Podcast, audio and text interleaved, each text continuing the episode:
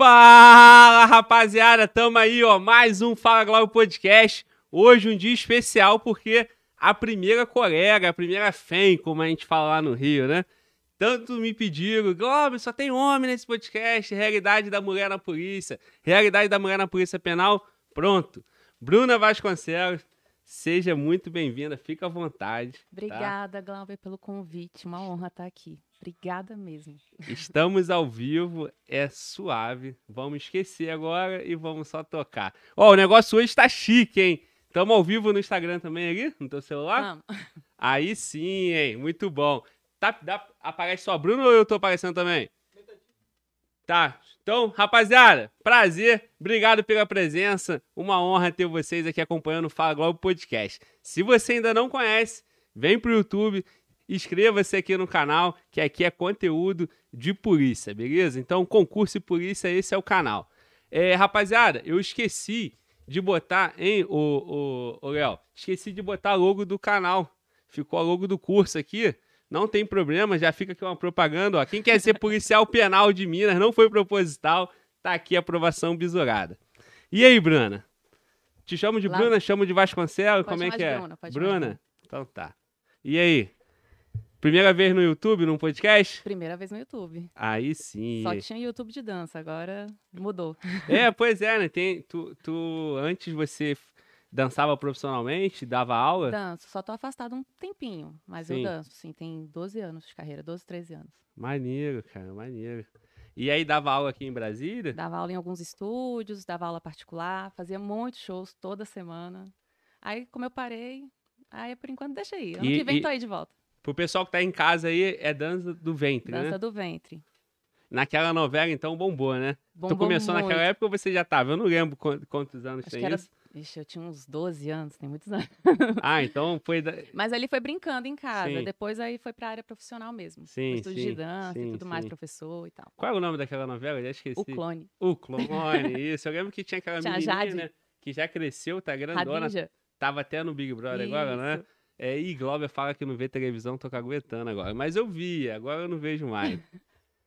aí, aí resolveu da, da dança, fez concurso, polícia. Isso. Eu conheci uma policial, inclusive, na época, e ela era penal também. E aí eu perguntei: tem como conciliar ser policial e ser bailarina de dança do ventre? Ela tem, vai.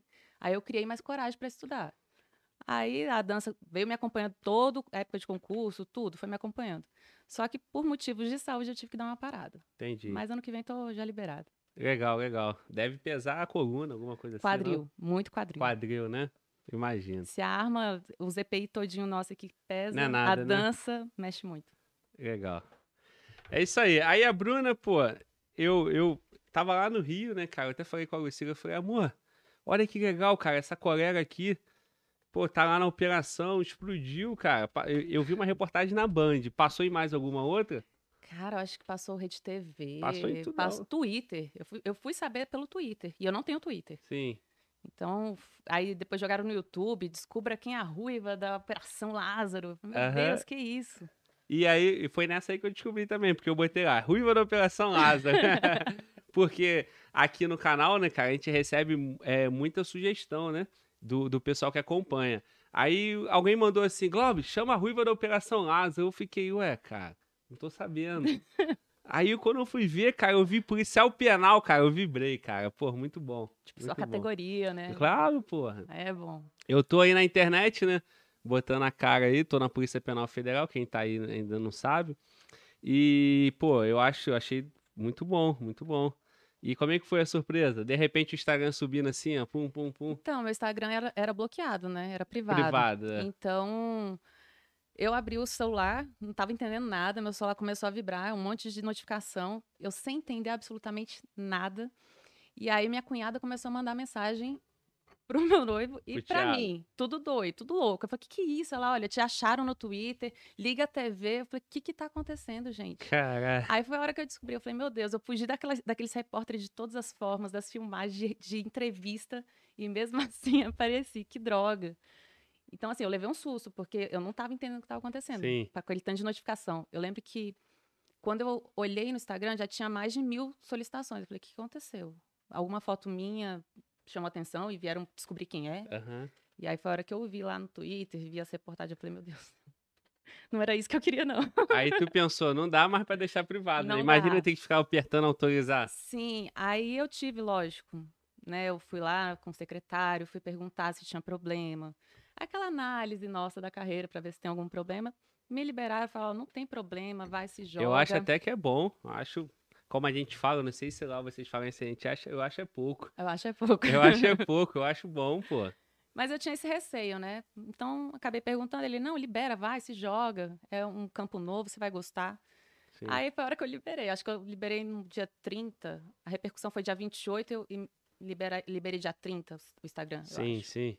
Aí, a- de- de- da noite pro dia, o Thiago ganhou a noiva famosa Foi. e a família, todo mundo. E caraca, agora Minha temos uma celebridade louca. na família. Ixi, primo, de repente todos os primos viraram, começaram a falar comigo de novo. Falei, ué, que tá Oi, acontecendo?" prima, que saudade. Ti- Tive primos novos que eu não sabia que existiam, né? Porque, oi, prima, saudade. Você fala, quem é você? Mas, enfim, é, a família vibrou, meu pai se orgulhou, meu avô, que é militar, né, é da reserva, sim. também se se amarrou. Então, assim, É, eu acho muito bom. E, cara, eu- comemorei, assim, o início dessa operação demais, porque todas as polícias juntas, né, ali, sim, e, e principalmente ver a, a Polícia Penal representada ali, eu achei muito bom. Lamentei o fato de não ter a Polícia Penal Federal lá, né, É. mas aí já não cabe. É, só tinha a penal DF, né? Não tinha nem a penal GO. Nem Goiás não, participou, não né? tinha. E, e eu tô tentando entrar aqui pra ver como é que tá é, a transmissão. Irmão, ô Léo, consegue mudar isso aqui, cara? Vou te explicar onde tá. Na área de trabalho tem uma pasta chamada TV. Ali no teu canto direito, ó. Direito superior, TV. Aí você clica com o botão direito em cima da, da logo e bota definir como esse negócio aí que eu esqueci o nome.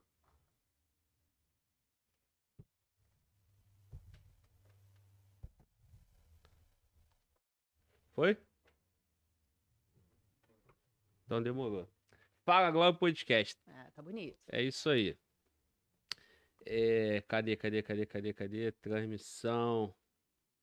Tamo aqui, tamo aqui. Vai Muito bom. também, é? Não, não, é, é porque às vezes eu olho o chat aqui. É modernidade, gente. É, tamo tecnologia. aqui, é. Rapaziada, pô, tá, tá, tá bem vermelhão aí, muda o brilho aí da TV também. Pô, Globo tá chato hoje. Rapaziada, ó, desculpa a pausa aqui, mas é porque é necessário pra gente tocar. É... Ó, tá vendo como é bom olhar aqui? Falar que o microfone tá muito na cara da Bruna. O que, que vocês acham? Vou baixar? Aí, Bruna, eu vou te orientar. Olha só. Tu vai fazer só isso aqui, ó. Ó. É, essa parte pra baixo. Não, bota pra baixo, no teu caso, é. Isso. Vê se melhorou. Aí, Tá bom assim, gente? Olha aí. é. Quem. Melhorou? Melhorou, por mim tá tudo bem. Tá. É, melhorou, né? Ah, top. Melhorou, melhorou. Então, rapaziada, voltamos, tá? Ô, Bruno, agora eu vou te dar outro bizu. Tu pega aqui, ó. Cadê? Como é que é aqui? É aqui, ó. Desse lado e joga um pouquinho pra cima. Tá duro? É o contrário, é o contrário. Não? Não. Tá. Ah, mas ele andou. Isso, isso, Pronto, isso. Tá resolvido. bom. Só pra ficar na frente da, da tua boca aí, Fechou. por conta do, do volume, do som. Aí, o meu ficou alto, que eu sou. Eu sou menor. Então é isso, rapaziada. Aí, Bruno, aí tu conversou com todo mundo, ficou famosa, a família apareceu. E.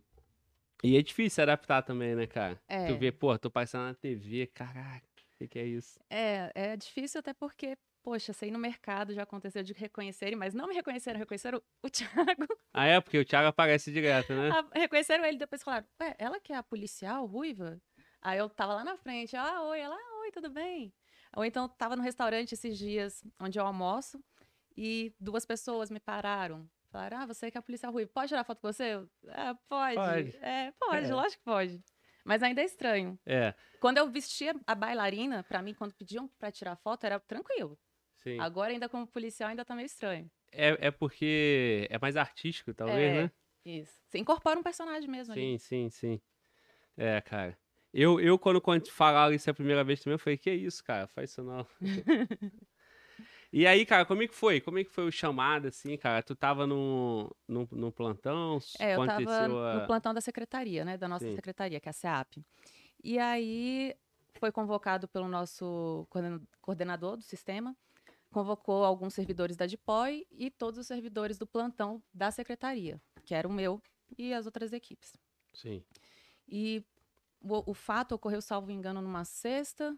Aí a o plantão da- da- do dia foi lá, foi na sexta, foi no sábado. E aí já começou a escala. Então a gente ia lá, era escalado, voluntário. O dia que tava vazio, é, tipo, de folga ia também. Passavam bons perrengues lá também, né, no mato. Naqueles dias ali, então, você não tinha serviço aqui na... na... Na verdade, a gente tinha. O serviço que a gente estava fazendo aqui era de recaptura de alguns foragidos. Sim, do sistema prisional do DF. Por isso que nós fomos convocados para lá, porque muita gente não entende por que, que a polícia penal, né, os agentes, antigos agentes penitenciários, o que, que eles estavam fazendo na recaptura do Lázaro. total, pô. Muitos, muitos, tantos bombeiros do Goiás perguntaram para mim, quanto a Rotan perguntou, o que, que vocês estão fazendo aqui? Por quê? E a gente teve que explicar que a gente não é só batedor de cadeado, como muita Aham. gente pensa. Então a gente, não, tem a parte de inteligência, tem a parte de recaptura, então por isso que nós estamos aqui. E além disso, o preso, Já Lázaro, foi do... já é, ele era foragido do nosso sistema desde 2016, salvo engano. Uhum, Então, por isso, por isso estávamos lá, para pegar o foragido nosso. Sim. Né? Então, tudo foi em, em volta disso. Não foi porque a gente queria aparecer nem nada. Realmente era uma atribuição nossa ali. Não, e assim, é, ali juntou todas as forças, né? Sim, Então, cara, assim- uma coisa muito linda de se ver. Muito. Chegava e arrepiava, assim, quando todo mundo se juntava. Era muito lindo. Eu acho que tinha que ter. Quantas forças policiais tem aqui possíveis? Vai, vão todas. Quase Bota isso. um pouco de, de cada um. É, e, e até a do Goiás, né? Que faltou, né? Que você já foi do Goiás também, né? Fui, fui. Eu vi lá no teu Instagram. Fui policial penal efetiva lá do Goiás. Eu falo efetiva porque lá tem Tem dois tipos, né? temporário, Tem um é. temporário e efetivo. Lá eu fui por um ano e sete meses, um ano e oito meses, uma coisa assim. E aí eu fui nomeada no DF, aí eu exonerei de lá e vim pra cá. Sim. Aí tu é de qual concurso aqui? Esse último? Esse é de 2000. E A nossa, nosso edital, né, foi 2014, a prova em 2015. Ah, então a é igual o meu. só foi em 2017. Sim, sim, sim, igual o meu. Mas a minha posse só foi em 2018. sim, Fiquei na sim. segunda, na segunda chamada que eles chamam, alguma coisa assim. Aham. E, e aí, pô, primeira vez assim que, que tivemos a, a, a polícia penal en- envolvida no, num caso de, de grande repercussão, né? Sim. Mas daqui pra frente eu acho que isso vai ser comum, né, cara? Sim, a gente já, depois Vocês estão fazendo a caso- recaptura o tempo todo lá, Sim, né? todo dia tem recaptura. Todo dia. Aí a gente tem um núcleo de recaptura. Sim. Então, todos os dias a- as equipes que têm de recaptura estão na rua. Não tem um dia que estão descansando, não. Sábado, domingo, feriado, todos os dias.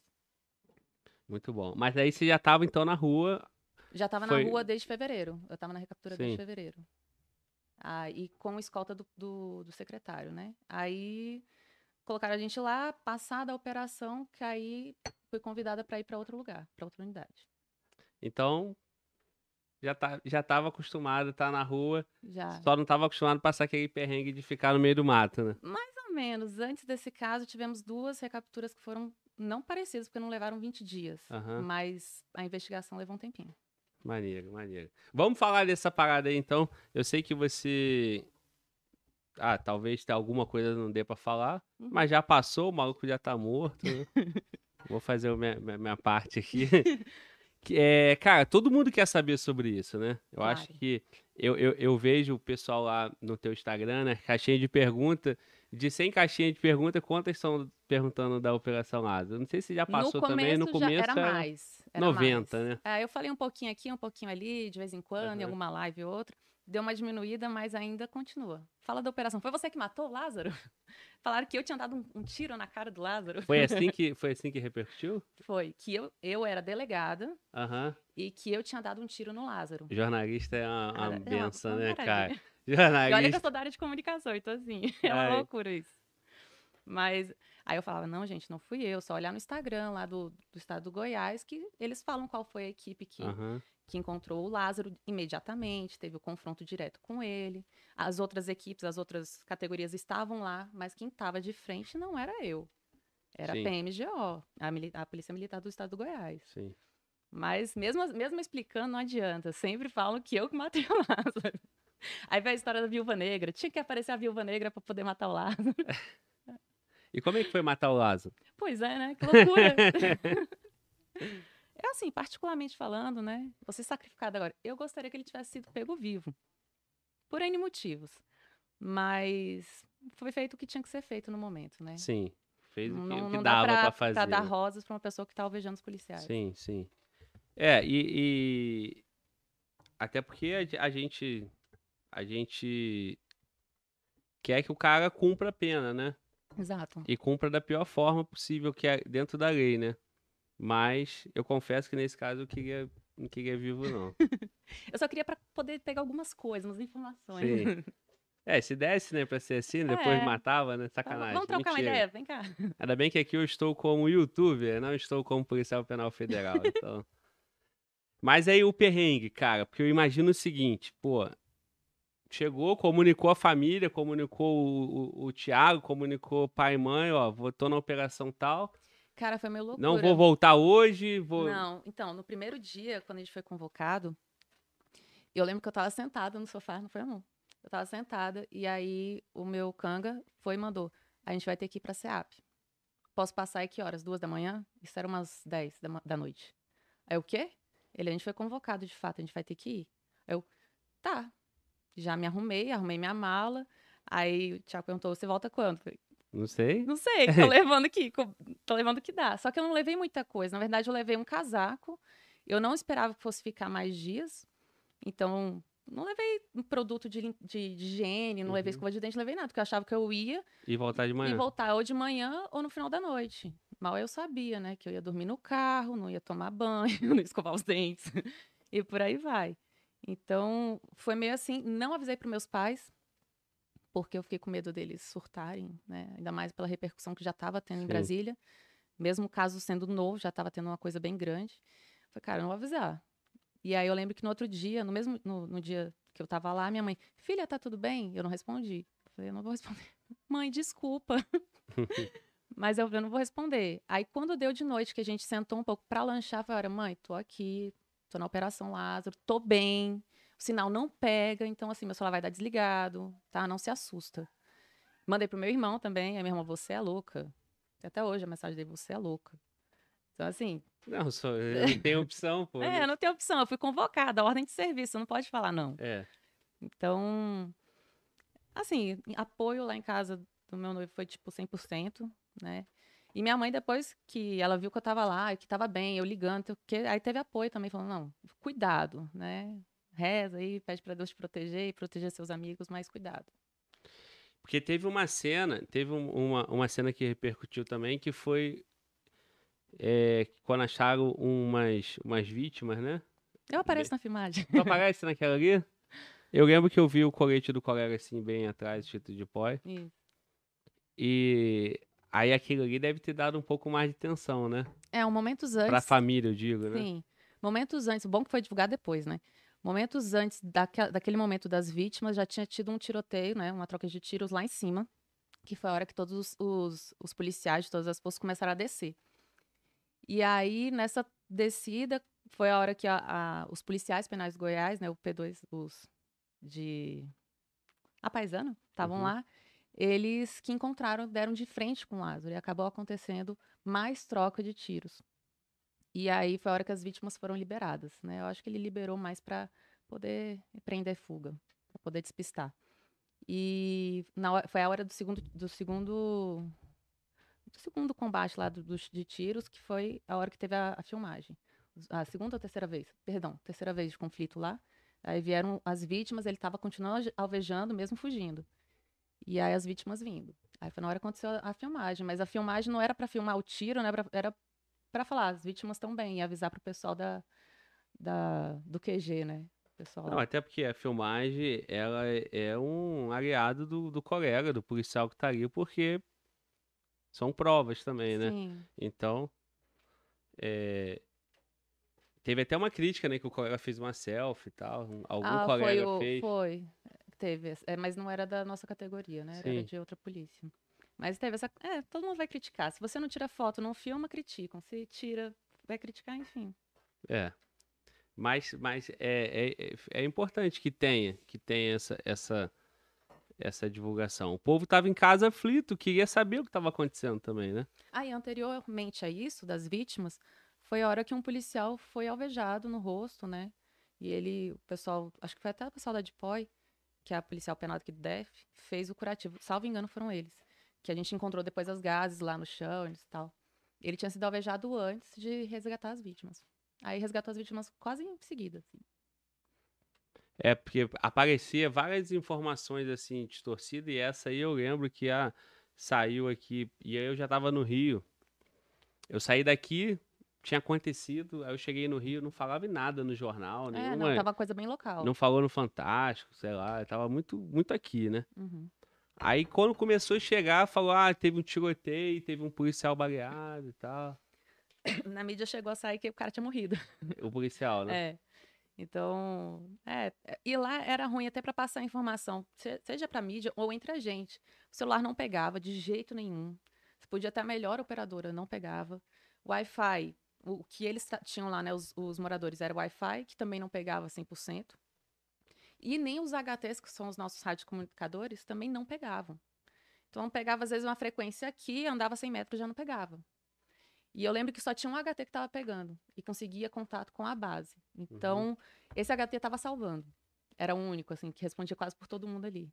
E foi na hora que a gente escutou, policial alvejado. Ó, até arrepio, porque eu lembro.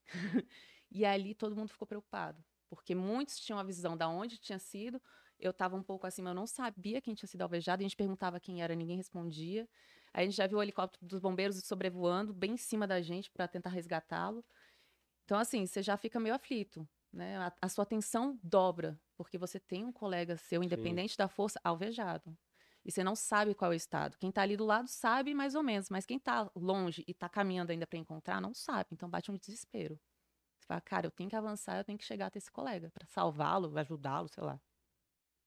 E, e, e e tinha muita coisa assim, ah, o cara é mateiro, o cara se esconde, nem, Sim, e realmente acha. ele era. E era uma tensão, né, também Sim. disso. Você olhava assim, é, é porque o pessoal, ah, como é que não achou ele? Sim, tantos mil policiais lá.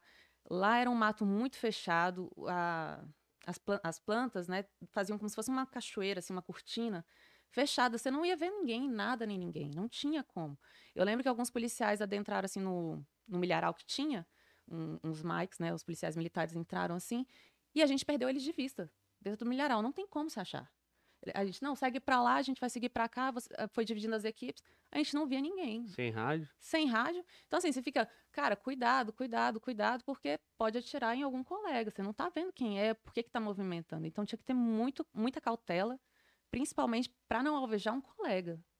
Né? Então, e tinha muitos macaquinhos passando nas árvores, então você podia confundir né, com algum barulho de alguma pessoa passando. O, o Lázaro ele tinha a expertise de subir em árvores, e ele observava de fato as pessoas pelas árvores, como ele mesmo já fez o depoimento lá na época da Bahia, que ele ficou foragido. Então você olhava para o chão, olhava para o meio, olhava para cima e falava, cara, onde está esse cara? E de fato, teve uma hora que vi- as vítimas falaram que nós passamos e, nós não vimos ele. E ele tava com todas as E ele vítimas. estava ali, Quais vítimas? com as vítimas. O helicóptero passando e ele todo escondido, camuflado mesmo. E assim, ele estava usando roupa camuflada, onde ele ia, né, nas fazendas, ele ia pegando as roupas. Lá tem muita roupa camuflada, tem calça tática, preta, é, aquela cor areia, caque. Então ele ia se camuflando no meio do mato. Assim como nós, nós também fazíamos, ele fazia. Só que ele planejou, né? É, Ele, ele tinha- era sangue frio. Pelas atitudes dele, ele estava bem sangue frio. Pelas atitudes, né? Não vou falar do passado nem nada. Do, do que ele estava planejando ali. É, de tudo, né? Inclusive do passado, né? do- da É. ficha dele, dos casos dele. Exato. E teve, teve uma, uma parte que ele. Aí também não sei como é que foi essa informação que chegou na TV, que ele entrou numa fazenda, aí o fazendeiro deu tiro nele, ele saiu. É, né? é, Assim, o Vai- Lázaro, ele tava em todos os lugares ao mesmo tempo ali. É, vai aparecendo contos, né? Cara, a gente tava ali, de repente, na base, aí, aí passava algum informe, a gente corria para um lugar. Aí chegava lá nesse lugar, ao mesmo tempo mandava um rádio pra gente, eu, não, agora tem tal lugar, gente. Ué, o cara rodou 25 quilômetros a pé sozinho? Como assim? O cara é tem, tem rodinhas, tem carro, porque era muito rápido. Você tava aqui, de repente tinha um informe aqui, tinha um outro informe em outra cidade, tinha até informe que ele tava no Espírito Santo. Você fala, "Ué, o cara tá andando a Como? pé assim, desse jeito? Fácil? Pegando ônibus e e ninguém fala nada? Mas, lógico, tinha muita gente ajudando ele, né? Já foi visto isso nas investigações aí, a Polícia Civil do Goiás, as investigações que abriram, que tinha muita gente ajudando, né? Fazendeiro, caseiro, não sei o quê, família. Então fica difícil você trabalhar atrás de uma pessoa que está tendo ajuda de várias outras para escondê-lo. Fica muito difícil trabalhar dessa forma. E os outros que acham que qualquer barulho que acontece do lado de fora de casa É o Lázaro. é o Lázaro. Às vezes era um cachorro passando, um gado. Sim. Barulho faz. Lá à noite é silêncio. E qualquer barulho, eles achavam que era o Lázaro. E não era, às vezes era só um, um bicho do mato. É o pavô, né, cara? É o pavor. E eu não tiro a razão da família lá, porque lá era muito uma cidade pacata, calma. Qual era a cidade? Começou em Cocalzinho. Cocalzinho. Não, Edilândia, depois Cal- Cocalzinho e ficou ali, naqueles arredores ali. E, e muito bastante. mato, muita Muito. fazenda. Muito. E só um minuto. E o informe que a gente tinha é que ele já tinha traba- trabalhado por ali, né? Por alguns anos. Então ele sabia onde ele andava, ele sabia as fazendas que ele ia, ele conhecia muita gente na cidade. E isso facilitou para ele. Ele sabia a maioria dos córregos que tinha lá, os, os rios, os cantinhos que tinha, as grutas, ele sabia de tudo. E, e você. a- as polícias não estão operando nesse terreno, né? Não, Não, é comum, né? não. Então você. poucas polícias são, são treinadas para trabalhar em selva, que a gente fala, né? Que tem até o, o curso de selva. São poucos policiais que se formam nesse, nessa, nesse curso. Então não dá para você falar, "Ah, então chama só a galera que tem e joga eles lá. Não é assim. É por isso que teve toda uma cooperação entre as equipes, entre as categorias, porque cada um sabia de um pouquinho. Cada um foi colaborando do jeito que podia. E era na, na cega, Não, e vezes. até para ocupar o terreno também, precisa povoar com gente, né? Muito. Com muita gente. Pô, uma fazenda lá, sei lá quantos hectares eram uma lá, você tinha que rodar a fazenda inteira com as outras fazendas em volta, Uma caminhada. caminhada. O fato que aconteceu, eu lembro bem que a gente estava na, na estrada de terra, que foi um, um bizu, né? Que é uma, tipo uma dica, para quem não sabe o que é bizu. É, uma dica que a gente tava, que tinha que ir lá. Aí a, a minha equipe foi, assim como outras equipes também foram. Passado um tempo, houve uma gritaria. Ele tinha acabado de, de roubar umas armas na fazenda, de logo quase em cima da nossa. Tipo, ele era, era doido. Ele ia na frente da polícia mesmo, tava nem aí. E lá ele tinha roubado. Então, assim, foi- até tem uma filmagem quando a gente chegou, a os familiares, ele foi pra cá, ele foi pra cá. Só que assim, ah, como é que vocês não conseguem correr? Gente, a gente tá carregando uma, um trambolho de uma arma longa, com cinto, com um colete, com um monte de parafernália em cima da gente. Não é fácil. Você, tem muita gente lá que carregava mais de 15 quilos.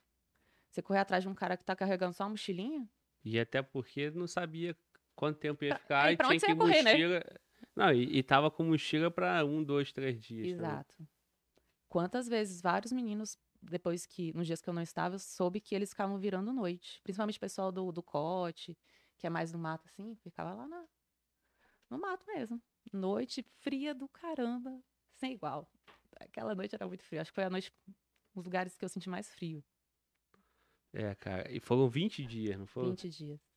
Mesmo De- intercalando as equipes, é cansativo. Desses 20 aí, tu teve quantos? Fui fazer as contas, acho que uns 8 ou 9. Tu tava no, no plantão, na escalinha Isso. lá direto. Fazia. Teve um dia que eu fiz três dias direto, outro fiz dois, depois eu fiz um e meio. E foi nisso daí. Mais ou menos uns oito dias, eu acho. Sinistro, cara. Eu gostaria de ir. é, foi legal. Eu gostaria de ir, porque, pô, é um momento único, né, cara? Sim. Não Espero teve- que não aconteça de novo, né? Mas, É, a gente não quer que aconteça, né? mas foi uma experiência incrível. Assim, pra, pra crescimento pessoal também foi muito bom. Apesar de não tomar banho, né? É, Não nos, nos dormir, primeiros dias não, não dormi, comer. não tomei banho. Comer era muito difícil. Depois a, a, a cidade viu que estava demorando mais, que a gente ia ficar mais tempo. Aí eles, pô, a galera da cidade abraçou a gente. Você passava, eles davam água pra gente. Eu lembro de um que a gente passou no mercadinho, fui comprar água. Não, moça, toma aqui um energético. Eu, ah, obrigada. Então, assim, você vê o carinho. Sim. Olha, se vocês não se vocês ficarem aqui até tal hora, vocês podem almoçar lá em casa. Várias vezes. Só que na hora que você pensava em almoçar, chamavam a gente para operar em algum outro lugar. Então, almoça três da tarde e senta e chora. Não era bonitinho, assim, que tem gente que começa que a gente tomava café da manhã sentadinho, todo mundo unido. Aí dava meio-dia, todo mundo almoçava. Não, não era. Sim. Não era. E aí, é, tinha tratamento especial pra mulher? Ah, é, só o banheiro mesmo. É, Porque era, na primeira semana a gente não tinha onde ficar. né? A, a nossa base foi num posto de gasolina. E aí depois, por conta da Wi-Fi, só por conta disso. Mas aí depois, na, acho que na segunda semana, no meio da segunda semana, o estado, a prefeitura ali, o estado do Goiás, começaram a providenciar um lugar pra gente. E aí providenciaram a escola, que foi a base até o final da operação. Então lá tinha banheiro, né? Aí tinha um banheiro feminino da escola, então as meninas usavam, né? As poucas meninas usavam. Os homens usavam os deles também. Então, mas para dormir, todo mundo junto, junto e misturado. Na minha, para a Polícia Penal, não tinha colchão, porque o Estado não doou colchão. Na verdade, a categoria que tinha que se dar um jeito. Então, o nosso tinha uns colchonetes, tipo uns desse, dessa finurinha aqui, mais ou menos. E aí cada um levava o seu lençol. Teve gente que não acabou não levando. Aí quando voltou para Brasília para pegar roupa, alguma coisa assim, levava também as coisas é, roupa. Eu lembro da minha roupa, minha roupa rasgou lá, né? Tragou o zíper. Aí eu falei com a menina da cantina, falei, conhece alguém para costurar? Ela, conheço. Aí eu falei, então, pede lá pra costurar pra mim, que senão eu vou ficar sem calça. Pô, obrigado, se ela estiver assistindo, obrigado por ter me ajudado. Hum. Então eu fiquei com o uniforme para outro dia numa boa. Mas roupa suja, sem banho. Lembro de uma vez que eu tava entrando, gente, vou tomar banho. A gente entrou numa casa, e o cara da casa falou assim: não, pode usar o banheiro. Eu falei, gente, vou tomar banho. Quando eu peguei a toalha, botei no ombro, que estava dentro da mochila, que a mochila é tudão, né? Botei no ombro, Bruna, vamos? Eu, poxa, só queria tomar banho, cara. Não tô querendo mais nada, só queria tomar. Posso ficar com fome, mas eu queria tomar banho. E vai, fica suja mais uma noite. Não, o bom, o bom que, assim, já tá acostumada, né? A... É até bom, eu queria muito ter uma menina aqui, uma mulher aqui, porque mostrar, né, cara, que não tem diferença. Não. Desempenho igual. Tem uma ou outra só restrição, né? Que por mais mais para preservar a intimidade da, da colega, até do preso. Mas do resto faz tudo igual, cara. Tudo igual. Faz tudo igual, come no mesmo lugar, rala do mesmo jeito. E é bom que seja assim, né? É bom é. porque chega na hora, quando precisa. Porque ali na hora do mato não vão perguntar, ah, você é homem, não, então você pra cá, você é, mulher vai pra lá, é. forma o grupinho de vocês aqui, meninas, e a gente vai. Não tem como. Você não é policial, não é PFEM, não é policial feminina, você ali é policial. Não interessa mais seu sexo. Porque você tem que operar como todo mundo. Lógico, às vezes, tipo, carregar três armas, né? Três armas longas. Aí vem os homens e tal, e ajudam a gente, Sim. lógico. Mas em situações de dificuldades, ele é igual para igual. Teve mulher que caiu dentro da, do rio lá. Ficou toda molhada a noite inteira. Foi tomar banho lá pra, pela madrugada. Tinha bastante? Não, né? Não. Nesse dia que tem a filmagem, eu, porque tinha todas, todas, todas, todas, até gente que não estava dormindo na cidade. Eu acredito que tinha umas oito, nove mulheres, máximo dez. Na minha corporação tinha duas, eu mais uma colega. Eu lembro que uma tinha uma da civil atrás da gente, então três, é por aí. Não, mas é, é mais ou menos representa o, é. a, a, proporção, né? Isso. Tu pega, que nem agora, o concurso... Mas cada corporação tinha, sempre tinha uma mulher. É, o concurso da Polícia Penal de Minas agora tem 2.400 vagas. E 400 vagas para mulher e 2.000 para homem. Então, aqui também tem vagas separadas para mulher ou é tudo igual? Dos dois últimos concursos, Não né? teve, né? Tanto da época do técnico penitenciário quanto do meu, que era agente penitenciário, é, não tiveram dif diferenças para homem e mulher. Então, assim, são X vagas, então são X vagas. Não é, interessa lá... se você é homem ou mulher. E aí, muita gente, vou até adiantar um pouco, mulher trabalha no presídio masculino, homem trabalha no presídio feminino. Cada um nas suas atribuições, mas trabalha do mesmo jeito. É, quem tá em casa pensa que, que, a, que a mulher trabalha só, só no, no presídio feminino. Não. Não é. Exatamente. E vai pra Operação Lázaro, fica sem dormir, sem comer, sem tomar banho. E fedendo. É, mas isso é normal, tá todo mundo. Se tá todo mundo fedendo, logo não tem tá ninguém. Tá todo mundo cheiroso. É, tá Pronto, todo mundo cheiroso. Exatamente. Exato. Não existe perfume. É. Nessas horas esquece perfume. É só combinar, ninguém toma banho. Exatamente. Mas e perrengue, cara? Foi esse, essa situação do Rio ali foi o pior perrengue?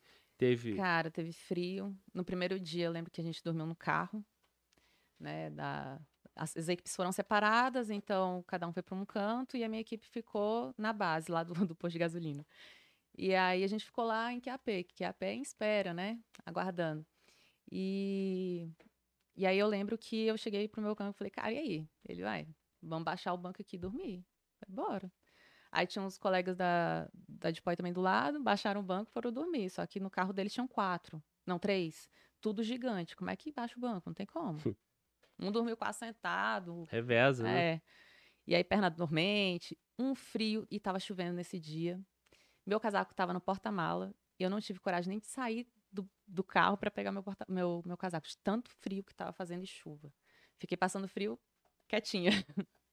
e acorda 5 horas da manhã. Tipo, a gente foi deitar acho que umas 3, duas e meia, 3 horas. E acordou 5. Com o sol já raiando e o povo batendo no vidro. Bora. Bora. Ai, mas já, cara, preciso de um café. Aí foi até acontecer uma situação. Na hora do almoço, que era umas duas e meia da tarde, eu comi. Né, eu já comi engolindo, porque você não sabe se você vai terminar de comer. E eu falei, não, já que deu tempo, eu vou pegar um café. Tô eu lá bonita na, na fila, né? Moça, um café. Aí tô esperando ela lá já servir, só gritado, bora, bora. Falei, ah, não, sério. E o café, pô? É, moça, obrigada, fica pra próxima. Foi embora, o café ficou lá. Perde o banho, perde o café. É, aí o café do guarda, né, que a gente brinca. É. Lá também todo mundo fala guarda, né? Guarda, é, eu percebi que já, fala. já é uma coisa também. então. Em Minas também, a colega lá de Minas falou, é. tudo é guarda. Pô, pega mal pro guarda, ajuda o guarda aí. É. E outras polícias também falam, cara. Polícia, polícia militar tem colega que fala guarda. Uhum. PRF fala guarda. E é isso. É, é o guarda. É o nosso jeito carinhoso. É, o, o polícia é guarda. É guarda. Tá é. na rua, é guarda. Tá, tá, tá no presídio, é guarda. Exato. Cara, é... Outro, outro tema. Tem, tem pergunta aí, Léo? Como é que tá? Como é que tá de pergunta aí do chat? Selecionou alguma coisa? Não, não tem problema. Não tem, pode, pode ficar. Ah, é? Tem superchat? Ó. Pode. Tá rico. Peguei de surpresa, né, cara? Ó, lá, lá no Rio eu usou o Walter, que eu vou zoar o Léo. Tá dormindo, Léo? Porra. Caralho, cara. Saudade que eu tô do Walter, hein, cara. Walter, tô chegando, hein, Walter. Tô chegando. Cadê, cadê? Qual é a pergunta? Se tiver pergunta, Qual é a pergunta, cara? Pegou o celular, deu Léo. Então é isso aí. Rapaziada. Ó, tem pergunta ali do Instagram. Tem pergunta? Fala aí, fala aí, Thiago. Qual o foco maior para a prova da Polícia Penal? Tem algo específico? Tá, que é estudo, é. A gente vai falar disso. Ah, perguntaram só da pressão da mulher na polícia. Como é que você se sente com. É, esse tema é um tema legal, cara. É. é... Fala aí. Então, acho que a mulher não é papo aleatório, tá? É porque realmente a mulher ela sente umas pressões já de culturais, né? Então a mulher já na polícia, que era um ambiente reconhecidamente como machista, vamos dizer assim, né? Só tinha homem, nesse sentido só tinha homem. Então a mulher que normalmente vista na polícia era vista como uma mulher que era durona, zero é, vamos falar, vaidade, né? Que era uma coisa mais assim, meio macho também, se for pensar, né? Do jeito que o pessoal falava. E eu acho que isso surpreende muito o fato de ver que tem mulheres na polícia que fazem a unha, que tem o cabelo pintado, que tem isso, que se veste assim, o assado, diferente daquele padrão que já se conhecia. E a pressão para ela estar na polícia é grande, tanto da sociedade, quanto que eu acho que dentro da própria corporação, porque é uma coisa nova. Né? É uma coisa que tem chamado mais atenção, porque muita mulher. No meu concurso, o número de mulheres foi muito maior do que o número de homens que tomaram posse. Sei lá, vamos supor que eram mil. Desses mil, 600 eram mulheres. Então, isso é, uma, é desproporcional, se for pensar. Então, foi até cogitado em fazer vagas para homens e mulheres desse, no próximo concurso, né? Mas ainda não está definido isso. Porque foi muito alto o número de aprovações de mulheres. Até na Polícia Militar também, de oficial, o número de mulheres que conseguiram a nota alta foi impressionante. Então, a, eu acredito, né, para mim, na minha opinião, assim, tem sim uma pressão maior, tem uma pressão para você provar que você consegue, que você sabe manusear uma arma, que você sabe se portar operacionalmente, que você não só, só é administrativa, mas como é operacional. E nada, não tem problema se você só ser operacional ou só ser administrativa, tá tudo certo. Mas acho que tem uma aprovação maior, pra você provar que você consegue. Mas assim, lá no serviço com relação.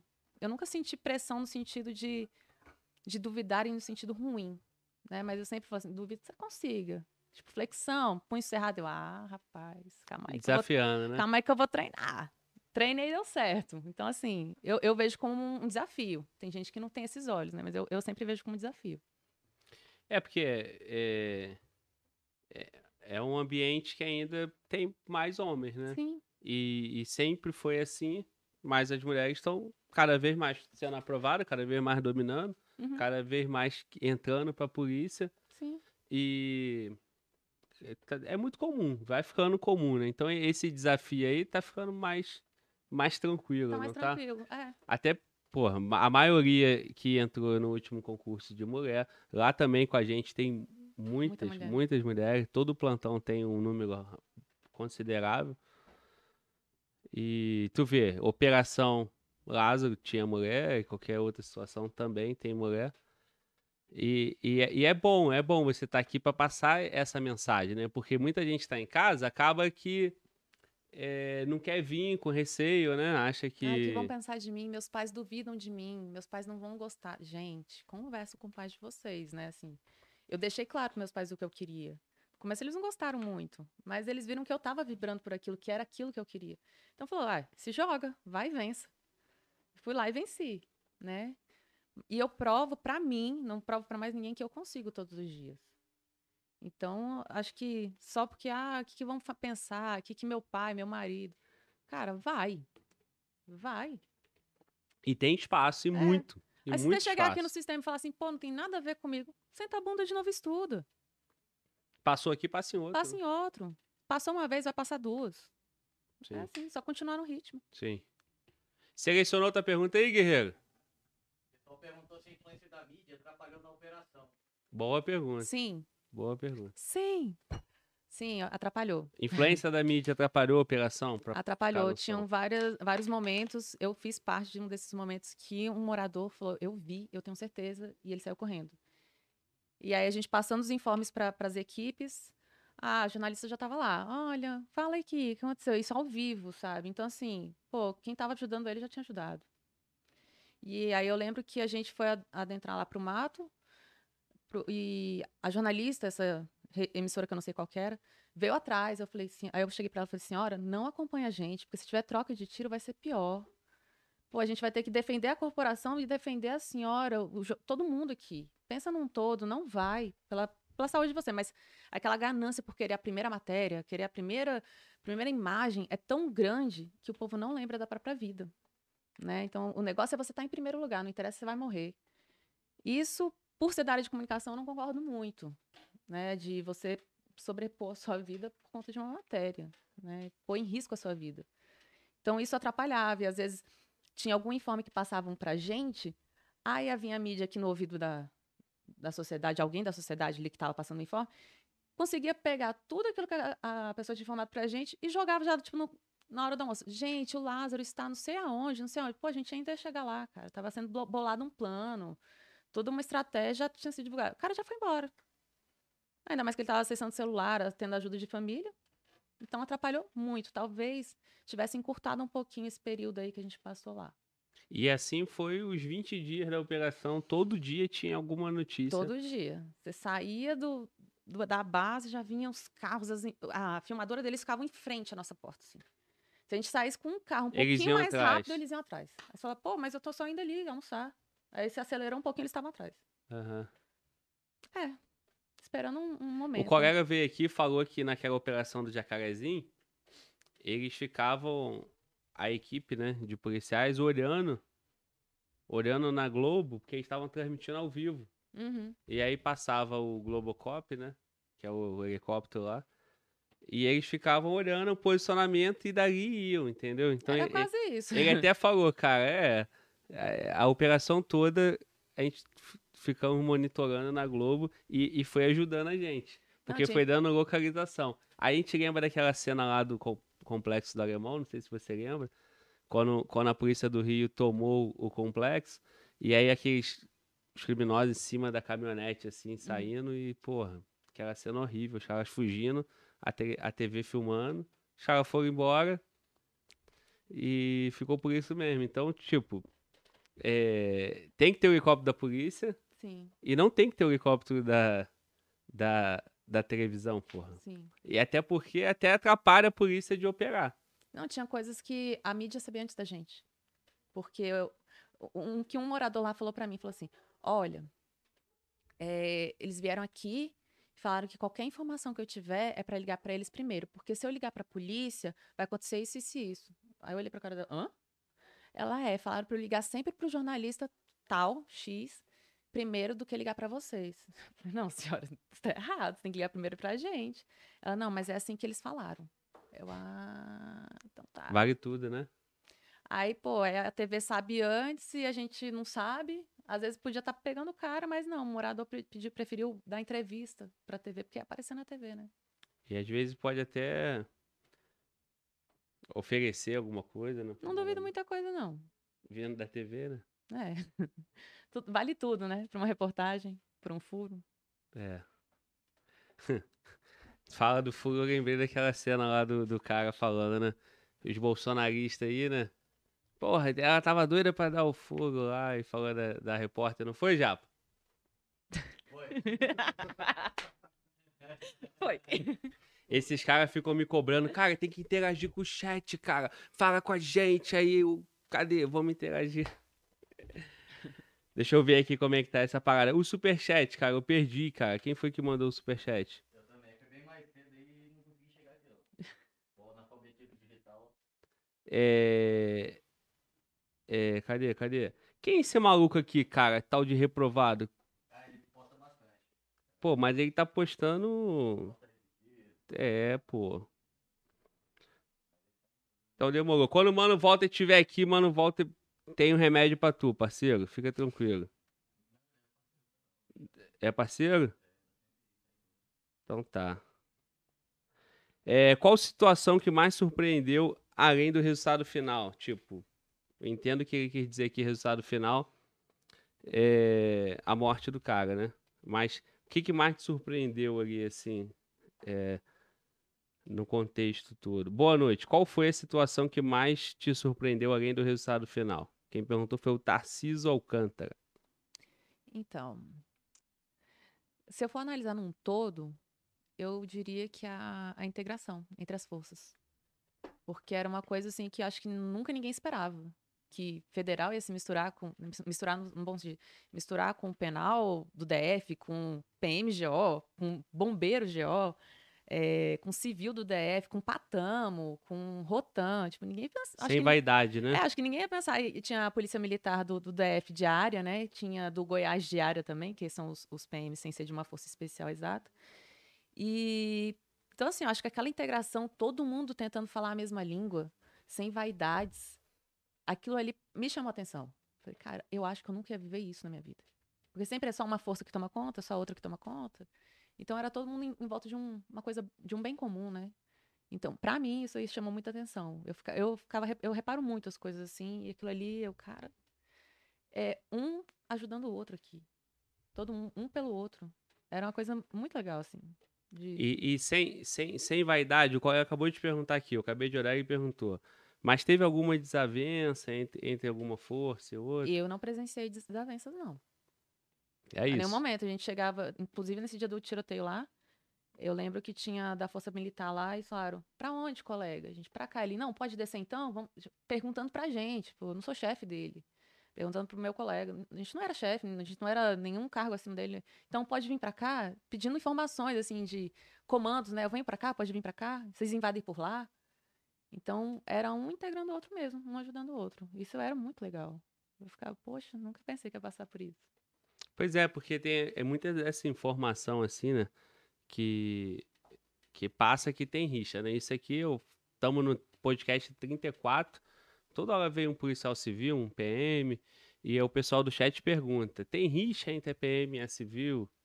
Acho que no passado talvez fosse mais frequente, Sim. comum, né? Hoje a realidade é que um precisa do outro.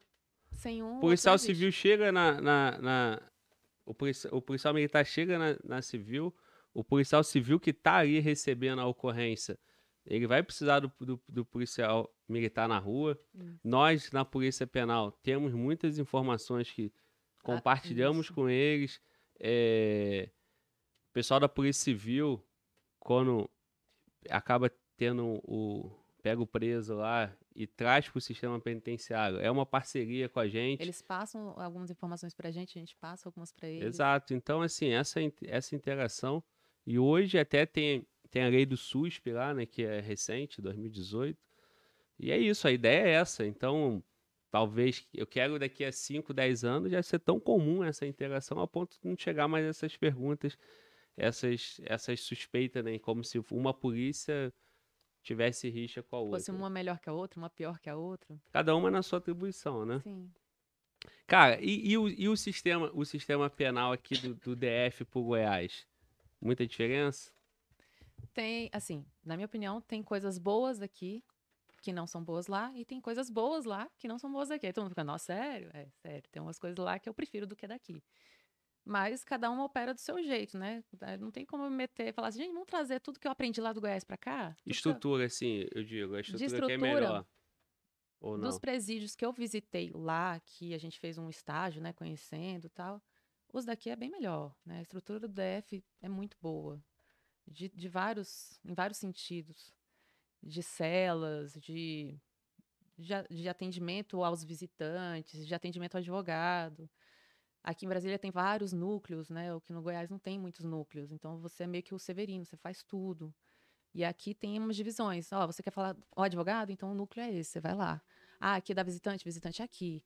Ah, o, ah, o núcleo para fazer alguma coisa da disci- disciplina do preso, é esse aqui. Lá no Goiás não tem muito isso, não tem tantos núcleos assim, né? Então acaba ficando sobrecarregado um pouco o sistema lá. É porque é o efetivo também, não? É, o efetivo é baixo e a maioria do que passou lá, passou aqui. Então, quando Teve baixa lá. nossa, quando teve a primeira nomeação já foi uma baixa. Quando vê a segunda, a terceira, cara, muita gente saiu de lá. Até onde eu sei, só um servidor nosso, né, servidor do, da penal, de lá, que foi nomeado aqui, resolveu voltar pra lá. Não sei se era perto da casa dele, eu não sei. Mas eu só sei de um, que voltou por conta disso. Mas não tá aparecendo pra mim. Pode falar, Bruno. Desculpa. Então, mas... é... então tem essas coisas, né? Aqui em Brasília, o Estado ajuda, o DF, né? Tem, ajuda não, o DF tem as condições para o presídio, dá condições, algumas condições boas, perto, assim, boas perto do que eu vivi lá. É, boas para o servidor. Uma coisa que eu falo brincando, mas é verdade. Café, papel higiênico, aqui tem. Aqui é, é dado para o servidor, né? Para a unidade. Lá não. Sim. Quantas e quantas vezes eu comprei papel higiênico do meu bolso? Quantas e quantas vezes eu comprei eh, café, café do meu bolso? Mas não era para preso, era para gente, né? Tem gente que pergunta, ah, é para preso? Não, para gente, para os agentes. Então, assim, era uma vaquinha entre a gente, para a gente poder comer, para a gente poder jantar, para a gente poder ir ao banheiro e tal, né? Então, essas coisas, esses pequenos detalhes fazem a diferença. A qualidade de vida do servidor, né, no meio do trabalho.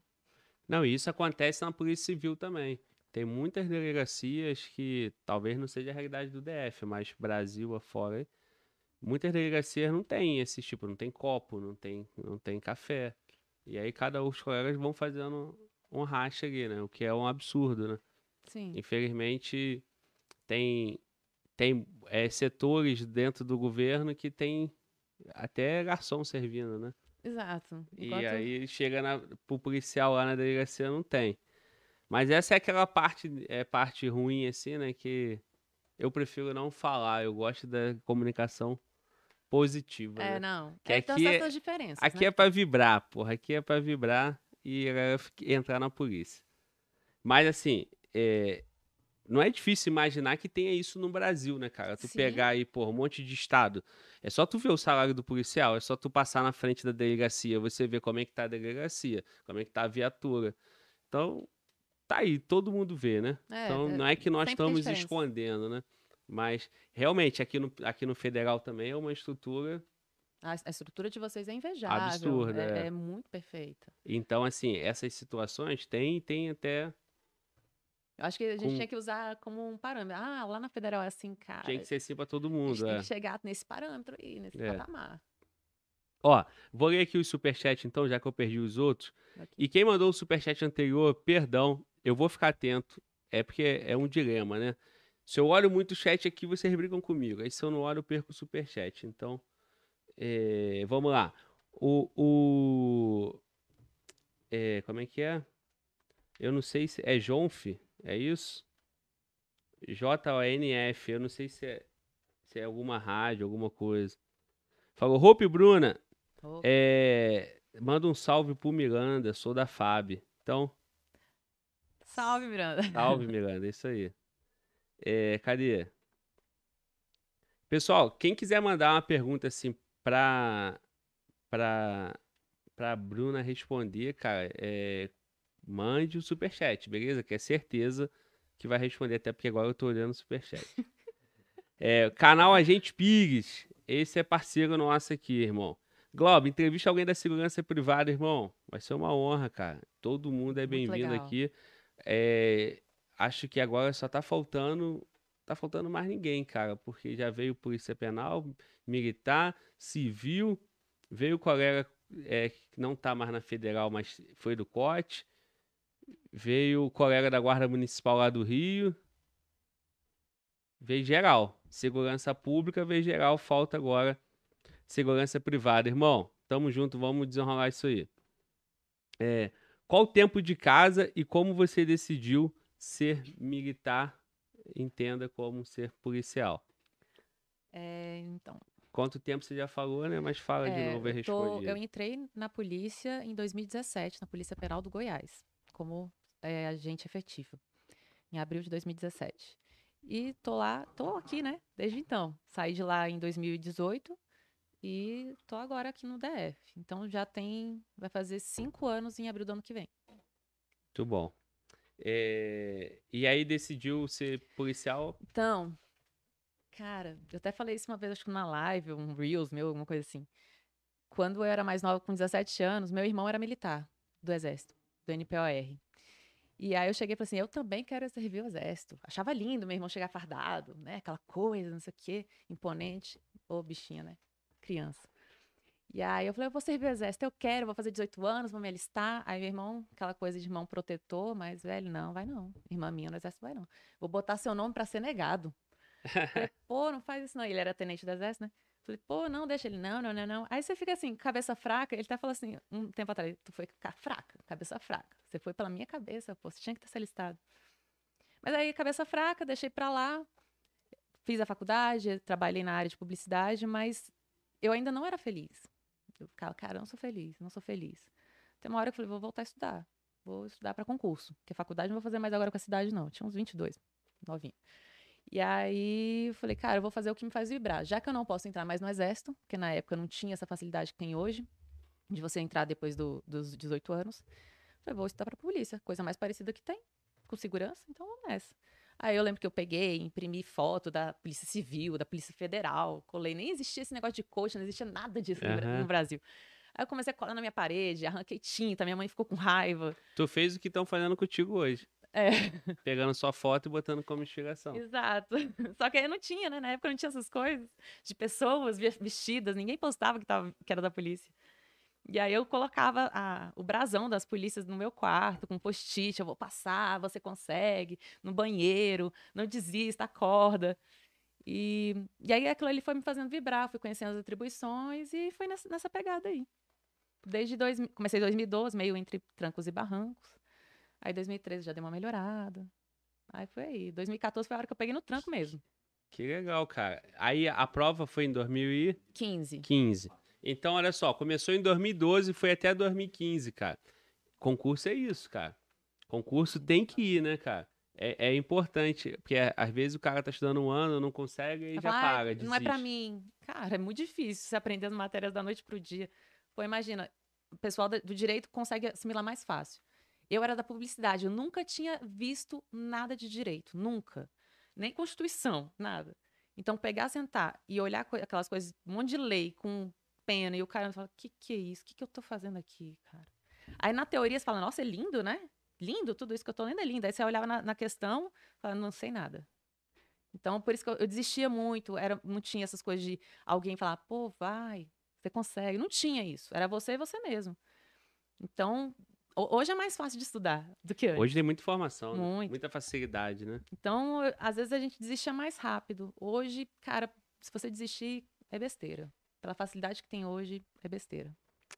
Pois é, cara. é- E é muita oferta, né, cara? Muita Muita. oferta. Toda hora tem concurso, muitas vagas, informação, tu fica sabendo com antecedência. Antes de sair o edital. Você já tá sabendo que você autorizou, né? Falando nisso, tá autorizado o concurso aqui, Isso. né? Vai sair mesmo? Vai. Vai? Não posso falar, mas vai. Não, pode sim, porque já tá autorizado, já tem Ah, não, mas- comissão. mas eu não posso falar muita coisa. Ah, Mas vai, eu falo pros, pros colegas, gente, estuda, vai sair. sim, sim. E é fato. É, eu tô esperando. Vai tô sair esperando. Vamos ter que ter uma conversa em off. hein? É, em off, em off. É, e pode deixar que eu não falo, não. Nada aqui, uns, sou- reais. Eu sou bom de segredo, cara. O pessoal fica, pô, Globo, fala aí, cara. Faz não um dá. pix. É, se é uma coisa que eu não faço é vazar informação. Ó. Hum? Aí o colega perguntou aqui, ó, o, o João Anderson, qual é a sensação de trabalhar em conjunto com os principais grupos operacionais do Brasil? Nós falamos em trabalhar as, as polícias Sim. conjuntas, mas tava o pessoal da DOE, tava o pessoal do COT, tava o pessoal do BOP, tava Patamo. Patamo. É, deixa eu ver. Aí tinha os bombeiros também, tinha o, o dos bombeiros com os cães que trabalharam lá em Grumadinho, não foi Grumadinho? Sim, sim. Cara, muito legal também. É- É uma experiência assim, que você- se você fosse aprender na teoria, era legal, mas na prática é muito mais legal. É muito mais empolgante, assim, você vibra mesmo. Foi uma coisa assim incrível, porque tudo que você perguntasse, eles numa boa falavam, ó, não é assim, assado. Né? Então, assim, eu nunca fiz curso operacional. Quero, quero. No momento que eu pude fazer, não, não me deixaram, né? Meu chefe não me deixou, mas. é, Então, você apren- eu aprendi muita coisa dos, do- dos cursos operacionais, algumas coisas, muitas coisas, mas algumas coisas, na, na Vera, né? Que a gente fala Na aqui em Brasília, prática, na né? prática. E isso é muito legal. E você, vai, você pergunta para as outras, pras outras corporações, elas te ajudam numa boa. Não, vem aqui, aqui, ó. Eu, Ah, mas se acontecer isso? Não, aí você faz isso, isso e isso. Ah, então tá bom. É muito legal. E, e o pessoal aqui do- da, da DPOI, né? É da DPOI, né? Porque é da diretoria. É, Diretoria de Operações Especiais. Isso. E aí, é, o pessoal daqui é preparado, né? O pessoal é Isso. bem, bem treinado. É, eles são os interventores, né? Não todos que estão lá dentro, mas. Não naquele terreno, né? É, Mas- a GPOE, como é uma diretoria, tem pessoas que são é, interventores e outras não. Porque o sistema tem que girar ali, né? Tem o administrativo, tem outras áreas ali dentro. Escolta. Então, muitos que foram para a missão, eles são escoltantes formados no curso tático de escolta. É, e, e tinha os interventores também. Os interventores são aqueles que são os primeiros adentrarem na hora de um, alguma, algum embate dentro do presídio, né? Dentro do pátio, dentro de uma ala. Então, são eles que vão gerenciar a crise ali no momento. E é comum. É comum, É comum, né? é comum. Verdade. Pô, que legal. Verdade. Verdade, o primeiro lembrava. curso de formação é, dos agentes penitenciários federais, né, na época, agora Policial Penal Federal, foi feito pela, pela DPOI, no, comandada pelo Mauro, Pelo Mauro, que hoje é secretário do Ceará. lá no Ceará. E que tá dando um show lá, né? Pelo Salvo menos. engano, foram, ah, foi a DPOI também que, que formou os operacionais lá do Goiás, do, do GOP, né? Do GOP. É isso aí, é referência, né? É. Começou, começou, começou cedo. Vem cá, vocês estão tomando cerveja e vocês não ofereceram pra gente por quê? Que isso, não, pô. Pô, nem tô armada. Não, pô. Não, agora não, valeu. É... Mandou, é, ó, manda, manda um abraço pro, pro Luan e o Valdemir de Angra do Reis. Manda aí, Bruna. Luan e Valdemir. Essa câmera aqui é só sua, tá? Essa é minha? Ai, É. que lindo. Valdemir e Luan, né? Valdemir e Luan. De Angra? Angra. Angra é lindo, já fui, adoro. Saudades daí. Muito bom. Tá, e agora tem mais um aqui que é. Bruna, é no DPOI. Pode, pra entrar na DPOI, só depois do estágio probatório? O novinho já pode, já pode ir pra lá? Então, a A controvérsia. regra, fala a regra. A regra, a é. A regra é só depois do estágio, depois de cursado. Mas o sistema, o nosso sistema, ele é muito carente de servidor, né? Então, acabou que alguns servidores, assim como eu, novinha, não, tinha, não acabei o estágio probatório, tinha ido para a DPOI. Porque pede, o sistema pede. Se você tem uma, uma mão qualificada ali para determinada coisa, você acaba pegando servidor, não tem como. Né? Mas, em regra mesmo, era que todo servidor que fosse para a DPOI fosse operacional seja formado no CTE, que é o curso tático de escolta, para trabalhar na área de escoltas judiciais do, da DPOI, ou interventor, seja básico ou interventor avançado. Respondido. Então, é possível. É. É possível. Vai, vai, vai, é, como é que a gente fala? Tudo na medida do merecimento. É. E, e, e da- das suas relações É, também. também. Toda polícia não, porque você precisa. Sim. Precisa se relacionar. Então, E É é, a necessidade mesmo. Se tem um servidor que pode somar, mesmo não tendo o curso, acaba indo, não tem como. Sim, é, lá, lá, no, lá no DPEM também não é diferente. É, o João Lucas mandou aqui, perdeu o superchat, polícia. KKKKK. O Lázaro passou 20 dias sumidos. Passou na porta da, da, da sogra e tomou na miséria. foi isso, não foi? Ele passou pela casa da so- sogra. Foi a sogra e aí que ele rodou. É, dizem que é, né? que a sogra entregou umas coisas aí. É. Aí falam, aí falam que a sogra, né, não é, não é uma boa. É, dá, dá pra confiar na sogra? No caso dele, não, né? Pô, a minha é boa. É, a minha também. Lembrando, que o noivo dela tá aqui. É, É.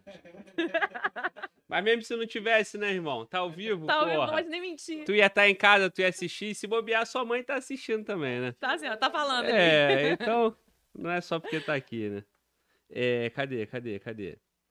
Bom, é isso, é isso. O, o, o Daniel Pereira quer saber qual foi o método dela para passar nos concursos.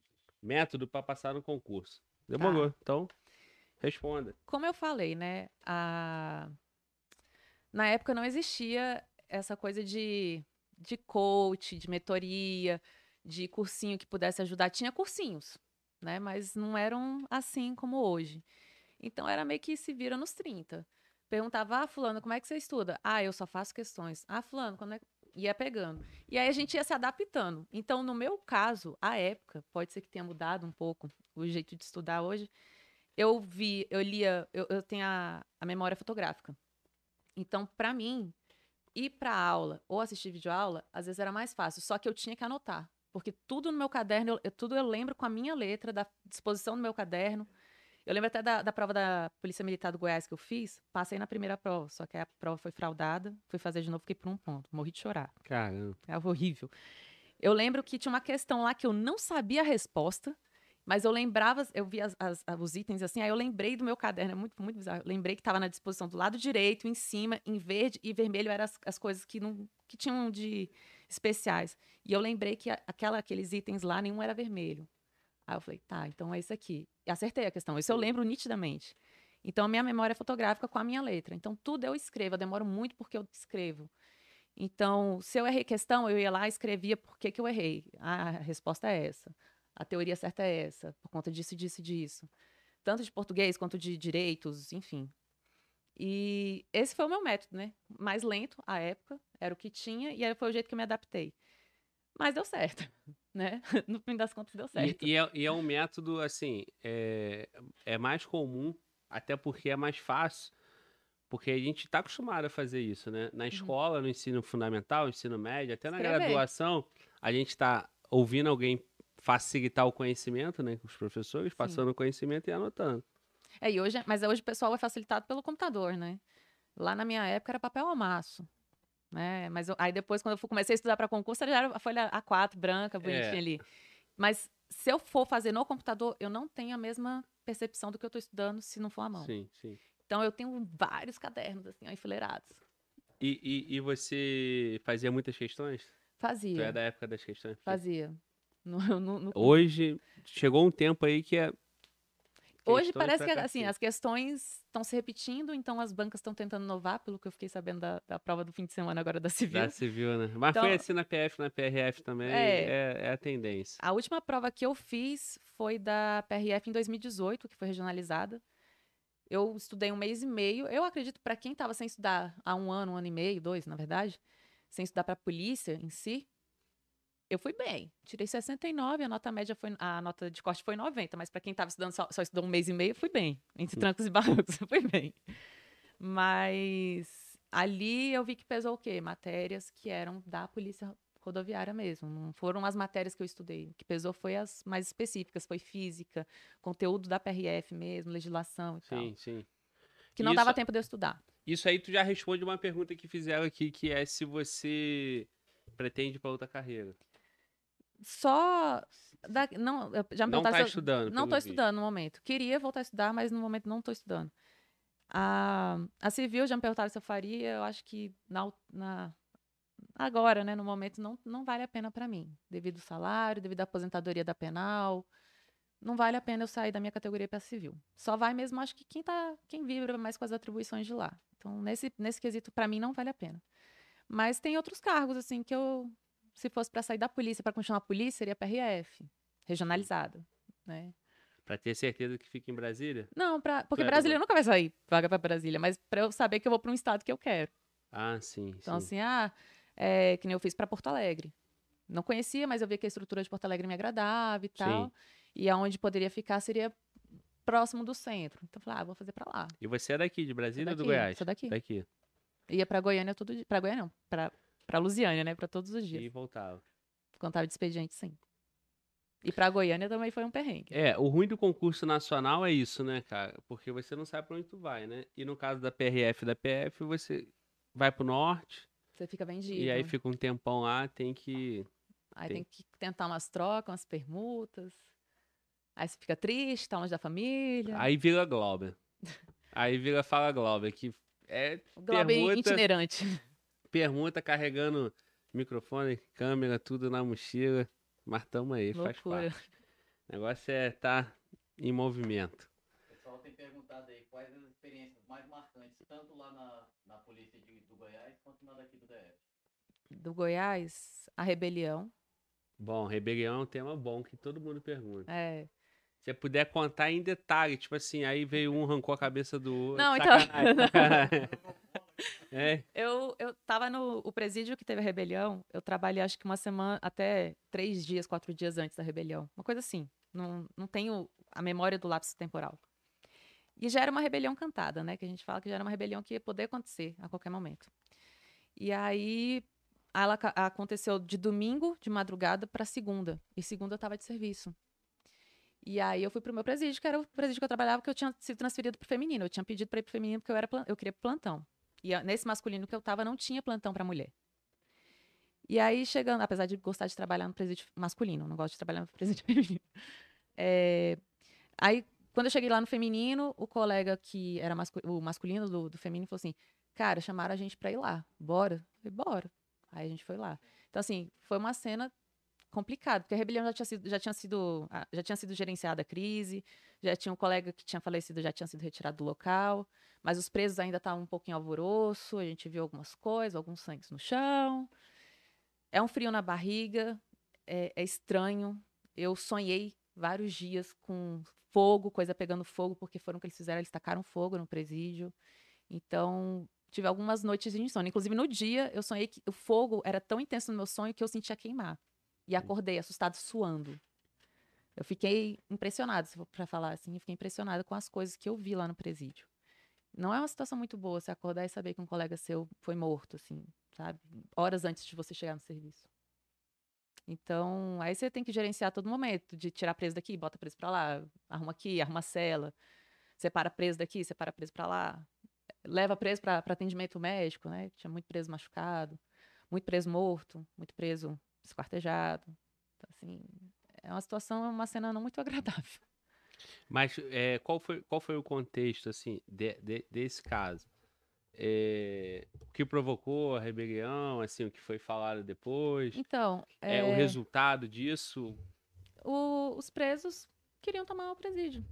Simples assim. Não tinha o porquê em si. Lá no, nesse presídio, os presos se revoltavam por tudo, qualquer coisa. E nesse dia eles já estavam esperando a equipe X, por conta de Y e Z, de situações Sim, tais. sim. E eles planejaram para justamente ser naquela equipe e pronto. E foi exatamente naquela equipe, no horário que eles planejaram. O agente acabou adentrando com arma, pegaram a arma do agente, e aí teve o tiro na perna do agente, que até hoje não foi esclarecido se foi o agente que atirou sem querer nele, se foi o preso. Dizem que foi o preso, outros dizem que foi o agente, enfim. E aí, nessa, o- o- tinha um preso, um dos piores lá, ele queria devolver o agente. Falou, não, vamos devolver, que esse agente é legal. Era um agente que, que auxiliava muito no serviço ali do presídio. E aí os outros presos lá, muito louco, não. Aí acabou que o colega morreu, né? Eles pegaram, pegaram eh, celular, filmaram o colega morrendo, o colega lá estirado no chão.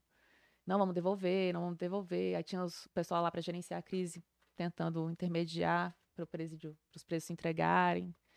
Foi bem complicado. Teve um, do- tiveram dois agentes que tiver, foram afastados, ficaram bem abalados. porque teve troca de tiro dentro do presídio. O PM que estava na, na torre, lá no, no Goiás, tem os PMs que ficam nas torres, né? Em alguns presídios que tem as torres. E o PM trocou tiro com o preso. Esse colega que ficou afastado também trocou tiro com o preso. Isso afeta. Não é porque você é mente fraca, porque afeta. Acho que passa um filme na sua cabeça no momento ali, né? Então, esses dois ficaram afastados um tempo, um voltou, o outro eu já não sei se ele voltou ou não, porque eu já tinha saído de lá.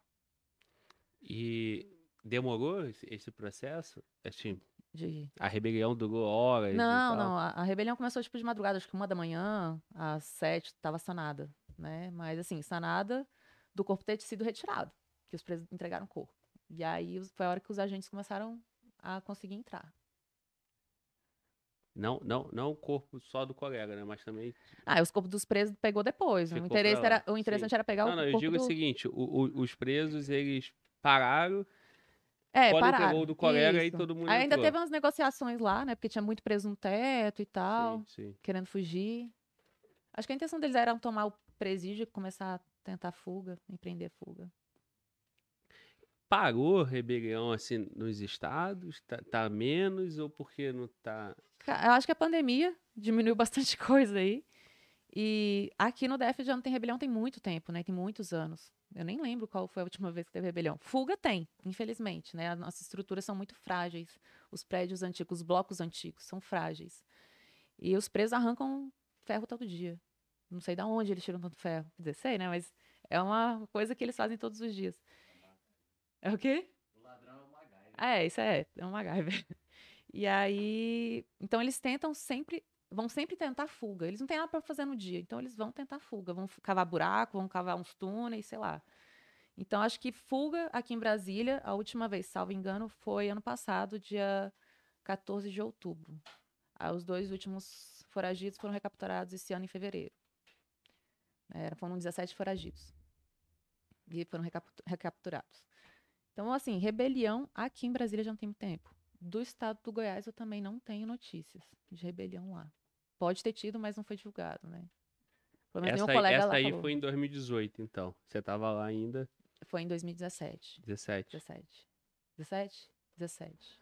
Acho que foi 17. É, porque aqui no federal também nós não temos. Nunca tivemos. É, não. E O presídio em si é mais tranquilo, né? É, é. Então é essa, essa é uma pergunta que eu não consigo responder nunca, né? Ah, como é que é Graças uma... a Deus. É, exato. Como é que é uma Mas, mas teve aquela história que um. é, como é que fala? Iam resgatar um dos presos de lá, né? Que foi um, um boom, acho que do ano passado, que tinha até uns tanques de guerra tu viu, do tu exército. viu como é Porra. que foi? É. Cheguei no trabalho ali, passando, falei, o que que tá que acontecendo? tá Por- Pra quem não é acontecendo? de Brasília, é porque o presídio da Federal aqui de Brasília é em frente ao nosso complexo, né? É o início. É o assim, início, é. o primeiro presídio antes de entrar no nosso complexo. Então, quando você- a gente passava, tinha uns tanques do exército cercando o presídio. Falava, o que que tá acontecendo? É, pô, eu vi a notícia, mas é pra tanto? Não é possível. Era assustador. É. É. Foi tenso, foi um momento Foi ano passado, não tenso. foi? Foi 19 pra, pra 20, não foi? 19 pra 20? Acho que sim. Não lembro, né? O exército tá roposo. É, Foi. é. Acho que foi até, inclusive, na. Acho que até escoltaram um dos presos pro hospital, que ele tava muito debilitado. É. É, ó, um, um dos presos que ela tá falando é o Marcola, tá? Que é o líder do PCC. Ele tá aqui no Presídio Federal. E aí tem todo essa, essa coisa por em volta disso, né? E, e realmente, nós temos uma estrutura lá é, considerável, graças a Deus. Amém. Até para uma situação dessa. E é- faz parte da nossa estrutura vocês também. Vocês estão muito perto, então é um- é um apoio rápido. Não, teve uma situação, eu não lembro quando, eu estava na época da Deploy, que ligaram lá pro presídio, pediram apoio. Eu não lembro pro quê, por quê, mas eu lembro que a Deploy subiu para dar apoio em alguma coisa, eu não lembro o quê. Sim, sim. É, às vezes os colegas estão sei se era sempre. drone, tinham visto algum drone. Sim, sim, sim. Os colegas assim. estão sempre lá. Os colegas do, do, cão, do, da- do grupamento de, de cães vai lá sempre. Então, tem, tem essa Sim, parceria. É, dentro do nosso complexo tem o batalhão da PM, tem o, o- a unidade também dos menores infratores, né? Então, isso explica por que, que não tem mais rebelião aqui também, né? Porque É bem fechado. o poder de reação É maior. é maior e mais rápido, né? É, e a gente tem a integração com as outras forças. Caso tenha rebelião aqui no DF, tem as operações que acontecem jun- é, em conjunto com a PM, com os bombeiros, que é tudo combinado, já ensaiado, né? Ensaiado assim, de treinos e tal. Se acontecer, o que deve ser feito? Então aqui a estrutura É é, o um pouco plano de maior. defesa, É um né? Igual, plano. igual nós temos lá também. E, e assim, pegar ali no, no- na Papuda tem, tem, tem o batalhão da PM, tem nós, temos nós lá da, da Federal. Do contrário, nós temos vocês, temos o batalhão da PM, Isso. temos o pessoal eh, da Polícia Civil, o COT, então tá tudo. Sim, aí teve até uma situação, quando tem esse dos menores infratores lá, né? Eles um dia pediram apoio pro pessoal da Deploy. Aí era um, um interno deles, né? Um apenado lá que decidiu empreender fuga no meio de uma escolta. Aí a Deploy foi acionada, eles solicitaram apoio, porque infelizmente eles não têm tantos aparatos, assim, né, de coisas como nós temos. Então a Deploy foi lá dar um apoio e tudo mais. Foi bem legal. Não, e tu vê como resolve, né, cara? A, o investimento, Integração. o investimento do, do governo e essa integração resolve. Sim. Então, assim, qual é a solução? A solução é dar estrutura para a polícia trabalhar. A polícia penal é uma solução, né, Bruno? Sim. E, e dar essa estrutura.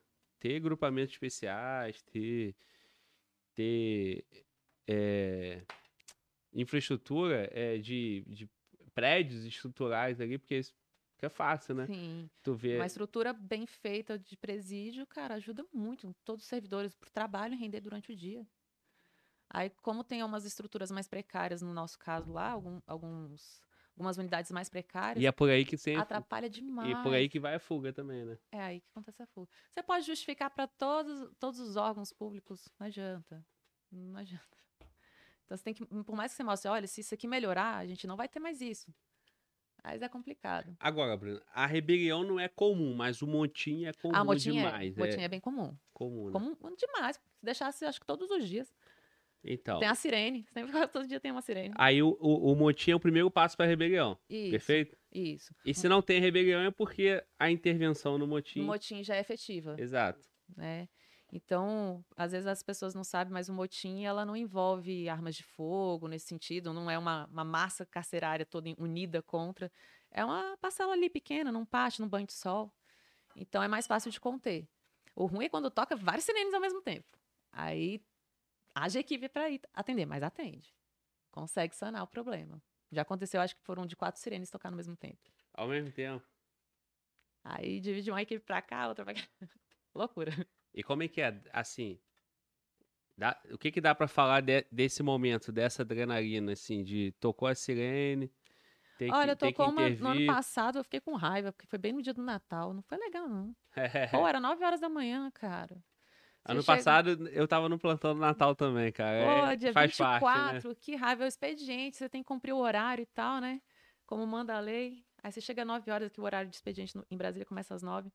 Aí você chega às 9 horas, pega o café. Eu lembro que eu peguei o café, sentei assim, ia terminando de amarrar meu coturno. Aí tocou a sirene. Eu falei, não acredito, cara. No Natal, fala sério. Você chega lá, os presos tentando se matar. no Natal. Aí você vai, acho que nesse dia eu fiquei com raiva. Eu falei, poxa, não, tô com raiva. Pô. Mas assim, a adrenalina acontece porque às vezes, principalmente o pessoal da, dos interventores, eles são treinados, mas os servidores que estão lá na cadeia, eles já têm que descobrir o que está acontecendo para poder tocar sirene. Eles são os primeiros a perceber a, a cena, né, o, o motim, o que vai acontecer. E aí eles acionam a- as operações especiais, né, na sirene. Então, ali é uma adrenalina, porque você quer conter aquilo para aquilo ali não aumentar. Aí às vezes você tocando a sirene e o preso não para. Tem preso que tá com sangue no olho, virado. Sei lá o que, que é tem dentro dele. Aí chega, às vezes, a, a DPOI e tenta intervir, o preso ainda continua possuído lá, querendo matar. Aí, mas aí tem as, as, as formas corretas, né, da, de cessar. Mas é, às vezes dá raiva. As formas corretas. Gás. Nunca, Borracha. nunca nem vi. Não sei nem o que você tá falando. Todo mundo fica, de repente, gripado, começa a espirrar. Não sei o que É. tá acontecendo. É uma alergia coletiva, exatamente. Ô, Bruno, superchat aqui do, do Pires, canal Agente Pires, nosso parceiro. Fala, Pires. É, Bruna tem cara de delegada, pensa nesse upgrade, tu já não tenho respondeu. como. Eu não sou formada em direito, né? Pra você ser delegado, salvo engano, acho que tem que ter experiência, né, jurídica. Tem três anos de prática, é, é E, um pô, caminho mais longo, né? Pois é, e fazer direito agora, pô, tô É. com 33, você delegado com 50? É. Tem um colega que perguntou aqui sobre se dá pra cautelar a arma na polícia penal. Sim, Sim, a minha é cautelada, tua também, né? também. É, até acho que 2011, 12. Algum penal aí antigo aí do DF me, me corrija. Acho que eles só tinham porte de arma em serviço. Sim. E eles tinham que devolver na hora de ir embora. O que era um risco tremendo, né? Porque é preso saindo de alvará o tempo todo.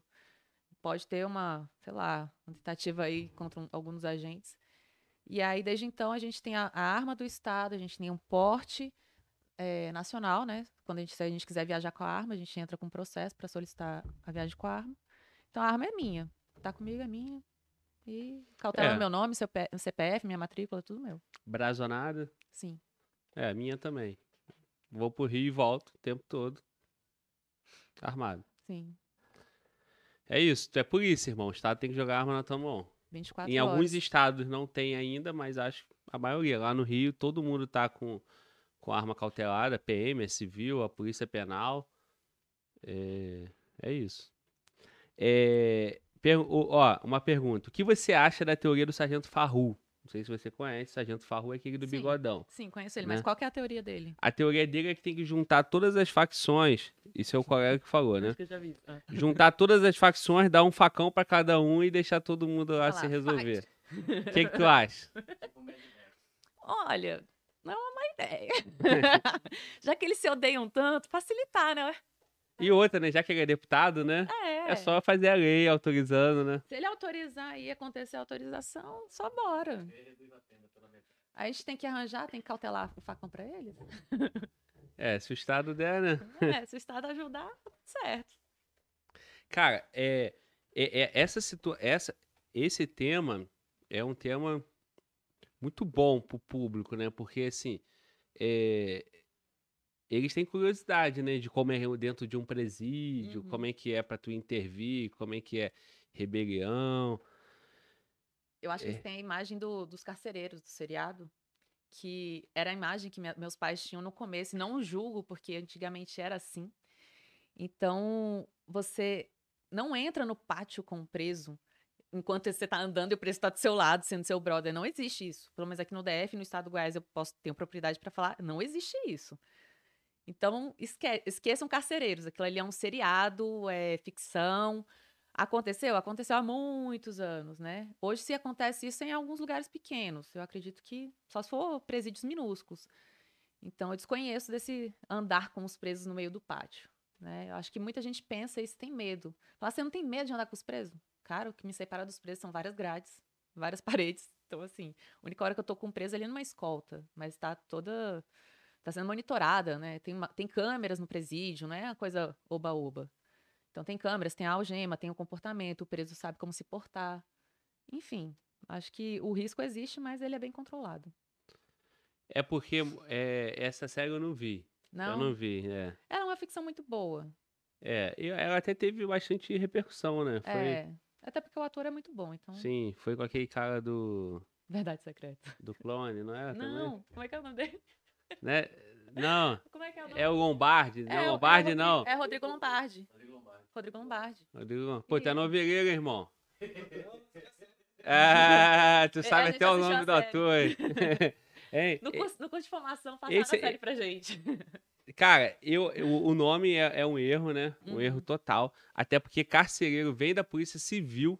Isso. O termo carcereiro é da época que tinha carceragem lá na Polícia Civil. Na Polícia Penal, dentro do presídio, já é outra pegada. E aí ficou esse negócio, né? Do carcereiro, né, cara? Sim. Mas, por exemplo, no federal também no- o contato é o preso tá preso, pô. Tá algemado. E, mas a rapa- o pessoal tem muito essa coisa, né, cara? Da rebelião, do motim, deixa eles se matarem, deixa eles se virar lá entre eles, É, né? A gente não pode, né? Muitos falam assim, ah, deixa eles se matarem um pouco. Pô, a gente não pode fazer isso, a gente é o Estado, né? Exato. Então, a gente- se eles começarem uma, uma briga, a gente tem que intervir. O Estado tem que proteger o interno também. Então, tem a sirene, tá tendo um motim, tá tendo uma briga. Inf- Infelizmente, para algumas pessoas que nos assistem, as pessoas que, que acham bom que o bandido apanha e tudo mais, a gente não pode fazer isso, a gente não pode permitir isso. Então, a gente tem que intervir, cessar a briga, levar cada um para uma carceragem. Vai ter a penalidade deles lá por, por falta grave dentro do, da unidade prisional. Enfim, né, não, não dá para deixar se matar, não. Até porque o cara tá ali custodiado, né, cara? É. Então, o Estado é responsável. Infelizmente, cara, não, não é porque eu quero, não é porque a Bruna quer. A lei diz que o cara tem é, restrição de liberdade. Sim. Cara, isso daqui me lembrou uma coisa, um caso. Eu trabalhava na escolta de interno da área de saúde. E teve um interno, a gente fechou, acabou a visita, os internos estavam entrando para as celas, né? E, de repente, um interno começou a passar mal. E começaram a gritar, vai deixar morrer! E o preso passando mal, não sei o quê. Aí tiraram o preso da ala, da cela, e botaram o preso lá na, na galeria, lá na, na nossa ala, meio que morto já. Como nós, da saúde, já tínhamos feito a, o curso de APH, né, de primeiros socorros, do atendimento de primeiros socorros, o que, que a gente teve que fazer? Muita gente ia falar, deixa morrer, deixa aí. A gente começou o RCP, massagem cardíaca. O preso tinha engolido drogas da, da visitante e ele teve uma overdose, estourou tudo dentro dele e ele começou a ter uma overdose. E a gente estava lá na massagem cardíaca, tu, tu, tu, tu, preso morto. E foram 40 minutos revezando entre três colegas, se não me engano, eu, mais dois colegas tinham feito o curso, revezando e o povo na cabeça, deixa morrer? Não, a gente ficou, esqueceu que ele era um apenado, esqueceu que ele estava cumprindo pena e ali é pela vida dele. A gente tem que fazer o nosso serviço. A gente é pago para isso. E aí o preso, chegaram os, bom- os bombeiros chegaram uns 40 minutos depois, 50 minutos depois, porque é longe. E os bombeiros continuaram lá, falaram, se a gente não tivesse feito a massagem cardíaca, o preso teria morrido. Infelizmente ou felizmente, queiram usar o termo que quiser, o preso depois de, ele foi para o hospital umas 7 da noite, 5 da manhã ele faleceu. A overdose já tinha tomado ele. Ele sobreviveu, acho que só pelas adrenalinas que foram aplicadas nele na massagem. Mas ali é o nosso papel. Muita gente que eu conto essa história fala: ah, não, você tinha que ter deixado morrer. Por que você ficou? Porque você não fingiu que você estava fazendo. Cara, não tem como. Eu fui treinada para salvar. Se fosse um agente ou um preso, eu tô ali. É meu papel. Todo o núcleo da saúde era para fazer isso. E eu fiz. E foram dois casos iguais, assim. Então, assim, muita gente ia querer que morresse, né? A gente fez o nosso papel. A gente é o Estado ali, não tem É, como. exato. E, e, e se você não faz, o que, que acontece? Processo Responde. filmado, lá é tudo filmado. Processo. Ah, por que, que a gente não fez nada?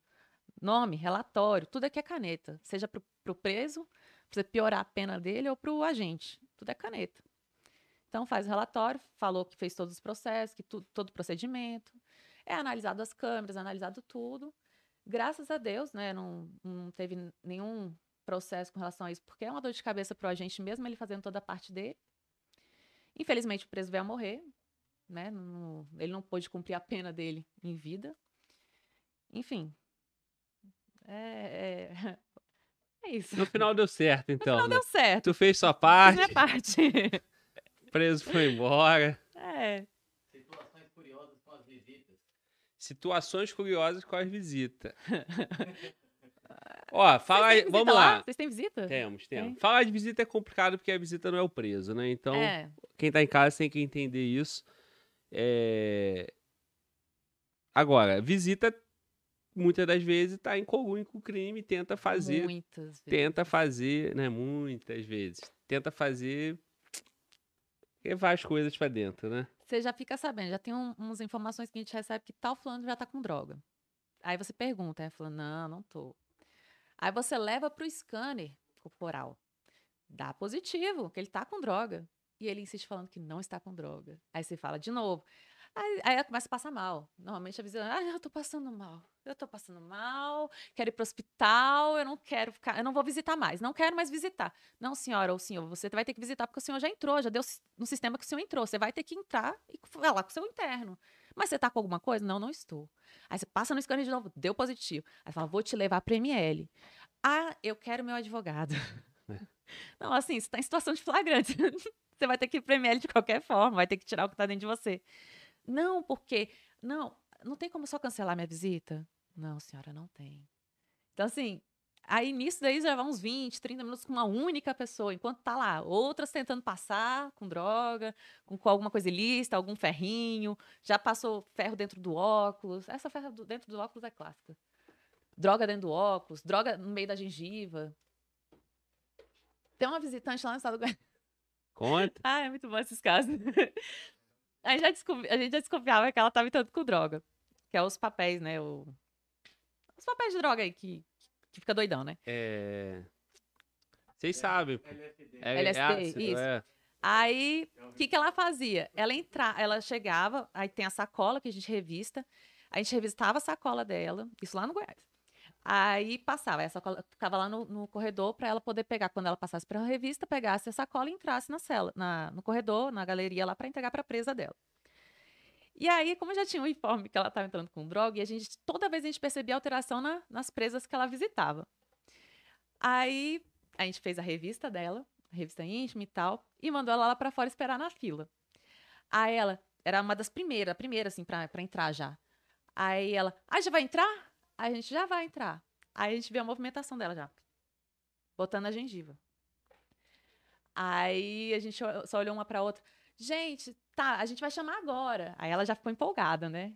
Demora a fazer efeito. Aí a gente enrolou, enrolou, enrolou, enrolou. Aí, depois de uns 10 minutos, a gente botou ela pra entrar. Ela ficou louca na galeria lá, dançando sozinha. e a gente só assistindo na câmera, assim. E a presa, a, a, visita, a presa dela, né? Quietinha à noite, assim, de madrugada. Triste, abatida. A visitante loucona. Nunca mais ela levou nada. Porque toda vez a gente tava fazendo isso. Com ela e as outras que tinham um complozinho. Elas perceberam que a gente sabia. E como lá, na época, não sei como tá agora, na época a gente não tinha scanner corporal. Então era muito ou na denúncia, ou no achômetro, ou desconfiava das atitudes, ou da presa, ou da visitante. Mas essa foi legal. Ela lá na. na- na- Parecia a roda de Equiti, assim, ó. Tchum, tchum, Tava tchum, na rave lá. Cara, louca, louca, louca. Começou a cantar, fazer uns louvores do nada. A gente, o que tá acontecendo? Aí a gente olhou lá na câmera e tava lá. Vamos lá pra, pra ala da frente, pra sala da frente. Falei, Cara, que louca, velho. Tem que, ser, tem, tem que ir no improviso, né, É. cara? Os policiais se divertem também. É. É legal algumas coisas. Aí, daí você percebe tanto que o Estado perde, né? Deixando a diferença de salário entre as polícias. Para a gente chegar no ponto de fazer essa leitura, de estar preparado a esse ponto e sair com a. Entendeu? Sair da Polícia Penal para ir para a PF, para a PRF, isso é ridículo, cara. E o ruim, assim, lá no, onde a gente estava, de efetivo do plantão, só tinha eu e o homem. O restante era tudo temporário. Então, até eu postei no meu Instagram, pô, o cara, o que, que você tem contra- Você tem alguma coisa contra o VPT, que são os temporários? Não, não tenho contra. Só acho injusto o VPT ganhar menos do que a gente. E eu acho que deveria ser vagas para concursados. Já que tem X para VPT, então tem que ter X para concursado. Mesmo trabalho, né? É, tira os VPTs e vira concursado. Todo mundo senta a bundinha, vamos estudar e todo mundo ser igual, ganhar igual. Já que todo mundo trabalha igual, ganhar igual. O cara, o VPT sai lá sem, sem, sem arma, sem nada. E aí eu tenho arma e o VPT tá na rua em risco. sacou? Fazendo o mesmo serviço. Fazendo o mesmo serviço. Né? Fazendo escolta. Pô, é perigoso tanto quanto. Então, pra mim, eles tinham que.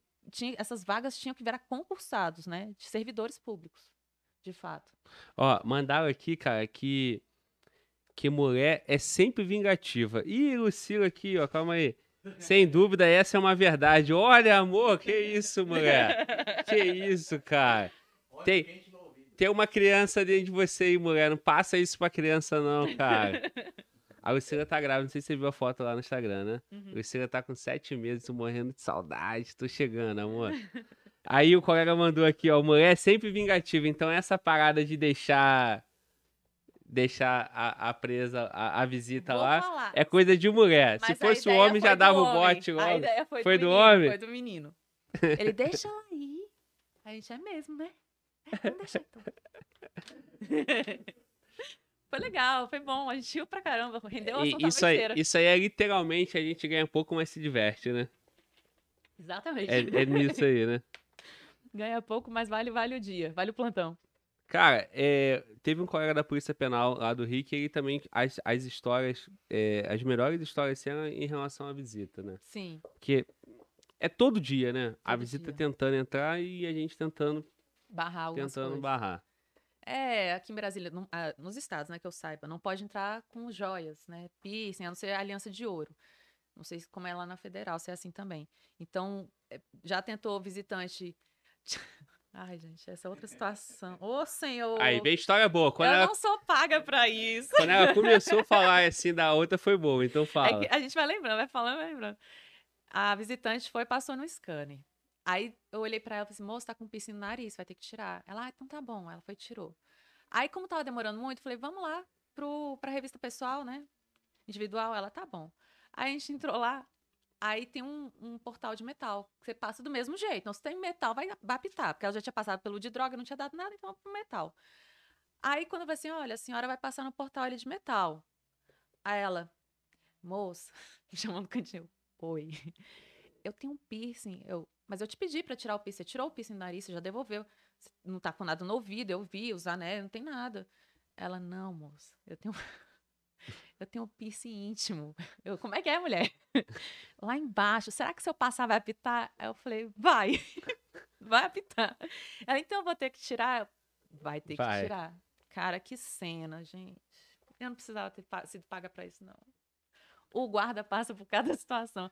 E a mulher teve que tirar, ainda tirou na minha frente a bosta do piercing.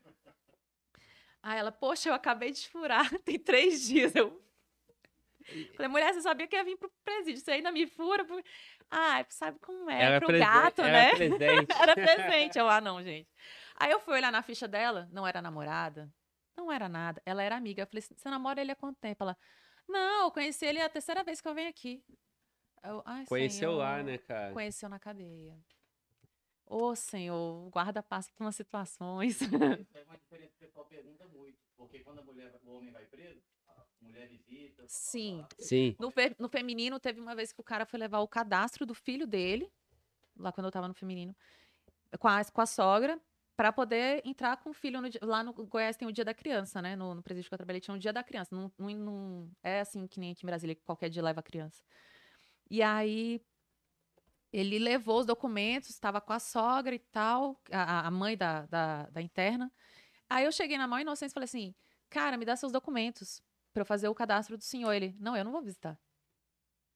Eu fiquei aquela cara de tacho nesse. O senhor é marido dela? Sou, sou. Mas o senhor não vai visitá-la? Ele, não. Ela fez isso porque ela quis. Eu, ah, tá bom. Tá. Aí você fica sem graça, porque você vai no masculino, aparece a amiga de não sei da onde, prima do fulano de tal, Beltrano, Cicrano, e tá nem aí. E elas gostam de namorar interno. Elas sentem poder nisso. Chegar assim, com quem que você namora? Fulano. E fulano tá onde? Tá preso. Lá na, no, no Bangu 1, na PDF 1, no Rio, não sei aonde. Você fala, ah. Aí você tira a onda.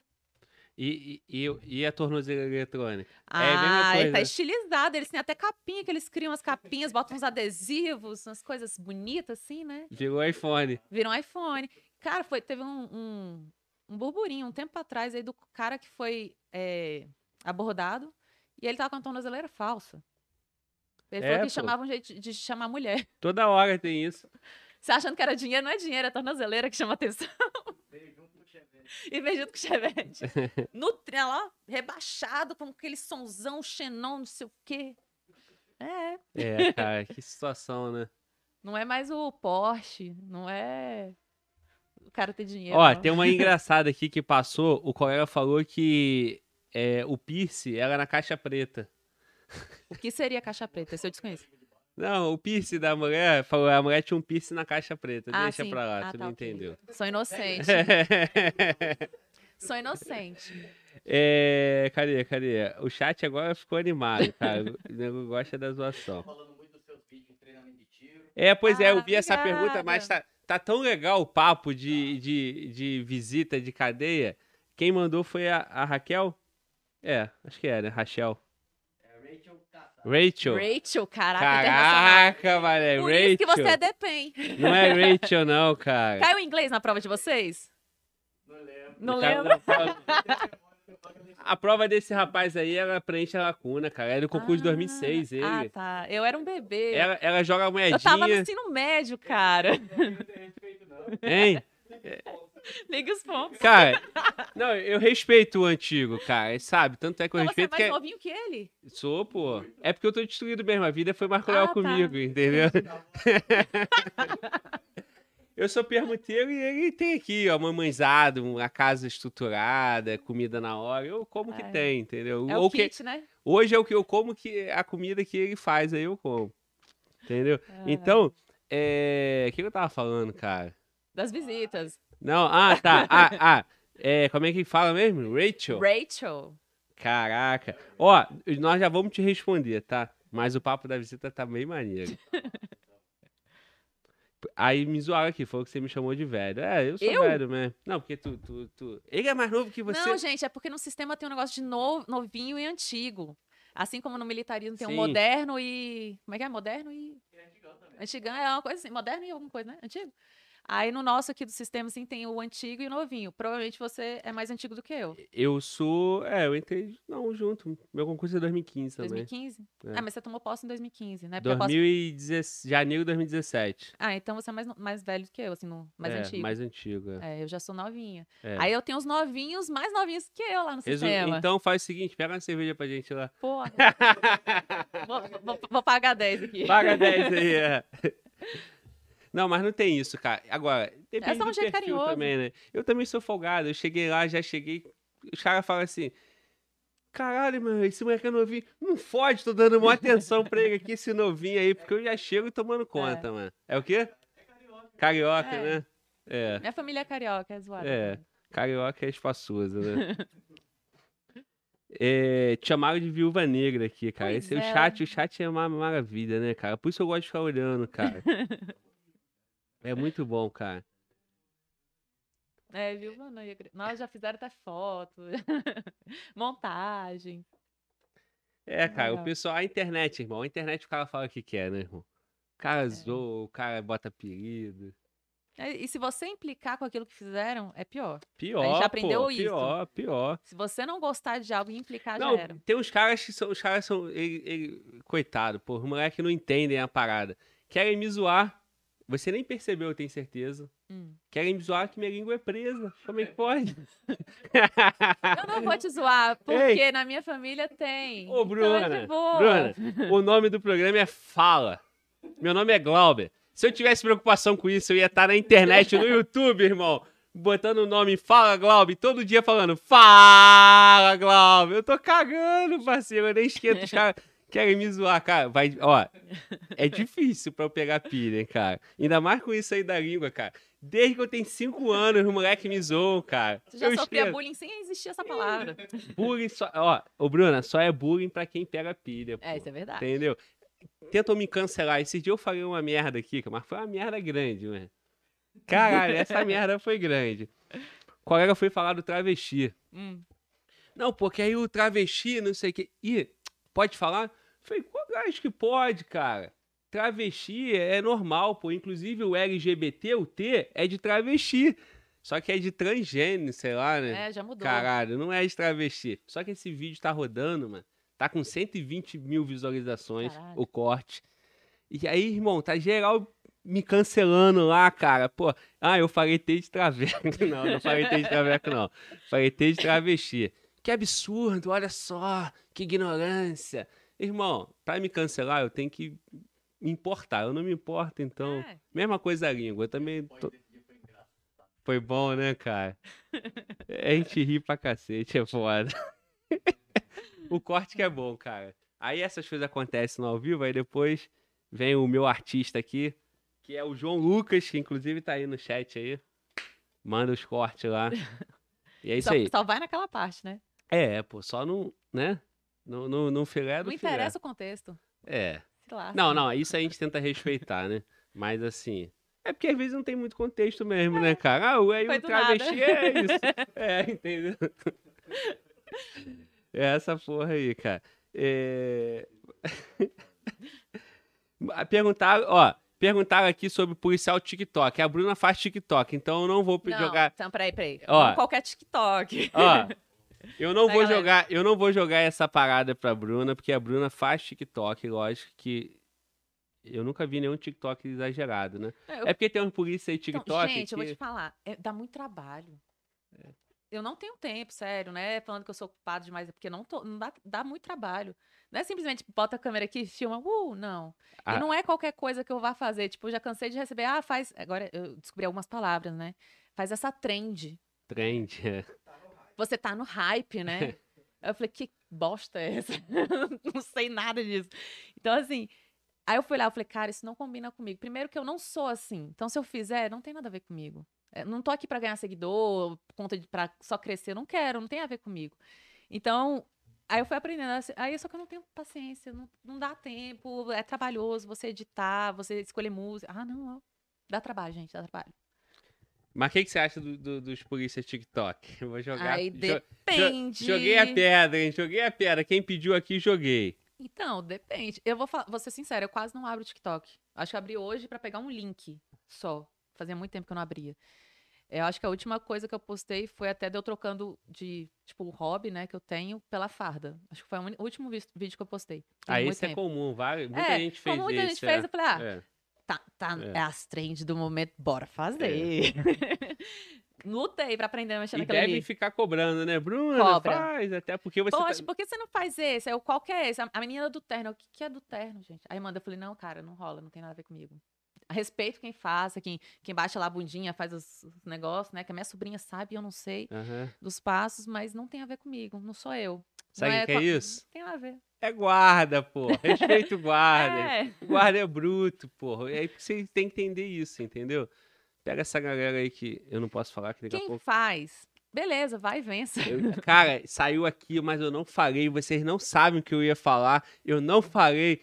Ufa, caraca, meu cortei irmão. pra você nem falar, hein? Não, cara, pô, daqui a pouco eu fico perdendo convidado aí, porque eu falo Pois demais, é. né, e tal, não falei. Mas assim, como a gente costuma falar no sistema, cada um é só matrícula, né? Você faz do jeito que você quiser. É, Cada um é responsável por si. então, Exato, se a pessoa exato, quer exato. fazer. exato. É, é, perguntaram o que, que você acha. A menina quer ser advogada criminalista. Certo. É, Hum. passa o assunto, né? Acabou, já tá respondido. Assim, amiga, o que, que você quer? você quer? Qual seria a pergunta em si? Ela falou que sonha em ser advogada criminalista e perguntou o que, que você acha. Não vou te iludir, você vai pegar muitos casos. Eu não sou do direito. É a Gabi Souza. Gabi, Gabi, um cheiro. Mas olha só, você não vai receber todos. Ah, eu só quero atender preso que não tem culpa. Não existe isso, cara. Esquece. Você vai pegar um preso lá pra defender e ele vai te ludibriar de uma forma. Às vezes ele não vai te contar a verdade. Ele vai te falar que não fez isso, vai contar uma historinha e você, se for muito inocente, vai cair na historinha dele e você vai lá defendê-lo achando que ele é o coitado. E na verdade ele tá te jogando pro alto, como a gente costuma falar no sistema ele é culpado. Então, assim, é porque tem muita gente que se baseia no- nos seriados, né, de Law and Order, aqueles, é, como é os outros? CSI, que vai defender o preso que é coitadinho. Cara, não é assim. Não é assim. Tem as porcentagens aqui, a maior, não sei quantos por cento, sempre são presos culpados. Né? A porcentagem que existe eu não sei qual que é. Então, cara, se é o que você gosta, não pensa que você vai viver no CSI. Não é assim, não. É, assim, é, pode até existir injustiças, né? Mas é exceção, gente, não é regra. Então, assim, é, é óbvio que eu, eu tenho que respeitar, né? Eu não tenho nem o direito de não respeitar. Eu trabalho no sistema, sou policial penal, tem que respeitar os advogados. Vai Sim. chegar lá, o respeito é um, é, é um profissional, exatamente. Igual eu sou profissional, eles têm que me respeitar, eu respeito também, né? Aí tem muito respeito. Mas você tem que saber que você tá defendendo, não é inocente, né? Você pode até diminuir a pena do cara. Não, a meu papel é busca, diminuir a né? pena e tal, mas você não vai defender inocente. Quer defender inocente, defende polícia. Exatamente. Beleza? Então, é isso. É, Ah, tá. A colega, então, já que saímos da, da, da parada da, da visita, a colega é do Nordeste, já descobri, tá? Aí você falando que é Rachel. Rachel nada, é. é... Cadê como é que é o nome mesmo? Eu não sei nem. Eu tenho que ler, senão eu não sei. Rachel. É, Rachel, porra. Ela falou, cuida, Globo. Fala igual o Gilvan. Gilvan é de João Pessoa, fala isso. Cuida, homem. Cuida, homem. Eu conheço os nordestinos, meus amigos. Então ela perguntou, Glauber, pergunta dos treinos de estilo. É custodiado por ela ou por Estado? Eu já vou falar. Meu irmão, a mulher tá com 300 mil seguidores. Sabe quem tá custeando? É, é, é, publi, é publicidade, pô, né não? Responde É, aí. Então, assim. Aí, os- arruma a fita pra mim também, que eu tô querendo uns, uns Beleza, a aqui. gente faz um, um, um na- intercâmbio aí. Ó, pô, o cara, é- ó, o cara é pequenininho, tem uns 20 mil É, vamos fazer a pouco. parceria? Depois você, Pô. você manda um e-mail na assessoria, aí a gente Ah, começa. Tem até caixa postal, né, Thiago? É. Ah, tu quer assessoria, prepare, Thiago? É assessoria. Ah, então demorou, pô. Vamos fechar essa parada aí. É, Qualquer parceria, mande um e-mail, porque o WhatsApp não dá. É porque você tem feito vários treinos, né? Então, Postado é, quando, eu acho que ela tem as dúvidas também quando a gente entra, né? Quando a gente entra no sistema, o- uma das etapas obrigatórias para a gente também ter concluído o estágio probatório dos três anos é ter concluído o curso de tiro e se tiver alguma outra etapa após o curso de tiro. Então, é custeado pelo Estado. Ponto. Na época que eu estava no Goiás, não foi. Meu porte de arma eu tive que tirar particular. Porque, Uhum. à época, o Estado do Goiás não, não fez o curso de tiro. Ele deu é, é é? o básico, mas isso não me dava direito ao porte de arma. Então, eu paguei particular e ca- acautelei uma arma do Estado e era minha, tranquilo. Na hora que eu exonerei, eu devolvi a arma. Aqui no DF, não. Aqui no DF foi feito todo o curso de tiro pela DPOI, que estão os instrutores, né? Junto com a escola penitenciária, que, qual eu faço parte hoje.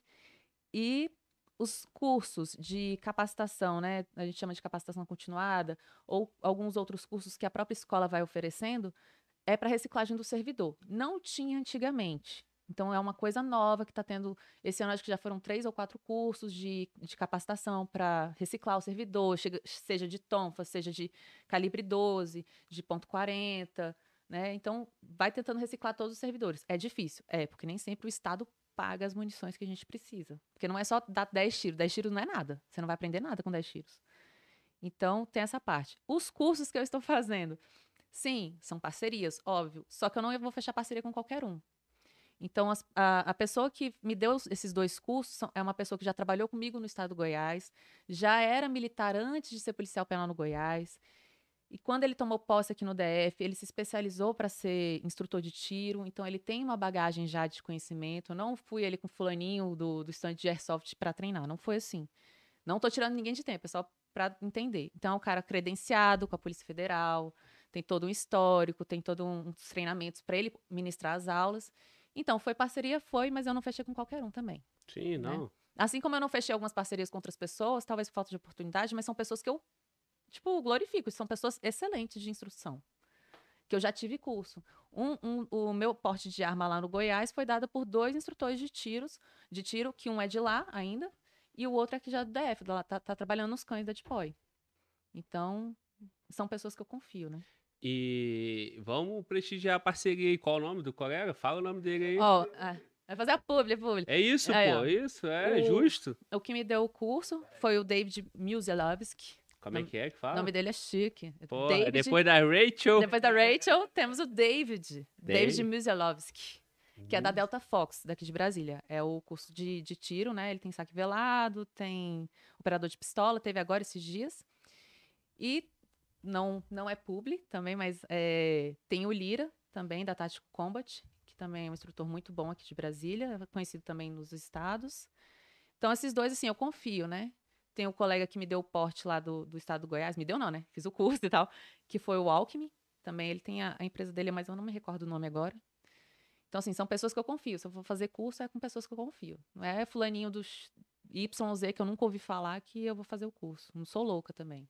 É isso, cara. E Tá essas... lidando com arma de fogo, né? Não, e essas parcerias aí vejo como muito positivo, Sim. porque além de te capacitar, você dá visibilidade para pessoas que fazem um serviço Sim. bacana, um Às trabalho. vezes a pessoa nem sabia, às vezes tá começando agora no Instagram, então assim, é mais no boca a boca e tal. Você fala, pô, eu fiz o curso. Ah, eu não sabia. Eu não sabia que ele tinha Instagram, peraí, eu vou seguir. Ah, ele vai Sim. dar um curso, vou fazer. Teve um colega, quando eu botei lá que ia fazer o saque velado, ele falou, pô, vai ser em qual estado? Eu falei, pô, vai ser em Brasília. Ele, poxa, eu sou de Minas. Eu falei, Não, cara, você outra- quer vir pra cá? tipo, só tem como se você vier pra cá. Não, Bruna, e, e agora tem uns CACs aí, né? Tem que tá todo CACs. mundo aí é uma crescente, então Uhum. tu não precisa ser da força de segurança pública para fazer o, o treino. Então é um público muito grande, então muito bom. Tem muita gente que quer conhecer pra falar assim, cara, eu quero isso. Ah, eu não gosto, tenho medo. O que mais tem gente que fala assim, ah, eu gosto de arma, mas chega na hora de atirar, fica com medo do barulho, com medo da, do recuo da arma. É assusta né, no Assusta. começo. No né? começo você fica assim, cara, que susto. Depois você escuta, escuta um bom bom lá, tá, beleza. Muita gente perguntando do Miron. O Insta dele é instrutor.david E- Instrutor.david Muzialovski. Aí, Só botar lá nos meus seguidores lá. tu que era assessoria, dá uma dica pro parceiro lá, fala pra ele, porra, arruma um apelido aí, que esse nome aí é difícil, cara. É porque você não sabe o nome dele todo, é difícil. É difícil, difícil. cara. David Bala no alto. Bala no alto. É, cara. Não, mas pode procurar lá, é Delta, Delta Fox, né? ah, Delta Delta Fox. Fox é fácil, pô. Delta Fox, pronto. lógico. Delta Fox, se quiser, ó, patrocina o Fala Global. Bota Delta Aí. Fox aqui também, ó. Ah, Você achou que eu tava de bobeira? Ah, tu achou? Sacanagem. É, eu gosto vai de dar, pro Rio de Janeiro. eu gosto de dar moral pros colegas.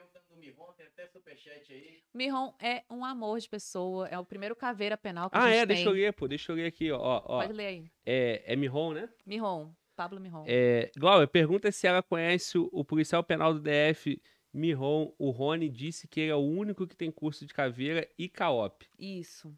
Ela pensa em fazer algum desses cursos? Quem mandou foi o Israel Magalhães Ornelas. Então, Ismael, né? É, Israel. Israel, perdão. Então, Israel, é... o Miron, a gente, posso falar que trabalhamos juntos, porque a gente trabalhava na mesma unidade, que era lá na Dipoi.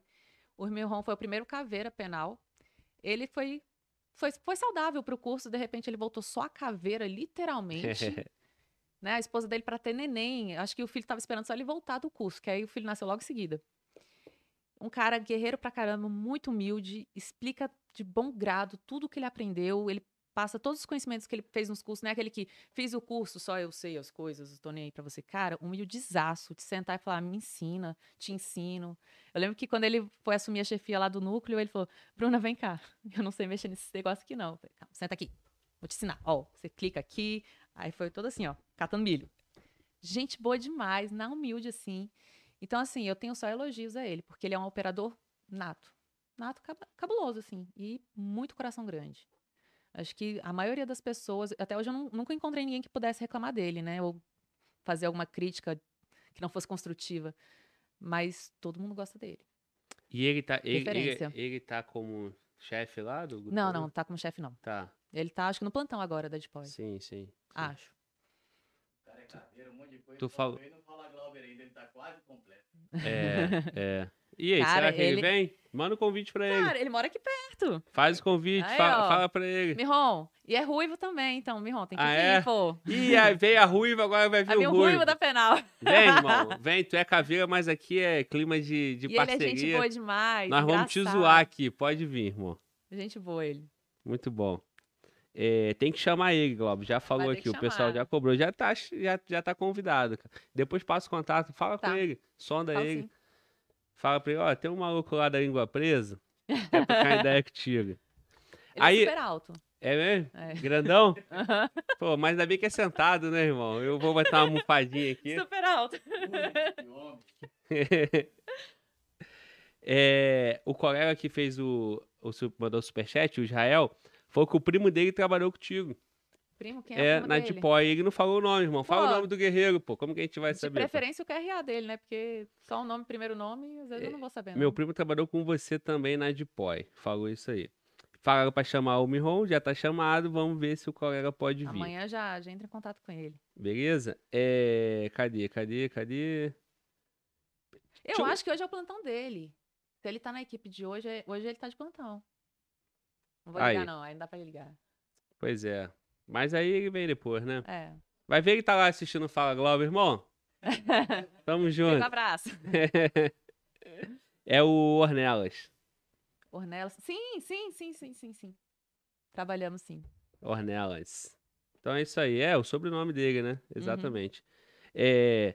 Ô, Globo, tá faltando policiais do Ceará, cara. Porra, cuida, tá vendo? O nordestino é maneiro, né? Cuida, cuida, irmão. Tô cuidando dessa parada aí. Ó, eu conheço dois lá, hein? Tra- traz uns cabras do raio. Irmão, top. Só que é o seguinte, o podcast ainda é pobre. Então não dá pra custear a vinda dos caras, né? Então por isso que eu tenho, não tenho um convidado. Eu faço com o pessoal do Rio, com o pessoal do DF, entendeu? A, a, a Bruna já custou caro, eu tive que pagar o Uber dela e tal. Uber Porra, das minhas pernas. né? a Bruna foi uma coincidência boa, porque Caraca. ela veio andando, Vim andando, literalmente. Da rua da frente. É. Mas aí eu, eu, eu não chamo, cara. Não é que eu não, eu, eu não tenho convidado ainda porque eu não tenho condições de oferecer a, a condição que o cara precisa pra vir, né? Mas qualquer policial do Brasil aí, cara, que tem essa pegada aqui do canal, é, concurseiro, é, valorizar a polícia, trocar ideia, esse canal é pra isso. É o Olha, uma podcast Papo de Polícia. Tem uma da Patama aí que é Aqui, daqui do EF. maneiro, pô. Ela é do- dos químicos e tudo. Top, top. Ela é top. Top. Então, assim, todo mundo que é estiver muito no. Rio, cara, eu estiver em Brasília, colega do Ceará, Pernambuco, qualquer lugar, da Bahia, dizem que os, que os polícia da Bahia é desenrolado, desenrolado né? Os caras são brutos. Então, vai ser uma honra. Eu só não consigo ainda financiar a vinda dos colegas. Ainda, né? Ai, Quem em sabe, com a breve. ajuda de vocês, mandem superchat. Tem tempo que eu não peço. Mandem superchat, tá bom? O canal vive disso. Beleza? Você acha que é barato? A, a- menina fez patrocínio lá pra trocar tiro. Aí ela fez patrocínio aqui também, cara. Eu tive que oferecer cerveja pro Thiago, tá sentado ali tomando cerveja. Né não? A, a, a Bruna tá só na água. Falando nisso, o café acabou, a produção. Café Pô, Eu só frio. quero água, só quero água. Sacanagem, traz uma água. Não, Tá. mas o pessoal tava perguntando de aqui, o café não vai pro pessoal da produção também, não? Porra, os caras estão tomando cerveja, você Vai cara. querer café? Porra. Acabou, acabou o superchat. Aí o colega falou, aqui na Bahia os o, o- PM é diferenciado, irmão. E é mesmo, cara. Eu fui no carnaval lá em 2012. Meu irmão, os caras desce a lenha, irmão. Desce. Desce a lenha, meu Exatamente. irmão. Cara, se- exatamente, os malucos são, são enjoados. Chama o Cauã Pagliarini. Porra, esses malucos de nome difícil não é bem-vindo aqui, não. irmão. Eu ia falar, esse nome não é do Brasil, não. Esses nomes difíceis não, não, não são bem-vindos aqui, não. Já falei com ele, ele já disse que vem, tá bom? É, agora tem que ver a agenda, tá bom? É, pô, mas o Cauã é, é de Santa Catarina, sim, mas o maluco falou que vai no Rio, vai passear no Rio, então quando ele, ele tiver pelo Rio, ele vai aproveitar e vai vir. Tem mais uns dois ou três colegas que são de fora do Rio e que já estão agendados para vir no podcast, tá? Já vou dar aqui um spoiler para vocês. Um é o Ronaldo Bandeira, que é o PRF, que tem aquele. Tive aula com ele. Teve, legal. Pô, legal demais. É, ele é dono lá do curso Ronaldo Bandeira, né? É. E ele é PRF e vai vir no podcast dia 9 de setembro, tá bom? Muito bom. Então, Ronaldo Bandeira, dia 9 de setembro no Globo Podcast. Tem o, o Pablo também, que é o Pablo é, de português, Jamilk, que dava aula no Alfa, tem muito Sim. tempo atrás, um tatuado, Era sabe? jovem. É. É, tem tempo. O Pablo também vai vir no canal, só não fechamos a data ainda, tá bom? Mas o Ronaldo Bandeira já tem a data, dia 9 de setembro, vai ser lá no Rio, lá em Nikit. Ô, pessoal que bom. ser policial aí, que no segundo semestre não tem oportunidade melhor do que a PPMG. É verdade. Isso porque a Bruna não quer soltar que vai ter PPDF também não, no já soltei, segundo vai semestre. ter, vai ter. Isso é fato, fato consumado. E É. eu falo, todo mundo senta e estuda, cara. Porque a prova, assim, não sei se você lembra da época em 2015, quando fizemos as provas, a prova da penal DF e a do Goiás foram consideradas as provas mais difíceis até então, à época. E foram realmente provas difíceis, né? Foram bem concorridas. Eu me senti lisonjeada de passar, falei, meu Deus, não acredito. Mas eu acredito, pela pegada que teve da Civil agora, da PRF, e foi a DPEM também, né? Essas Teve, todas tiveram agora, junho. cara, você vê que o nível tá alto. Da PRF de 2018 eu já achei muito alto. Pô, a galera tirou de 120, tirar 108. É, Você fala assim, cara, você tá estudando pra qual prova, velho? Porque policial não pode ser. É. É, foi assustador. E, o- É a e o, cara, o cara não errou uma. Da 120 ele fez a 108. Ele não errou nenhuma. É. Aí você fala, você tá estudando há quanto tempo? Acho que ele tava estudando, tipo, há uns dois anos. É possível. É, mas... É, né? A sorte sorri pra alguns. É. É... É, é. Olha aquela pessoa que já tem um QI elevado, É né? porque vai ver o cara estudou com aprovação bisurada. É, Lembra pode ser. é, é. Tem que fazer uma palestra pela prova dele. Exatamente. Cara, Ó, meu irmão não. passou no NB sem nem estudar direito. Ele só ia pro cursinho e dormia a tarde inteira. O QI dele é um pouquinho elevado. É, um pouquinho, né? É. Aí a irmã já não tem muita sorte, não. Um pocão. Então, rapaziada, realmente, segundo semestre, Eu, eu considero a Polícia Penal de Minas como a maior oportunidade agora Sim. do segundo semestre, porque são 2.400 vagas, porque é nível médio, porque 5 mil de salário, Parece que é o último nível médio que vai ter. é o último nível médio, aqui já é nível superior. Aqui já é nível superior, desde 2015. Então, é, você vai trabalhar no 2472, porque em regra é plantão. Uhum. É, cara, excelente oportunidade. Aproveita, Sim. é agora. Próximo da Polícia Penal Federal. Não, e é exatamente Polícia Penal Federal, não vai ser mais concurso do DPEM, vai ser concurso da Polícia Penal Federal. Vai ser nível superior. Então, assim, aproveita aí, irmão. Aproveita. Aí o pessoal tá falando do Chama Fulano pro podcast ainda, né? Comemoraram a vinda do Pablo, não tem data ainda. E falaram, chama o Andrade. O Andrade também já tá convidado, já tá aceito. Talvez eu não sei se ele já me respondeu, vou até ver aqui agora que eu já falo. Talvez o Andrade vai ser no dia 6, beleza? Não, não respondeu ainda. Ele pediu para ser depois do dia 10, mas depois do dia 10 eu não tenho agenda. Então eu pedi que fosse no dia 6. Então, Andrade a Combat. Chama o Evandro Guedes. Cara, Evandro Guedes só quando ele tiver postura de carioca, irmão. Sem mimimi, sem choradeira, papo de homem, sujeito homem, senta aqui e trocar ideia. Aí Evandro Guedes pode vir. Se ficar de mimimi e falando, ah, esses caras de podcast, aí não dá. Aí, infelizmente, não dá. Quando eu comecei a estudar o Evandro, ele ainda era, era servidor público. Ele não tinha abandonado a vida de servidor Sim. público. Então, assim, era entre trancos e barrancos, ele aparecia em algumas aulas do curso e tal. E ainda não tinha esse Away todo assim. É, não, eu, eu não tenho nada contra ele, não. Na verdade, assim. Não, Away que eu falo assim, de YouTube, porque agora tem muito vídeo no YouTube. Então Não, a gente só tinha os vídeos só- de aula mesmo. Só pra te contextualizar, a parada é a seguinte, Bruno. É, o Evandro, o Evandro, ele, a rapaziada chama ele, chama o Evandro, chama o Evandro, chama o Evandro, e o público que vai definindo quem vai vir aqui, né, cara? É, e aí, porra, beleza, o Evandro falou que vinha. Só que aí ele não tinha agenda, e depois ele me mandou uma mensagem. Aí quem não tinha agenda era eu. Tipo a gente. É, e aí eu- veio o Thales aqui, né? O professor Thales. Aí o Thales jogou umas pedradas pra ele aí, ele não gostou, e aí depois ele falou: eu não vou mais nesse canal aí de Ah. podcast. Então, Deixa de parceiro, se tu estiver ouvindo aí, porra, irmão, sustenta, vem aqui, senta aqui, dois carioca, nós dois da mesma carreira, entendeu? Vamos falar de concurso, vamos falar de polícia, irmão. Cada um fala o que quer, você fala o que você quiser sentado aqui. Demorou? E tem o cara, o Will, Will Moraes, eu vou te dar uma moral, parceiro. Eu, eu valorizo quem, o cara que persiste. O Will Moraes é fã do delegado da Cunha. E ele falou: Glóbis, da Cunha, Cunha no podcast. Porque antes ele tava perguntando o que, que a gente acha. E eu vi, tá, irmão? Eu vi, mas eu tava esperando o momento certo.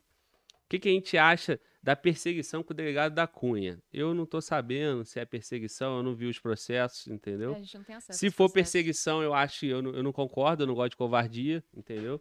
Então, tomara que não seja perseguição, e se for perseguição, que ele não seja punido na covardia. O que, que você acha, Bruna? Responde. Eu acho que ele podia fazer o um concurso do. DF e vir pra cá pra ganhar mais.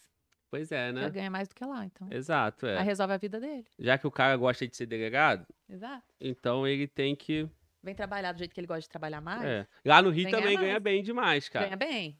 Delegado da Cunha, faz o concurso, tá aberto, vai ser Uhum. o SESP, eu já te adianto, tá bom? Banca SESP, concurso de delegado lá no Rio é tranquilo de passar.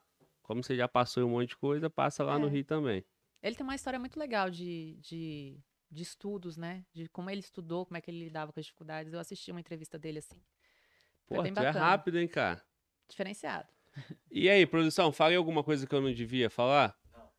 Então demorou. Todo dia o Mauro surge, Mauro formou o primeiro Todo mundo galera fala Mauro, né? Mauro não veio aqui até agora. É, Mauro tá ocupado lá nas carreira praias. completa. E ele tava aqui esses dias. É porque ele passou muito rápido e foi embora. Ó, vocês conhecem. É, eu vou falar do jeito que eu tô lendo aqui, ó, eu sou bem burro mesmo, mas. Pupu da Polícia em Ação eu não conheço, irmão. Eu não sei quem é, tá?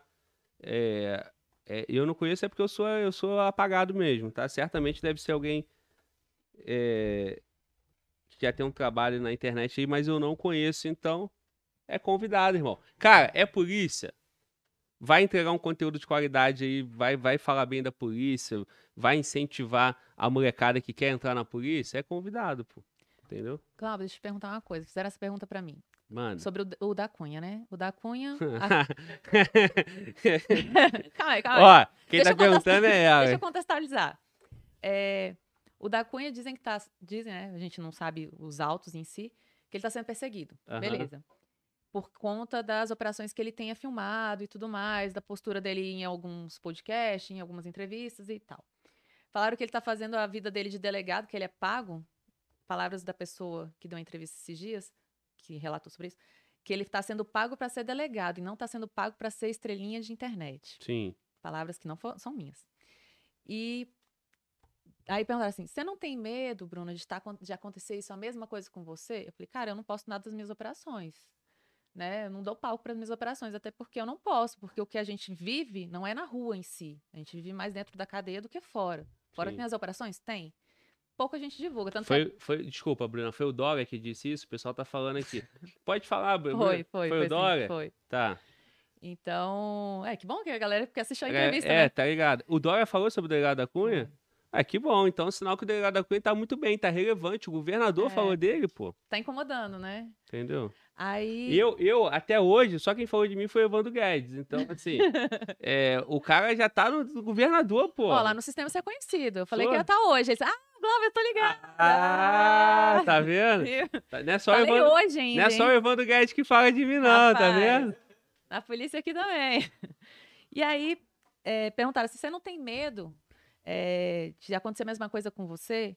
Falei, cara, das minhas atitudes eu sei, eu sou mais reservada e tal, mas eu entendo que pode acontecer, porque inveja existe dentro do sistema. Falar, ah, ela tá aparecendo demais. Já me cansaram de me chamar de blogueirinha. É blogueirinha. Eu, Sim. Cara, tá desmerecendo que muitas profissões, muitas mulheres e homens são blogueiros e ganham muito mais do que muita gente. Sim, sim. Né? Então, por partes que tem. E é digno, né? É digno, É um pessoa tra- trabalho. Cara, dá trabalho pra caraca. Sim. Sério, você criar conteúdo, você postar. Às vezes eu tô lá no trabalho, aí ele que me lembra, o Thiago me lembra. Amor, não esquece do Instagram. Eu, eita mesmo, Instagram, calma aí. Aí você tem que parar o que você tá fazendo do seu serviço, do seu dia, do seu almoço com a família, pra poder interagir com pessoas que estão esperando alguma coisa de você. Isso dá trabalho. Isso não é assim, ah, tô aqui, olha minha comida, gente, beleza, tá, tchau. Não, você tem que interagir depois, responder quem tá te perguntando e tal. Voltando ao assunto. Eles falaram disso, esse rapaz, né? foi- acho que foi um Sim, rapaz que me sim. perguntou: você não tem medo? E eu faço essa pergunta pra você: você não tem medo por essa mídia que você criou, né? Que você Sim. cresceu, do seu Não, canal, é, do eu- seu eu- Instagram. Ó, eu não tenho medo. Eu acho que o delegado da Cunha também, ele não tem por que ter medo. É, tanto é, cara, tanto é falando do delegado da Cunha, eu, eu inicialmente, e eu, a essa parte do trabalho dele, eu admiro, porque fez um bem pra polícia, assim, ele, ele ganhou proporção, né? Sim. E eu entendo que não é por isso. O que ele tá respondendo eu não sei, não vou ficar aqui sendo leviano, dando opinião, mas assim, é, a minha, a minha, a minha, o meu raciocínio é o seguinte: ele botou mais de 50 operações é, lá no YouTube. Sim. Se fosse por conta da operação em si, o processo chegaria na, na segunda, na terceira, na quarta, na quinta, na décima. Não chegaria só Só na, na, na operação 59, entendeu? Sim. O meu processo chegou no meu terceiro vídeo. Você tá entendendo? Ai, será que o meu vai chegar daqui a pouco? Não, o meu, ó, o meu processo administrativo Não sou estável ainda, gente. chegou no terceiro vídeo, entendeu? Então, assim, chegou rápido. O dele demorou 60. Isso que você fala bem, né? Da, da corporação. Eu só falo bem. É, assim, chegou. Beleza, processo a gente responde, né? Eu tô tranquilo, eu, eu tô seguro das tá coisas que eu falo. errado. É. Agora, eu, você, da Cunha, qualquer outra pessoa que tá na internet, a gente tá na internet na folga, né, cara? Então, Exato. assim, até o delegado da Cunha, as merdas que, que ele fala, eu acho que ele tá no direito de falar merda na Como folga cidadão. dele. É, entendeu? Às vezes eu acho que ele é um pau no cu, às vezes eu acho. Entendeu? Mas ele tá na folga dele, ele tá fazendo o trabalho dele, entendeu? Às vezes eu- alguém pode achar que eu sou um pau no cu também? Sim. Agora, eu não tô ridicularizando a farda, eu não tô usando a, a, a farda a meu favor. Quem faz isso responda, entendeu? Sim. Então, assim, eu acho que o nosso trabalho é muito importante, Bruno. É porque o pessoal também não conhecia a nossa carreira. então Inclusive, eu bom. acho que isso que a gente faz tinha, É. tinha que ser institucionalizado, entendeu? Então tinha que chegar lá, pô, no DEPEN, ô Glauber, quer fazer parte desse projeto aqui? Pô, algumas pessoas do concurso do DEPEN te conhecem, entendeu? A nova geração de servidores, todo mundo te conhece. Quer fazer parte desse projeto? Bruna, quer fazer parte desse projeto aqui de comunicação institucional da Polícia Penal do DF? Eu acho que deveria ser isso. Idem com o da Cunha, entendeu? O da Cunha tinha que estar lá fazendo um papel institucional. Porque a imagem que muita gente tem de, no caso dele, delegado, São Paulo, né? Sim. Delegado de São Paulo é o quê? Ah, é corrupto. Todo servidor que tá lá é corrupto, que faz isso, faz coisa errada. Aí o cara mostra que ele não é e que ele é pró a segurança total.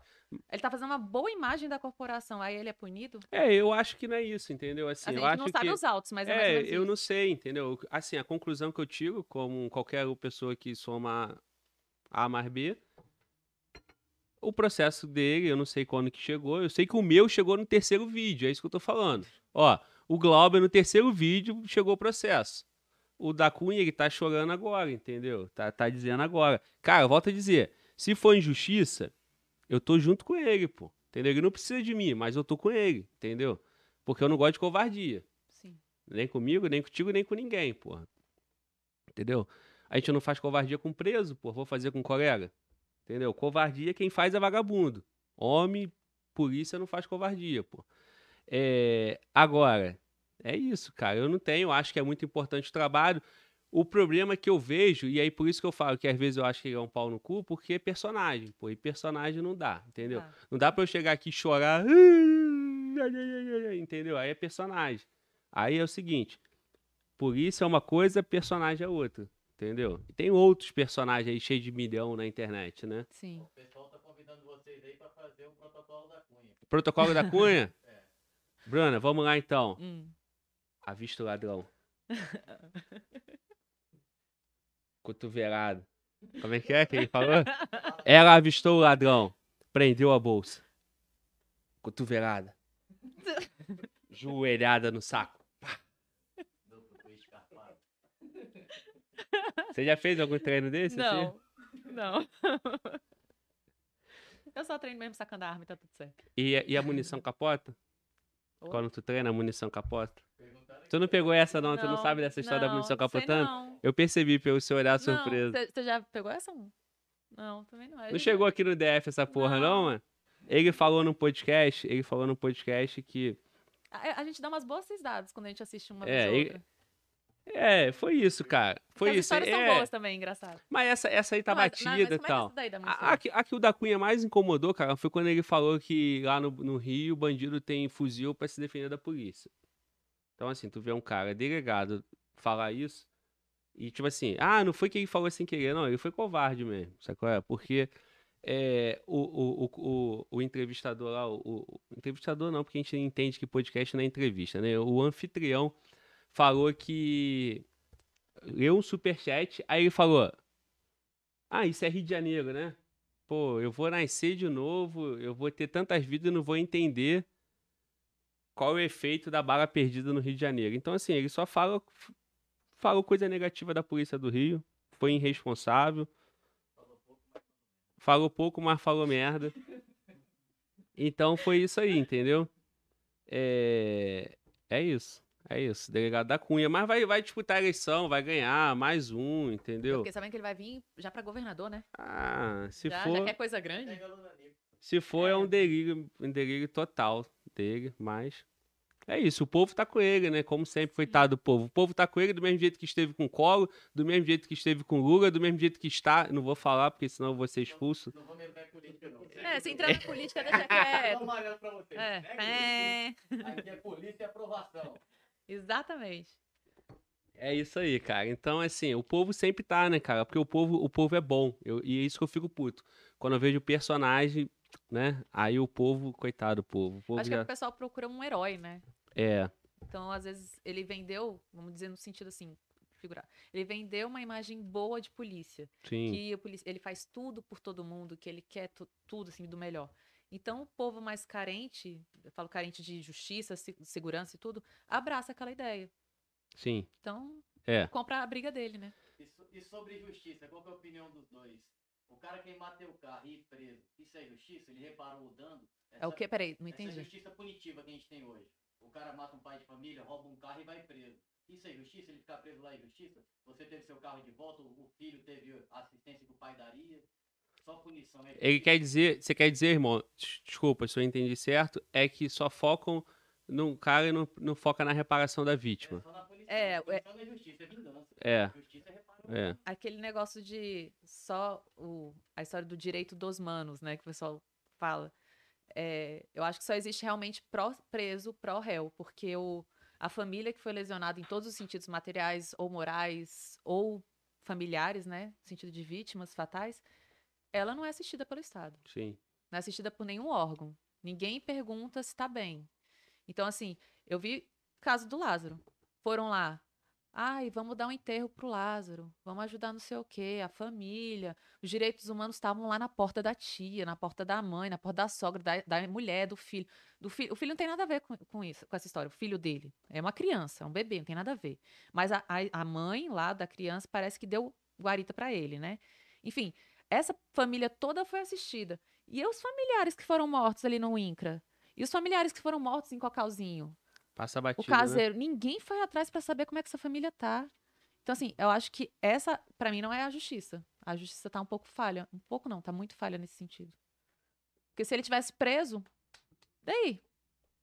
Ele vai preso, vai cumprir. Ainda tem a droga da, da LEP que fala para é, diminuição de pena. E o cara não cumpre os 60 anos. E aí a família que perdeu o filho tá nem aí. Sim, sim. É, cara, o que eu acho disso tudo aí, eu concordo com a Bruna. É, eu tenho o mesmo sentimento que vocês. Só que, infelizmente, existe. É, é complexo, né? Então, assim. Não depende só da presidente. O nosso papel, o nosso papel é, é pegar o cara, prender e fazer ele ficar preso. Ponto. Fazer ele cumprir a pena. E aí tem o outro, outros setores que têm que cuidar da, da, da vítima. Entendeu? É, a gente não, não, cuidam. assistir a família dos outros. É, não, não é nosso, a gente não tem que fazer, nossa né, cara? Então, assim, quem cabe? Cabe os, os, os parlamentares, entendeu? O presidente da república, e pegar a base dele e, e fazer alguma medida. Mas Exato. principalmente o Congresso, né? Então tem que ter, tem que ter lá no Ministério lá da Mulher e tal. É isso, né? Só o ladrão pra trabalhar pra reparar o dano. Eu acho justo. Porque a gente tá aqui fora trabalhando pra botar comida em casa. E ele tá lá só sentado o dia inteiro sem fazer nada. Ele tem que trabalhar, eu acho, tem que trabalhar pra se autossustentar. Porque é o Estado, nós aqui do lado de fora, nós, qualquer um, seja seletista, autônomo ou servidor público, que tá pagando pra ele ficar preso. É. É isso. É uma linha de discussão muito. Não, é, é assim, se eu pudesse falar, cara, eu quero mais que, o ladrão se foda até o último dia de vida dele, entendeu? Ele é ladrão. Mas não funciona E assim, né? de formação alivia pra mulherada ou é Nunca foi. pau? A única hora que alivia, que eu posso falar que alivia, é pra mulher que já tá grávida no momento do curso de, de, de formação. Teve no seu? No meu teve. Não, demais. Teve uma colega com barrigão de seis meses, cara. Ixi, A minha, uma das minhas melhores amigas, ela fez o curso de formação todinha grávida. Aí ela só era tirada do curso na hora que tinha o gás, né? Que aí não pode ter contato. Sim. Mas o resto das atividades, polichinela, ela tava lá, meio fazendo do jeito que ela podia fazer. Era o bebê. Ela, o bebê, e por aí vai. É, quase isso. Ó, é, eu quero voltar pra temática polícia penal. O que, que você acha? Bora. Bora. Bora falar de realidade da mulher. Se você puder, Bruno, porque assim, se você sair daqui e eu não te perguntar isso, aí eu tô recebendo, Globe, leva uma mulher policial penal pra dizer como é que é, porque como você disse, a maioria dos aprovados hoje Foram mulheres. mulheres. E no DPEM não é diferente. Tem uma mulherada aí entrando, passando. Na PPMG tem mais de 400 vagas lá na Polícia Penal. Dia a dia, cara, como é que é? Como é que é? Tá naquele essa separação de presídio masculino, feminino. Lógico que nós não vamos falar rotina, né? Mas nós Sim. vamos falar sensações, como é que você se compõe, Então, é da- se eu posso falar com pro- propriedade da onde eu fui lotada, das sessões que eu fui lotada, né? Então, não tem diferença na hora de você fazer uma escolta de preso. No meu caso, que eu trabalhei com a escolta. Eu pegava o preso, pegava no sentido de buscar o preso na cela. Eu buscava o preso na cela, Lógico, nunca vai sozinho. Gente, quando vocês entram no sistema, vocês vão aprender. Nunca você pode andar sozinho. Sempre você tem que ter um canga. Para a sua segurança, para a segurança do local, enfim. Então, ia escoltar o preso, a mulher ia, era eu e mais uns, uns, homens, ou então às vezes eu, mais duas meninas, porque tinham meninas também. Às vezes só ia três mulheres, e é assim que funciona. É o que tem. Você trabalha com, com, com, a, com, a, com o pessoal que você tem. Então, você escolta preso, normal. Eu trabalhava, trabalhava no presídio masculino, então você escolta preso normal.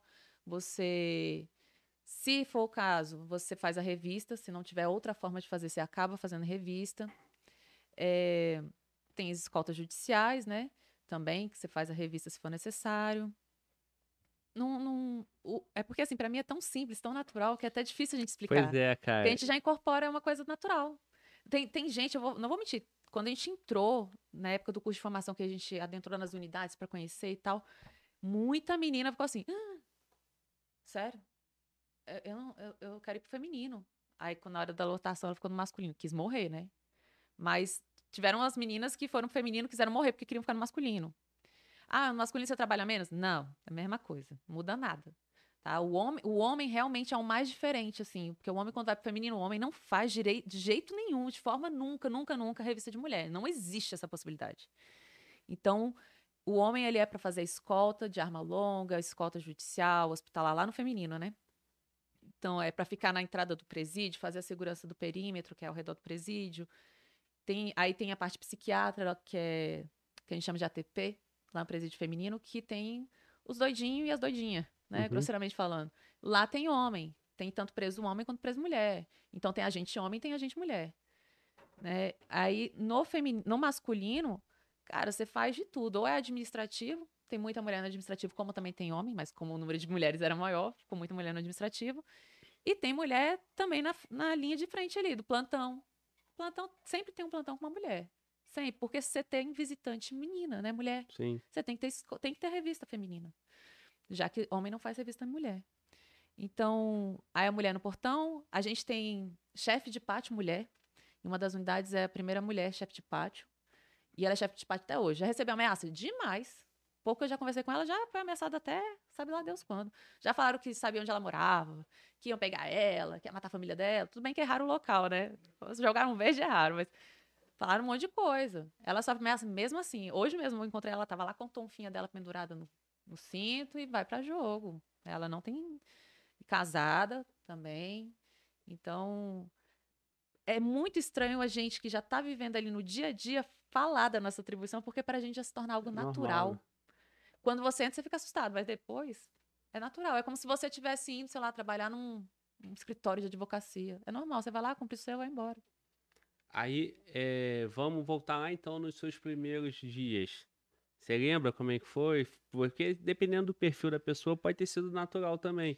Mas esse, esse, esse impacto, a maturidade faz você ficar faz. mais segura, né? Então, Mas... nos primeiros dias, Goiás. É. Lá em dois, meados de 2017, quando eu entrei, eu fiz o curso, minha mãe já ficou assim, vai fazer o que na cadeia? Eu, não, mãe, plantão. Não sabia de nada, né? Sabia nem que era cadeia.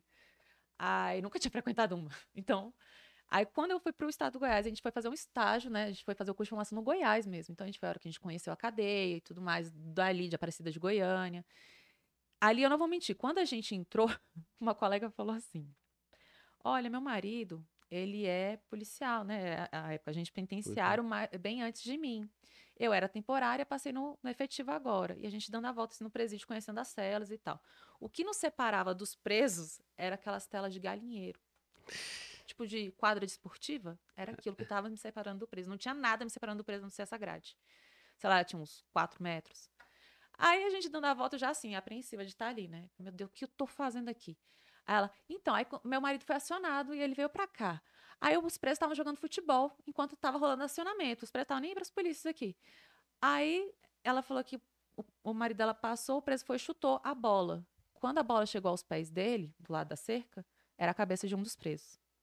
Natural, normal, sem nada demais. E aí, aquilo ali me chocou. Eu falei, o que, que eu tô fazendo aqui, velho? Putz, grila, velho, eu quero ir embora. Você já fica assustado. Já no primeiro dia. No primeiro, foi um dos primeiros dias. E aí o preso, eu lembro de um colou assim na grade com as mãos assim e ficou olhando com os olhão assim. passando, vendo aquele tanto de aluno passando, sabe? Só, só portando uma tonfinha, sabe nem o que fazer com a tonfa, só tava ali de enfeite. E aí, logo em seguida, botaram a gente para subir num, num prédio de doidinhos, que é vertical, que quase não tem mais presídio assim, mas era um prédio assim de vertical e a gente foi lá pelo, pelo andar de cima. Quando a gente está dando a volta, o prédio era tão antigo que ele balançou com o nosso andar, assim, de boa, né? O prédio vai cair, tá de boa. Hum. O preso lá de baixo, doido, achou que a gente tinha cuspido nele, porque tinha chovido de, de noite inteira, choveu muito, e de manhã tava sol, só que tinha as grades e começaram a pingar. E como a gente estava andando, começou a pingar muito. O preso doido lá falou que a gente tinha cuspido nele. Eles começaram a balançar as grades. A balançar o prédio, sem brincadeira, parecia um terremoto. Aí eu olhei pra todo mundo e falei, eu vou embora. Peguei e saí correndo, descendo a escada, assim. Aí quando eu vi, só vi a manada, assim, atrás de mim. Falei, vocês que ficam aí, eu quero morrer aqui embaixo. Lá em cima eu não morro, não. E fiquei lá embaixo, esperando. Cruzei os braços. Falei, não sou obrigada a ficar lá em cima, esperando a morte. Aí desceu todo mundo, aí o, o policial lá, sabe, ele, ah, vocês assustaram, né? Aí, tipo, você via na cara dele que não era algo normal, que ele, tipo, até ele ficou assustado. Então, ali foi um choque. Aí, outro choque foi andar perto de alguns presos classificados, porque a gente não sabia que preso tinha preso classificado, né? Que são os presos que têm bom comportamento, vão demorar a sair da cadeia, então eles são classificados para ficar prestando alguns serviços dentro da unidade. E aí, porque lá não tem esses, é, com relação à limpeza, né? Não tem contrato de limpeza Não no estado tem. do Goiás. Então, é os presos que limpam. Eles são é, ou remunerados ou têm a remissão de pena a cada três dias de trabalho, né? É, diminui um dia. E aí, aquilo ali já me chocou. Acho que foi a primeira semana, assim. Eu fiquei, caralho, o que eu tô fazendo aqui? Cheguei em casa, você acha que contei pra alguém? Não contei pra ninguém. Falei, não vou falar. Acho que nem pra tu eu contei, né? Essas coisas eu vou contar depois. Não queria, eu tava assustada. Eu falei, se eu falar, vou mandar exonerar. Eu não vou exonerar nem a pau. Lutei tanto pra estar aqui, eu não vou exonerar. E aí fui sustentando. Aí depois se torna algo comum, algo normal. Então, aí lá, eu lembro quando a gente ia fazer alguma, algum- alguma revista, alguma coisa assim, que você acaba gritando com o preso, né? Procedimento, isso o quê? Eu gritava que saía rouca. Quando chegou aqui no DF, ia fazer, eu bati assim nessa hora, preso, procedimento. Aí, aí o povo gritando, eu falei, eu não grito mais. E via que o preso obedecia sem eu gritar. Falei, bora, procedimento, vai, sala tal. Procedimento, vai. Já de boa. Você já tá, já É porque no começo, né? você tu- chega tu- vibrando, É. louco. Não, e você tá naquela necessidade de se impor, né? De aprender a se impor dentro da Sim. cadeia. Então, assim, você aprende a não gritar mais com preso. A maturidade É. vai, Vai, vai, vai levando. fazendo levar, né? Mas tem gente que vibra até hoje. Tem gente que tá aí há 10 anos faz a mesma coisa. É. Essa parte é muito importante pra mulherada que quer fazer o concurso, saber que não é só a ponta, né? Que pode trabalhar no administrativo, né? Isso. Na comunicação. Isso. É, é é, a gente está lá no, com um projeto novo, já tem o que, acho que um ano, dois, da escola, que a gente pede pro pessoal mandar currículo. Sim, eu quero saber onde. O que, que você é formado? Ah, eu sou formado, que nem tem uma colega lá que ela tinha experiência no- nos bombeiros. E uma experiência muito grande na área que precisava do setor. E aí, na hora que pediu esse banco de dados, né? Banco de talentos aí, descobriram que ela, ela, ela tinha essa- esse, esse know-how das, das coisas, e aí eles não tinham ninguém para indicar. E não queria só alguém político, não queria alguém antigo, por matrícula. Cara, eu preciso de alguém específico para esse cargo. E quando receberam o currículo dela, falaram, cara, quero ela. Então ela tá lá. Aí ela até falou assim, cara, tô até mais feliz, porque aproveitaram minha mão de obra, aproveitaram o que eu aprendi sim. em tantos anos. Né? Então, é muito analisado isso. Se a pessoa quer mudar mesmo, ela vai indo atrás, vai mostrando serviço e tal. Sim, sim. É, pô. É, agora, é importante também, eu sempre falo, tem espaço, mas é importante estar ali na ponta, né? Sim. Ver uma situação dessa, o o preso jogando bola, chutando a cabeça do Eu outro. acho que deveria ser obrigatório todo mundo, os novinhos, eu falo isso porque eu, eu, eu tenho propriedade de falar. Todo mundo que Na entrou no sistema tem que puxar a cadeia. A gente Isso. chama de puxar cadeia, que é ir bater, é bater cadeado, entregar comida de preso, fazer escolta de preso doente, tuberculoso, aidético, isso, tudo isso. Porque tem que saber o que é estar dentro da cadeia. Não estar dentro da cadeia, não estar na secretaria com roupa bonitinha, social, bonita. Ah, eu sou policial. Aí vem com a arma na bolsa, arma escondidinha, às vezes nem anda com a arma. Não, não julgo quem não, não anda. Tem gente que não gosta de fato. Tá tudo bem. Mas a pessoa tem que saber que ela passou por um concurso policial. Ela não passou por um, um TJ, ela não passou para um. Não passou para nada disso. Porque botar o distintivo e falar sou policial é fácil. Agora eu quero ver cumprir. Porque a gente fala, não sei se lá fala assim, a cadeia gira. Uma hora você tá aqui num cargo bom, de repente você tá lá batendo a- o cadeado de novo. Sim. E muita gente não sabe o que é tá, tá na cadeia de, de verdade. Lá é difícil. Lá, normalmente, quem tá no cargo bom continua no cargo Continua, exato. Mas um dia, a pessoa pode Não, cair. sim, sim, sim. O mundo de. Mas eu é, acho que a pessoa, exatamente. para valorizar, porque como eu já estive na cadeia e já estive na secretaria, eu vejo que o pessoal da, secreta- eh, da secretaria, como lá de baixo da cadeia, um fala mal do outro, às vezes. E é porque um não conhece o, o, o- campo de atuação do outro. Então seria bom ter essa integração aí da- das áreas para saber o que o outro trabalha, se um trabalha mesmo, se não trabalha, como é que acontece um plantão, um expediente, a rotina de uma cadeia. Eu acho que é interessante para a pessoa dar valor realmente no carro que ela passou. Agora, Bruna, é, não é esse pavor todo que o pessoal tem, né? Não, não. Tem gente que não gosta, né? Eu entendo. Mas é, é bem tranquilo. é. Assim, Não, não é seriado, gente. é, o- vamos lá, o preso tá preso, Tá preso, tá preso. Tem Ele umas res- três, quatro grades separando você dele. ele respeita as regras. São acontece da cadeia virar, acontece. A briga é entre é, eles, É, entendeu? Não é tão comum quanto era antigamente Não, mais, não. porque o Estado estruturou mais o, o, o sistema penal, né? Por mais que tenha Isso. aquele, aquelas precariedades ali de falta de estrutura, um monte de superlotação, mas tem um grupo de intervenção. Isso. E, E- acaba que todo mundo é meio que treinado pra. Tem a intervenção, claro, mas ali, até você tocar a sirene, você tem que intervir de alguma forma.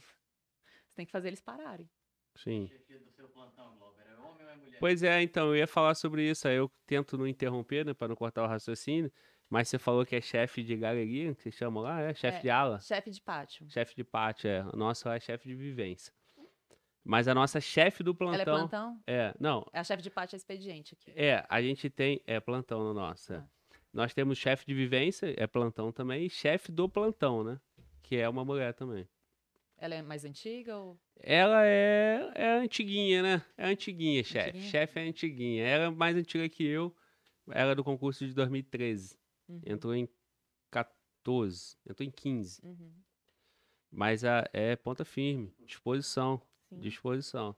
A Mais gente- disposição que muito homem. Muito homem. A É. gente tem uma, uma mulher que é diretora, não mais, né? Agora ela foi para um cargo maior. Ela era diretora do presídio feminino. É, é a- acho que é a primeira interventora que nós temos do, do. Eu posso estar falando besteira, mas eu acho que ela foi a primeira servidora de intervenção da DPOI, mulher. Se não foi ela, teve um. Ela é a segunda ou terceira. E ela é muito boa. É, agora ela é a nossa coordenadora do sistema prisional. Muito boa, muito competente. Então, é isso aí, cara. É, é, a, a, a mulher, ela tem que vir pra ser polícia, né? Pra meter a Sim. mão na massa. Se não quiser ser, cara, ainda assim tem espaço. Tem, tem Ainda assim tem espaço. espaço, as colegas conseguem ficar no setor melhor, porque já tem experiência.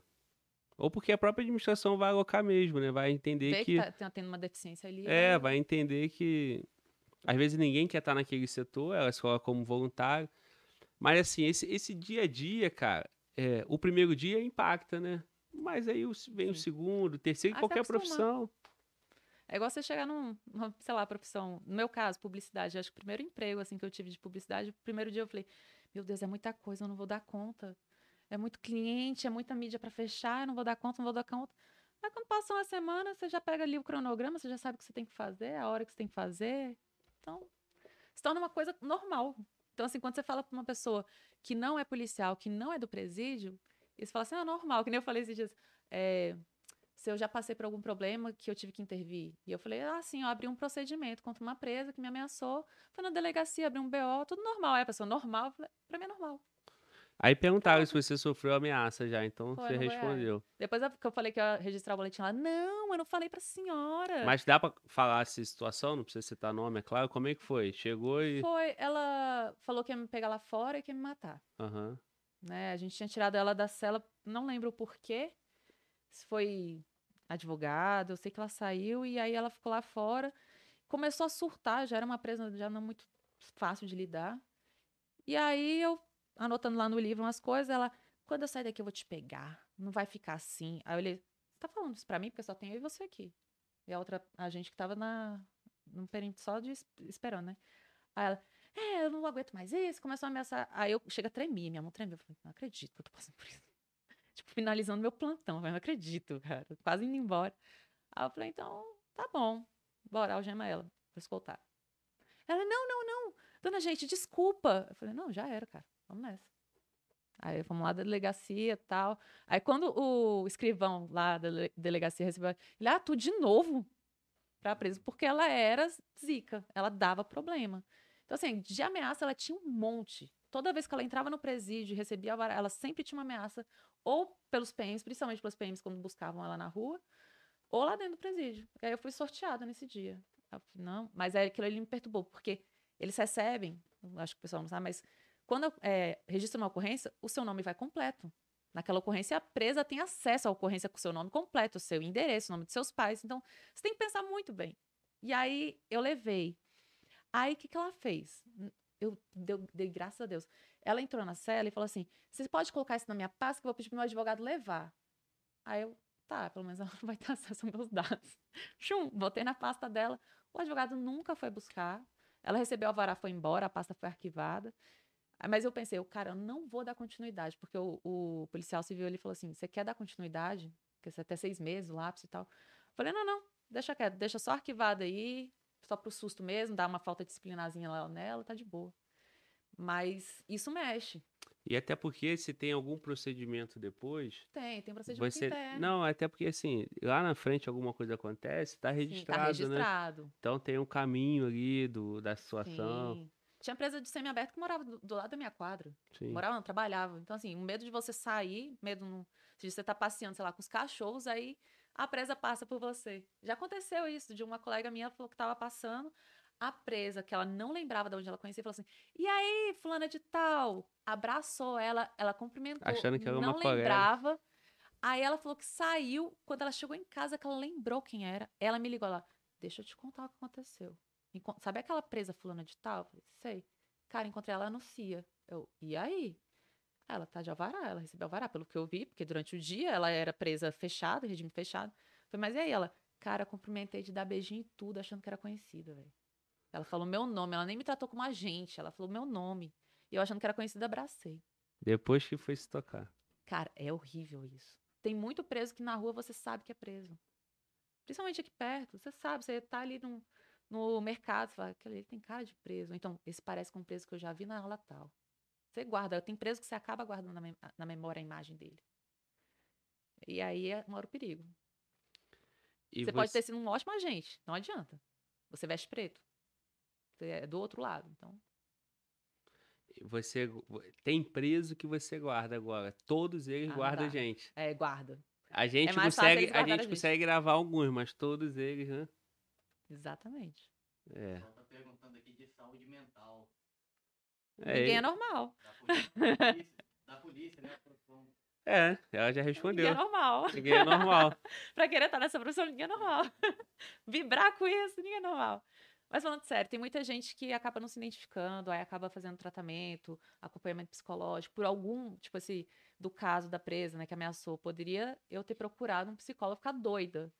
Isso não foi um dos motivos de eu procurar psicólogo nem nada. Então, mas tem gente que com esse pouco, que nem o caso lá dos colegas que estavam na rebelião, né, eles tiveram que procurar atendimento e acompanhamento mesmo.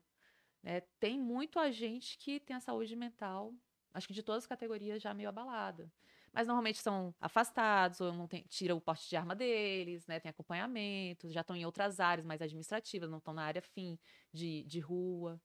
Enfim, É, o colega tem que. Se esperar o Estado cuidar, é complicado. O colega tem que tentar manter uma vida equilibrada Sim. ali e tal. Cuidar da saúde mental dele. Tá com a família. isso. O problema é quando o colega tá com um problema fora, né, cara? Isso. Porque problema dentro é normal, nós vamos ter. A É não levar que... o de dentro pra fora. É, a gente tem que equilibrar fora, né? Em casa, família, pai, mãe, amigos, casamento. Porque lá vai ter problema. Sim. Não tem jeito. Não tem É. jeito. É, esperar não ter problema é, é, é pedir pra se frustrar. Então, vem com a consciência que. Mas eu acho que isso não é só na polícia, porque aqui na polícia a gente tem que lidar com preso ainda, né? No nosso caso.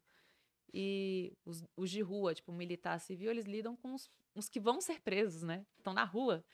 Então, o, o- os outra, as outras funções de órgãos, sei lá, órgãos judiciários, órgãos executivos, no sentido de analistas da vida e tal, você vai ter problema no trabalho também. Tem muita gente doida. Tipo, passando mal em outros serviços Sim, públicos que não são policiais. Então não é só a polícia que deixa doida, não. É Não, e serviço- assim, ah, a polícia penal, cara, a- o policial civil, ele, ele, ele também passa por isso o tempo todo. Sim, Porque ele, ele trabalha na investigação aí que vai prender o, o, o cara, porque ele recebeu o flagrante. Imagina um policial chegar e falar assim, tá, vou fazer lá um escrivão. Abuso infantil. Imagina o cara tem filho e tá ali Exato, escrevendo é. os detalhes pormenores de cada coisa que aconteceu naquela ocorrência. Né? Eu, eu tenho um, um familiar que ele era perito. Ele aposentou. Então, pra ele, eu lembro de um caso que ele me contou de, de estupro de vulnerável, né? De bebê. Ali, pra ele fazer a perícia daquilo ali foi a pior coisa. Foi difícil. Então, se você tem que trabalhar seu psicológico, senão você fica louco. E aí, Bruna, nessa parte aí, hoje a polícia penal, o trabalho tá muito mais completo, né? Então, É. assim, é, tem a custódia do preso, Tem. mas também tem a, a recaptura, Isso, a gente tem tem, todo o trabalho de áreas. inteligência ali agora, até para poder dar apoio para recaptura. Isso. É, é o que o pessoal já tinha essa ideia da época. Quando a- aqui em Brasília, quem tomava conta dos presídios era a Polícia Civil, os bombeiros e a Polícia Militar. E aí foi criado o cargo de agente de custódia. 2009. da Ah, Polícia tá, ah, tá, Civil. Que inclusive saiu uma autorização ontem. É, só que eles não vão poder entrar no presídio, eles vão trabalhar na civil. Sim. Então, os agentes de custódia vieram como os carcereiros, porque Sim. eles vieram para tipo tirar as outras forças. Só que acabou misturando, ficando todo mundo. E aí os agentes de custódia saíram, fo- foram saindo aos poucos. E os, os TEC-PEN entraram, né? Os TEC penitenciários entraram. 2009 foi o primeiro concurso? Foi acho que 2008, 2009. Aí eles começaram a entrar. Aí era para tipo entrar um agente penitenciário e saiu o agente de custódia ou outra força, mas não, não tinha. O quórum era muito pequeno. É, o número de servidores era pequeno para o número de presos que tinha à época. Hoje, então, nem se fala que é pequeno também. Mas o... Aí depois do TecPen vieram, vieram nós, né? Agentes penitenciários, do cargo de agentes penitenciários. Não, agente de atividades penitenciárias era o cargo. E aí a gente começou a crescer, a nossa, aí viramos policial penal, aí criamos visibilidade, então as outras forças foram saindo. Policiais militares já não tinha, até quando a gente entrou não tinha. Bombeiros, eu acho que a gente só tem um ainda cedido. É, Aí saíram os agentes de custódia, eu acho que deve ter dois só no sistema, em- ainda como cargo de chefia. Só pode ter agente de custódia agora se for chefe de algum núcleo, alguma coisa. Eu acho que só tem uns dois. Diretores, mesma coisa. Então, a maioria já está sendo ocupado por agentes de execução penal, os policiais penais. Então, é, a gente está ganhando essa, essa parte, né? Crescendo. Nosso cargo está ganhando parte, está saindo a galera e a gente está ganhando aí o espaço. E, e ganhando mais, essa, mais atribuição, né, cara? Mais atribuição. Aí foi a hora que a gente começou, peraí, é, só ter o presídio, só fechar cadeado?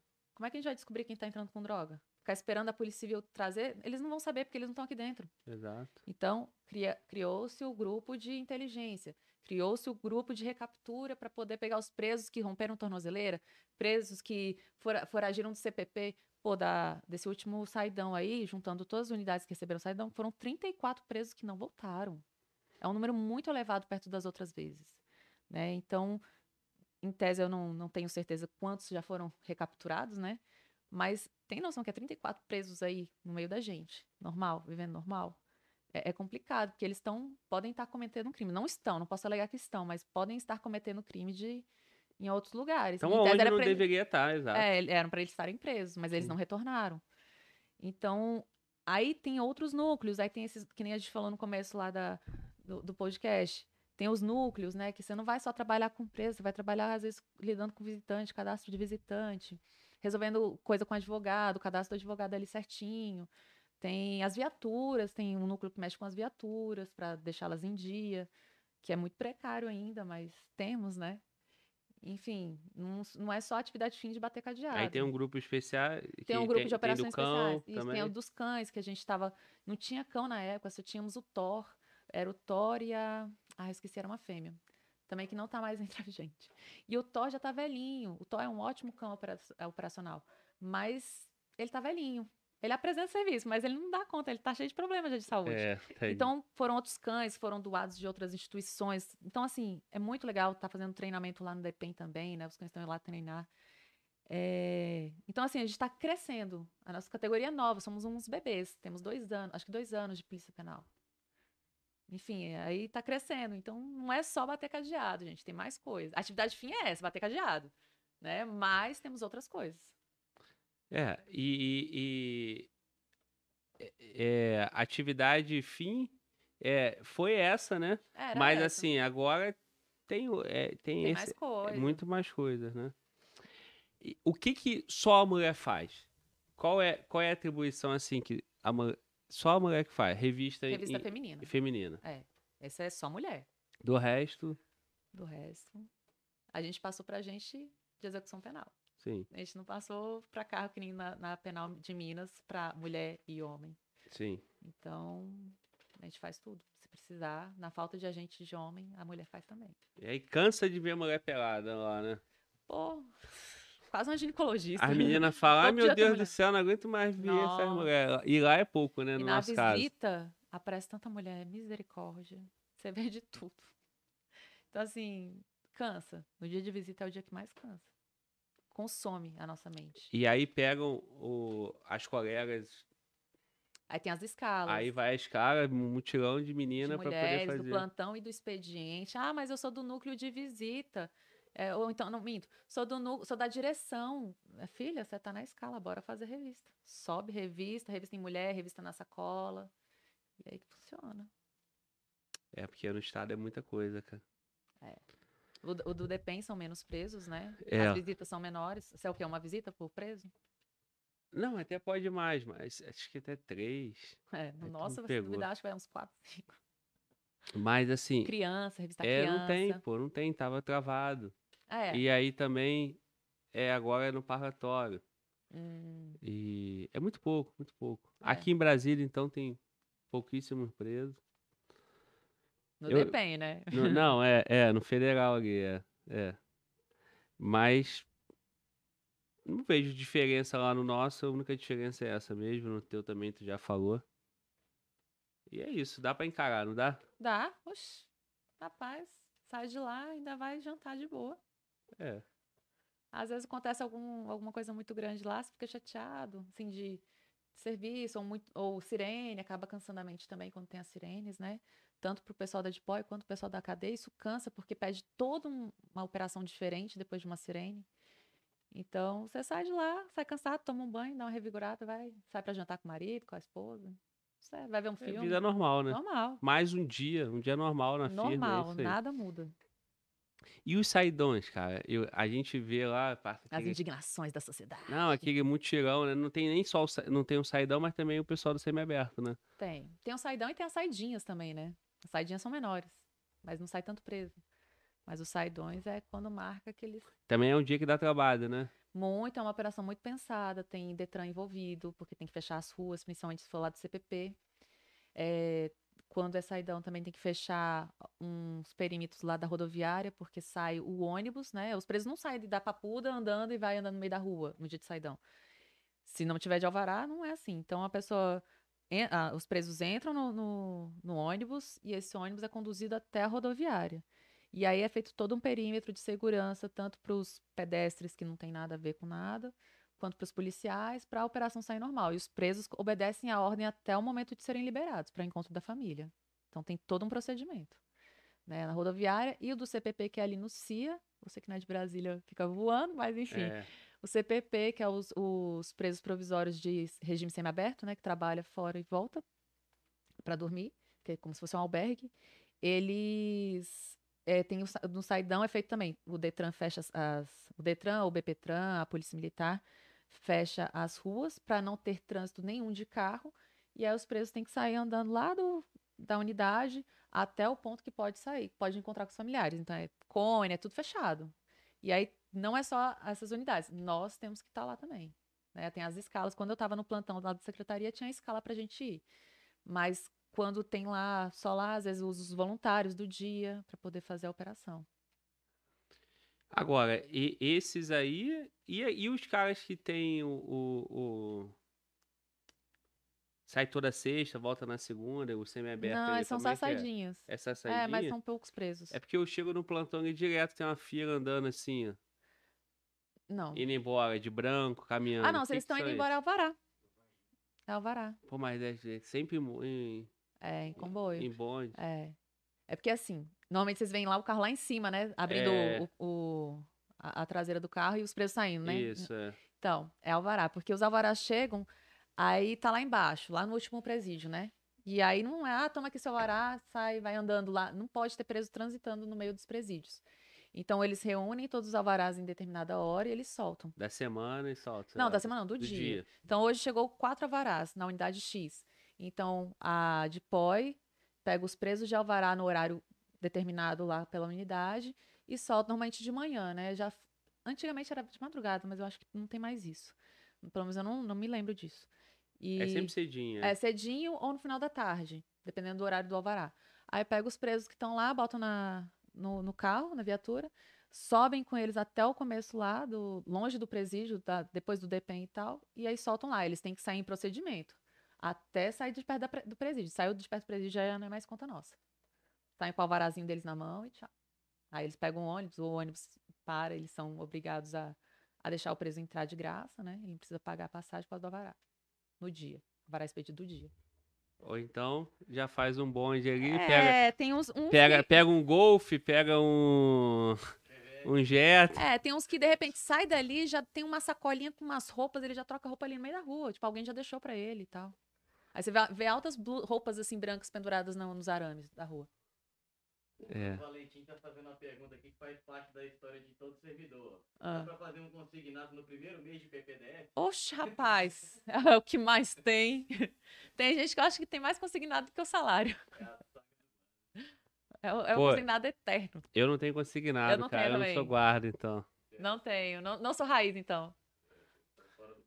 É. Tô resistindo. É, resistindo Ah, mas eu, eu não pego com o banco, mas eu pego com parente, Então pego com coisa. amigo. Mesma coisa. É. Só não pego com o banco. Não Cara, tem juros, né? Tiagão tá com sono aí, Thiago? Tá tranquilo? Tá doendo a coluna, não? E tá tu, Bruno? monitorando aí, tô de boa, Tá tranquilo? de boa, É guarda, essa aí é guarda mesmo. Banco um plantãozinho 24 horas, né? de boa. Não come mel não, mastiga abelha. Já Tá. passamos, já passamos aí de 3 horas, eu acho, né? Caraca, sério? Passa rápido, Passa não passa? rápido. Nossa. Acostumada com, com a live do Instagram? É três horas de relógio pequeno. Ah, É. É. É porque nunca ninguém ficou na prancha, né? Um minuto. É, É. uma eternidade. É, Aqui é suave, tá sentado, tomando café, Tranquilo. bebendo uma água. de boa. É, a live no Instagram é uma horinha só, né? Só uma horinha. E fui pega da última vez que fiz a live, o Instagram me avisou faltando 25 segundos. É isso que eu ia falar, tu pagou, né? Porque também não tem como, né? Toda hora. Essa é uma hora. Acho que ele tá tendo essa bugada aí. Mas eu leve. acho que passa mais, que eu já fiz live com mais de uma hora, não? Só se fez há um tempo atrás, não sei. Mas tava tendo isso daí. Pessoal perguntando bastante sobre a PPMG. Aí, ó. Se puder passar de bizu, levantar a moral da galera aí. Ó, já digo uma coisa, a remuneração. É remuneração lá? Eu não cheguei a ler. É remuneração, né? A remuneração lá tá boa. E antes de virar polícia. E antes de virar polícia. Quando tiver regulamentação lá do Estado, cara, prepara. É, o é a minha aposta, é o que eu falei. E falando nisso, aqui de vocês também tá, Tá, já tá, a regulamentação já tá andando. Ela só tá nas certificações e tá tal. bem né? encaminhada, né? Já, tá bem encaminhada. E ficou bom, né? Ficou. É aquela Ah, porque proposta. a, da- a daqui do DF, acho que foi a única. Não sei se dos estados, mas eu lembro que a, da, a pe- penal DF, a aposentadoria vai ser equiparada da Polícia Federal. Então a gente vai aposentar com o mesmo da federal. Salvo engano, é isso. Porque equipara a, PP, a PCDF e equipara. Não, a é PCDF igual. não vai equiparar a federal na aposentadoria. É mesmo? Por isso que eu tô aqui. Vai sair o concurso? Eu vou fazer também. vai! A galera perguntando assim, pergunta pra ela se ela tem- pensa em fazer o DPEM. Agora chegou. eu- Já, cara, eu te contar. Eu tava numa pegada tão boa na época do, da penal DF, penal do Goiás. Muito colega, muita Burra, gente fez os dois. Não fiz o DPEM. Porque, olha a cabeça de Tu concurseira tinha medo burra. de ir pra outro Não. estado. Não era isso, não. Eu tava nem aí. Ah, se fosse, beleza. Era desprendida, novinha, desprendida. Eu falei, ó, ó a cabeça de burra. Burra. Burra, burra, sério. Ah, já passei em dois. Não vou fazer esse, não. Pô, quem passa em dois, passa em três, pô. E eu tava numa pegada boa. Eu me arrependo, porque o DPEM chamou muito antes. Então, assim, eu podia já estar concursada. Então, gente, não faça a besteira que eu fiz. Façam todas as provas. Então, assim, passei em dois. Ah, não, não vou Hum. não. E, e passou, bem na época também fez a, da Secretaria da Criança e Adolescente e o Sim, DEPEN. Sim. Pensei, não dou conta de trabalhar com criança, não vou dar conta de não gritar, então tô fora. O, o, o salário de vocês tá melhor que o nosso, cara. Já? Sério? Tá? Porque vocês têm o extra. É, a o gente tem muito adicional. Inclusive, quase que eu não consegui a agenda dela porque tava cheio de extra, o extra tá É, lotado. é voluntário, dia Não, sim, dia todo sim, dia sim, dia sim. Todo voluntário, todo voluntário. Eu falei, porra, tudo que eu queria. Aí você, ah, eu vou embora dia tal. Eu falei, cara, tô voluntário. Tem acréscimo por titulação, né? Pós, Isso. Mas do Goiás também não tinha. Do Goiás nem chefia de plantão você ganhava nada. Então vamos lá, fala pra rapaziada ali na tua câmera ali, ó. É, Polícia Penal do DF. É, a oportunidade, é, nível superior, salários atrativos. é, não, assim, nem. Porque isso aí É é. uma coisa pra estimular, né? Tem, já falo da penal militar, da penal de Minas. Minas. Ela tá com remunera- remuneração muito boa, perto das outras dos outros estados, Sim. né? A do DF, vou, vou vender aqui meu peixe, né? A do DF é a melhor do Brasil. DF, é, já começa a estrutura, é muito boa, é, enfim. Agora, o que tem aqui do DF? Aqui você, em breve, talvez vira- viraremos subsídio, né? Talvez. Enfim, aí tem que esperar a regulamentação certinho. Mas de adicional aqui, a gente tem o nosso salário junto com a nossa remunera- remuneração, junto com a gratificação de pós-graduação. Tem o de um Que é curso. quanto por cento? Cara, 10%. Acho que é 10%. Aí esse mestrado tem mais também, não é? É, só que assim, a gente não tem mestrado na nossa área. Esse é um problema que está sendo resolvido. Hum, A escola está. Entendi. Tem a previsão, mas tem que Isso. ser. Só é, que não existe mestrado na área de segurança pública. aham, Né? Para o nosso caso, não existe. Que se adequa, que E seja aí, direto. então, nunca né? ninguém vai ter mestrado. Não pode ser indireto, não, ser não pode direto. ser. Que nem assim, ah, eu sou, eu tenho minha pós, minha pós é em gestão pública. Uhum. Então é aceita. Tem colega lá que tem pós em letras. Ah, mas é na UNB. Não ganha. Não foi aceito. Botou para ser analisado, não tem nada a ver com a área de segurança pública. Ah, eu tenho pós em física. Parabéns, que bom para você. Não tem nada a ver com o sistema.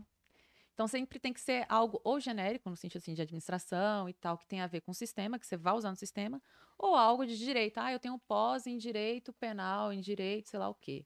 Beleza, então você vai receber. É, então, tem- temos adicional de pós, temos adicional de, de um curso que a gente faz a cada quatro anos, online. Temos o Vale Alimentação, que não é grandes coisas, mas é alguma coisa, né? Já, já paga tem uma... dinheiro? É, é, é, entra no, no pagamento da folha mesmo, né? Sim. É descontado, tudo isso é descontado lá no, no contra-cheque, então assim, não tem, não é líquido, né? Tem os descontos. Deixa eu ver. Aí, se você é do plantão, você recebe adicional noturno e Noturno. 25 hora. Você recebe 25 hora. Isso. Nós não. Você é do plantão. A Goiás também não recebia nada disso. Nada, Alguns nada disso que eu falei recebem- tinha lá. Alguns colegas recebem na justiça. É. Eu não tenho, por exemplo. É, muitos, muitos aqui conseguiram o, a terceira parcela que o Estado está devendo para a gente já tem há décadas. E muitos recebem pelo, por via judicial, ganhou em processo. Alguns perderam, os que entraram perderam, outros ganharam, enfim.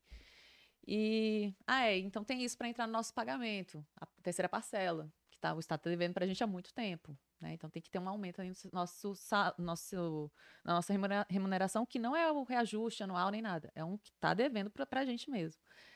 Deixa eu ver outra coisa que a gente ganha. Ah, tem o auxílio creche, quem tem filho. Tem. Deixa eu ver. Aí após, mestrado. Então, mas só aí, ó, ó. Só na remuneração, mais a gratificação. Tem salubridade? É periculosidade nossa agora. Periculosidade. 20%. É 20% o máximo, é? É, não é periculosidade, 20%. A periculosidade é. Mas nem todos recebem. Por quê? Se a pessoa tiver restrição, readaptação, essas coisas, é readaptado, um servidor Sim. readaptado. Ele não Por isso recebe. tem que ser subsídio, né, cara? Porque. É. Então, assim, a periculosidade não recebe. Pô, um- uns trabalham. Tem um colega que trabalha do meu lado e ele não recebe periculosidade. Ele é readaptado, ele não recebe. É porque ele não tem atividade operacional. Ele não Entendi. pode operar. Né? Se tiver uma sirene e tal, ele não pode fazer. Então ele não recebe. Sim. Enfim. Mas aí, assim, na regra, então. é, Passa o inicial aí, dá o quê? Cara, essa brincadeira aí. Bruto sobe uns 3 mil reais. Que vai, porque uns nove? É. Aí tem o tempo de serviço também, né? Então, eu recebo uma bagatela O- o gigante de básico. 48 reais. É, mas É porque quanto tempo mais você tem de serviço, mais você recebe. Então, não é percentual, então é. é um percentualzinho em cima do que você ganha, eu só não sei qual que é. Sim. Eu cheguei entrando com 34 reais por tempo de serviço. Muito dinheiro, nossa. E aí agora tem 48. Mas os colegas antigos já recebem 600, 700 reais por, por tempo de serviço. Todo mês. Então, o, o nosso básico tava. O nosso básico acho que é 4 mil e alguma coisa. Mais 20. Mais, mais a G da PF, que é mais uns 2 mil reais. É, o nosso básico é uns 5 e pouco, eu acho. 5,300. E aí vem a insalubridade de 20% em cima do básico. Uhum. O bruto, o nosso bruto inicial tá algo, algo em torno de 7, 8 mil só. É o nosso. O de vocês é, é mais. Não, até que não, porque a gente tem um voluntário, né? Então, com voluntário. O voluntário ele não é descontado em folha, ele é líquido. Sim. Então, com voluntário, mais ou menos por mês, somando tudo isso que eu falei, dá mais ou menos uns 8,500, 9 mil. Ah, tá. É. Mas aí a reforma, a reforma, tem alguém perguntando de reforma administrativa aqui, eu falei reforma. A, a, a reestruturação ou a estruturação, né, que eu acho que é o termo mais correto, Aham. a estruturação da carreira da Polícia Penal, que é uma carreira nova, Uhum. então não tem que reestruturar, tem que Tem que estruturar, criar. tem que criar. É, o que está na, o que tá na Assembleia aí é um subsídio de 10 mil, é isso? 10, Cara, eu não tenho propriedade pra te falar, não sei. É, eu vi, no- eu vi notícia. É, É, é, porque- é, foi, isso aí é Porque público como ela já. não foi fechada, ela tá, vai pra lá, muda, vem pra cá, Proposta, no muda. É, caso, né? Então, A nossa tá pra 23 mil inicial, eu acho. Acho, Sacanagem. Quando é que sai o concurso do DEPEN? eu, eu, vou- eu vou começar a estudar com a aprovação dourada. É. Começa a estudar semana que vem, amor, desculpa. Ó, aproveita que a aprovação bisurada você vai ter vídeo aula focada na preparação. entendeu? É, quem tem dúvida de como estudar, Globo, não sei como estudar, quero estudar, mas não sei, vai ter aulas, treinamento comigo, entendeu? É só com você? É, só eu. Pô, Eu que legal. gravo as aulas. E aí tem 4 mil questões, todas comentadas, mais de 3 mil questões inéditas, porque a banca Serecom não tem, tô decolado já, tá vendo? A Essa banca Telecom é né? Não tem banco, não tem, não tem prova anterior, então você não É, acha banco de questões. Tem que nós achar o mais temos- parecido com ela. né? Nós temos é, nessa, nessas aulas que eu faço, tem uma aula que é, que é uma parte muito importante que é sobre inteligência emocional, que é o Nossa, Globo. A o- gente tem curso lá disso também, sobre isso. o, o Globo, o Globo fez uns treinamentos aí, fez uns cursos, investiu uma grana aí para entender essa parte. Importante. É, a gente está sempre lendo aí, o colega ajuda também. Então estamos pegando nessa parte de inteligência emocional, porque o que faz toda a diferença. Você, você é bem forte emocionalmente, tanto é que você começou lá em 2012, né? Continuou, sofreu, mas Muito. continuou, né? Foi. É, passou no Goiás, passou aqui, passou por situações dessa aí é, de crise, se manteve firme, não chorou, não pediu para sair. Então mostra que você é guerreira, guerreira mesmo, cabeça forte. Mas tem gente que precisa de ajuda, né? Sim. Então, isso também tá dentro da aprovação bisurada. Eu vou continuar, porque é muita coisa. Ô, ô, Bruna, tem tanta coisa, esse curso é completíssimo. Menino. É, mais de 10 simulados com três correções de redação. Resumo, comunidade Fala Globo, com monitores ali te dando suporte, tirando dúvida. Cara, aproveita, porque já já vai ficar mais caro, porque tudo isso tá de graça por apenas 12 parcelas de 28 reais ou 297 à vista. Bruna, Muito bom. eu te dou um desconto. Ó, Se você quiser vou, estudar... vou, vou falar uma experiência minha. Eu tinha muita experiência em fazer redação de concurso. Aprendi a fazer redação de concurso. Eu estava dando aula, lógico, assim, de brodiagem, né? Para os meus amigos na época da Polícia Militar, da prova que eu fiz também. Eu fui reprovada em quê? Redação. Redação, Que os cara. meus amigos passaram. Cara, nervosismo, só pode.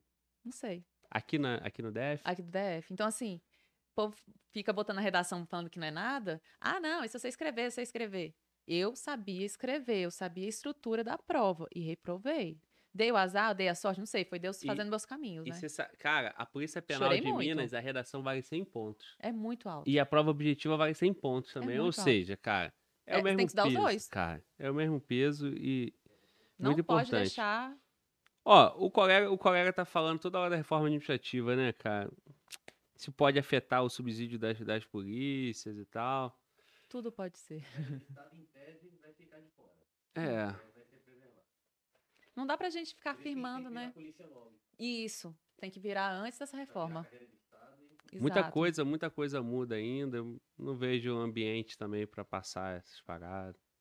Não, que o pessoal comenta isso. que essa- Eleição, cara, eleição. É, o foco ano que vem não vai ser lascar com ninguém, vai ser só Reforma, eleição. reforma é no primeiro ano, no primeiro ano de governo, porque no segundo os deputados já estão trabalhando na base para vereador, para prefeito, Exato. ainda mais no último ano, cara, ninguém vai fazer reforma de nada não, cara. Ainda mais Entendeu? com pandemia. É o que eu acho, né? Mas. Exato. ó, você iria pra Polícia Penal de Minas se você fosse concurseiro ainda? Sim. Sim, eu iria sim. Fala, eu- tive- eu fui pra do Goiás pagando Ah, bem foi- menos, né? Cara, o do Goiás foi uma história estranha, porque quando eu fiz o- a inscrição, a, salvo engano, a- remuneração lá era 2.800. Meu pai falou, você é louca, mas 2.800 na época era muito dinheiro, gente. Sério. Hoje não é nada, mas na época era muito Quantos por cento? Sabe como- quanto é que eu ganhei quando eu entrei? Uma semana antes da nossa posse, o governador à época fez um decreto maluco lá e diminuiu o nosso salário, o que é inconstitucional. E botou para 1.400. 1.600 bruto, eu recebia Você 1.444 já tava, seu pai já tava achando estranho. meu, pô. meu pai falou assim: não, filha, pode tomar posse. Vá com- Em três meses daí cai. Passou três, passou quatro. Eu falei, não aguento mais trabalhar. Eu pagava pra trabalhar, porque eu ia com o meu carro todos os dias, era 800 Gasolina. reais de gasolina. A gasolina era três e pouco na época, eu acho. Imagina hoje. Ah, não- eu- Aí eu, com raiva, fui entrar na justiça. Ganhei, ganhei, mas, pô, teve colega que não ganhou. E bom que quando ganha, ganha acumulado, né? É, mas assim, é uma dor de cabeça. Você ter que entrar na justiça pra requerer uma coisa que é sua, Sim. por direito. Então, assim, é muito complicado. Então, se eu entrei no Goiás ganhando 1.400 líquido, com certeza eu faria. Se eu tivesse lá com cer- e ganhando isso, eu faria com certeza o concurso da, da... Minas é aqui do lado, gente. É, amor de tem, Deus. tem aqui, é Unai. Aqui Um monte de gente que eu pertinho. conheço trabalha aqui do lado. No Goiás, trabalha em Tocantins. Lá do Rio ficar lá em vez de fora. É. Tem colega meu que é penal em Tocantins. Ele cumpre lá os plantões dele seguido e vem pra cá pra ficar com a família dele. É isso, polícia É penal. A polícia penal, pô, oportunidade, muita oportunidade, porque sempre vai precisar de muitas vagas, né, Bruno? É, sempre vai sair muita vaga. É, não, você- é- não vai ser um concurso que vai sair. Gente, tem 150 vagas. Não é. Não é um Isso. concurso que vai dar só por. É mil pra cima. É. Mil pra cima, porque é um efetivo grande, é igual o efetivo da polícia militar. Muita efetivo gente grande. reprova nas outras etapas, investigação pregressa. Exato. Né? Aí, que ó. Vai ter que substituir é lei, Exatamente. né? Aí, tá afiado, hein, moleque? Tá sabendo. Cara, é isso aí, cara. Então, olha Se só. fala que não tem concurso é porque a pessoa não quer estudar. Você que quer entrar pra polícia, polícia penal, tá aqui, ó, ser meu colega, colega da Bruna. É, prova do DPEM passou, mas logo ali na frente vem da Polícia Penal Federal, vem da PPF, vem da Polícia Penal de Minas. Aprovação bisurada nele. Você tá dando mentoria, Bruno? Alguma coisa assim? Eu vi um link lá, mas é só indicação. Só indicação. Vamos negociar. ela- porque elas são, são só, só de Minas, né? Elas não Vamos- trabalham com outro lugar. Vamos negociar essa indicação aí também. é. Ah, Aí, aprovação bisurada, arrasta pra cima. arrasta pra cima. Gente, meu sonho era falar arrasta pra Porra, cima. Aí. não acredito que eu falo. Qual foi, Thiago? Te recebi bem, cervejinha. Cadê a cerveja do cara? Acabou. Puta Acabou, merda. por Pede, isso. Acabou o superchat e acabou a cerveja. Poxa! pede um Zé Delivery. Aí, cara, vocês querem ver a Bruna é, ofertando a aprovação bisurada? Manda o superchat pra pegar uma cerveja Aí, pra ó. assessoria ali, cara. Fala assim, hashtag. Cria uma hashtag aí. Aí, quer ver tu, quer ver tu, tu aceitar agora, sem negociar nada? Cadê que, aquele uísque poderoso lá? Dá só uma gotinha pra ele, pô. Olha, ele mexe É. com drink, sabe fazer uns drinks bons. Ah, é? É. Aí sim, então eu que vou te, eu que vou, eu que vou, te- eu que vou patrocinar tu então, irmão. É, alguém perguntou aqui o Instagram da Bruna passou é, é Bru Vasconcelos. É, tem um monte de fake lá se passando por mim, né, Famosa? Mas, isso aí. Ai, desculpa, desculpa. Então, é, o meu Instagram é Bru, B-R-U, Vasconcelos. O Vasconcelos é C-E-L-L-O-S. São Dois dois Ls. E é com C, que tem gente que fez com S. Então, Vasconcelos com C. E dois L's. É isso aí. É no, a minha fotinha lá da, da roupa de penal. e no YouTube ainda não tá, mas vai estar. Eu criei o canal, mas ainda tá sendo construído o canal. E qual é o canal? Dá pra falar já? Lá não eu deu não pra sei se eles nomear. não vão te achar, Não né? deu pra nomear, né? Aí, porque ainda tem que ter 100 inscritos, gente. Então, eu vou começar a divulgar, vocês se inscrevem e aí eu consigo mudar o nome. Mas o, o Mas dia. se colocar Bru Vasconcelos, do jeito. Bru, Bru não, Bruna Vasconcelos va- vai achar. Também a mesma foto do que eu tenho no Instagram, com a arma. O, o, o dia que tiver, conta comigo aí, tá, cara? Pra botar Positivo. aqui. Você estando em Brasília, a gente faz outro. Deixa eu ver aqui, cara, se eu consigo. É. Vasconcelos. Eu não sei se eu consigo, cara. Acho que eu não sei fixar. O quê? Do- Alguém do já YouTube? botou aqui, é. Botou, arroba Bruno Vasconcelos, ela tem 267 mil seguidores. Não, não. É, é, é, Instagram. sim. Sim, o, o cara botou aqui. É. Eu quero ver o Glauber ler o nome desse camarada aqui, ó, que tá perguntando sobre a Polícia Penal de Alagoas, que tem prova em novembro. Cadê? é Duarte, Não tô vendo. francês. Meia-noite e um. Ah, tá. Lê aí que eu quero ver. Ah, esse aqui é mole, pô. Não tem L. Então fala aí. É. É, é isso, Deverrou. É só porque eu falei primeiro. É. Deverrou. Deixa eu ver como é que escreve. Eu tinha um amigo que chamava. é- Era Furro, então era assim que escrevia também. Eu tinha não, né? Eu tenho. O moleque tá vivo ainda, graças a Deus. Cadê aqui, ó? 2R A U X. Deverru. Isso, Deverru. é, não é. Deverru, é Deverru. Deverru? Ó, o cara falou que é isso aí, ó. Agora eu não sei se é isso aí, Devereux ou Devereux. Não, aí, aí o Israel, cara, o Israel, o Israel é foda. Qual foi, irmão? Israel é membro do canal, então tem moral máxima aqui com a gente. É, ele falou: Fala, João. Porra, veio um convidado aqui, parceiro lá do Rio da Polícia Civil. Falei, parceiro, a parada é o seguinte: vamos marcar o podcast, mas, porra, tu vai me fuder, irmão. Por quê? Porra, o nome do cara é João? Não consigo falar. João. Só João, só João. Lê aqui, lê aqui, lê aqui. Eu não vou falar, não, me recuso. Irmão, porra, não tô ganhando nada pra passar vergonha. João U. Porra. Ah, a Bruna também não Peraí. sabe. João Uruhai. Lulaí. É Uruhai? O... É, não, é, não me escuta não que eu falo errado. É, Fala, o, é qual o o Y nome? é com a Eu não achei, pô. Que hora que é lá? É, é. É R-U-R-H-A-Y. João, ninguém sabe, tá vendo? Aqui, pra- ó, pra estar Uru junto comigo aqui tem que, tem que ser do mesmo perfil. É U. não consigo.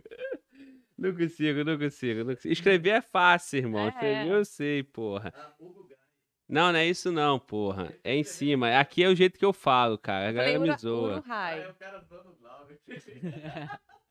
É. Ururaí. Ururaí. Só É chama de João, R. tá bom. É o João. O João é parceiro. Me fudeu. Caralho, mano. Mas é isso aí. Nome difícil, né, cara? Segue o jogo.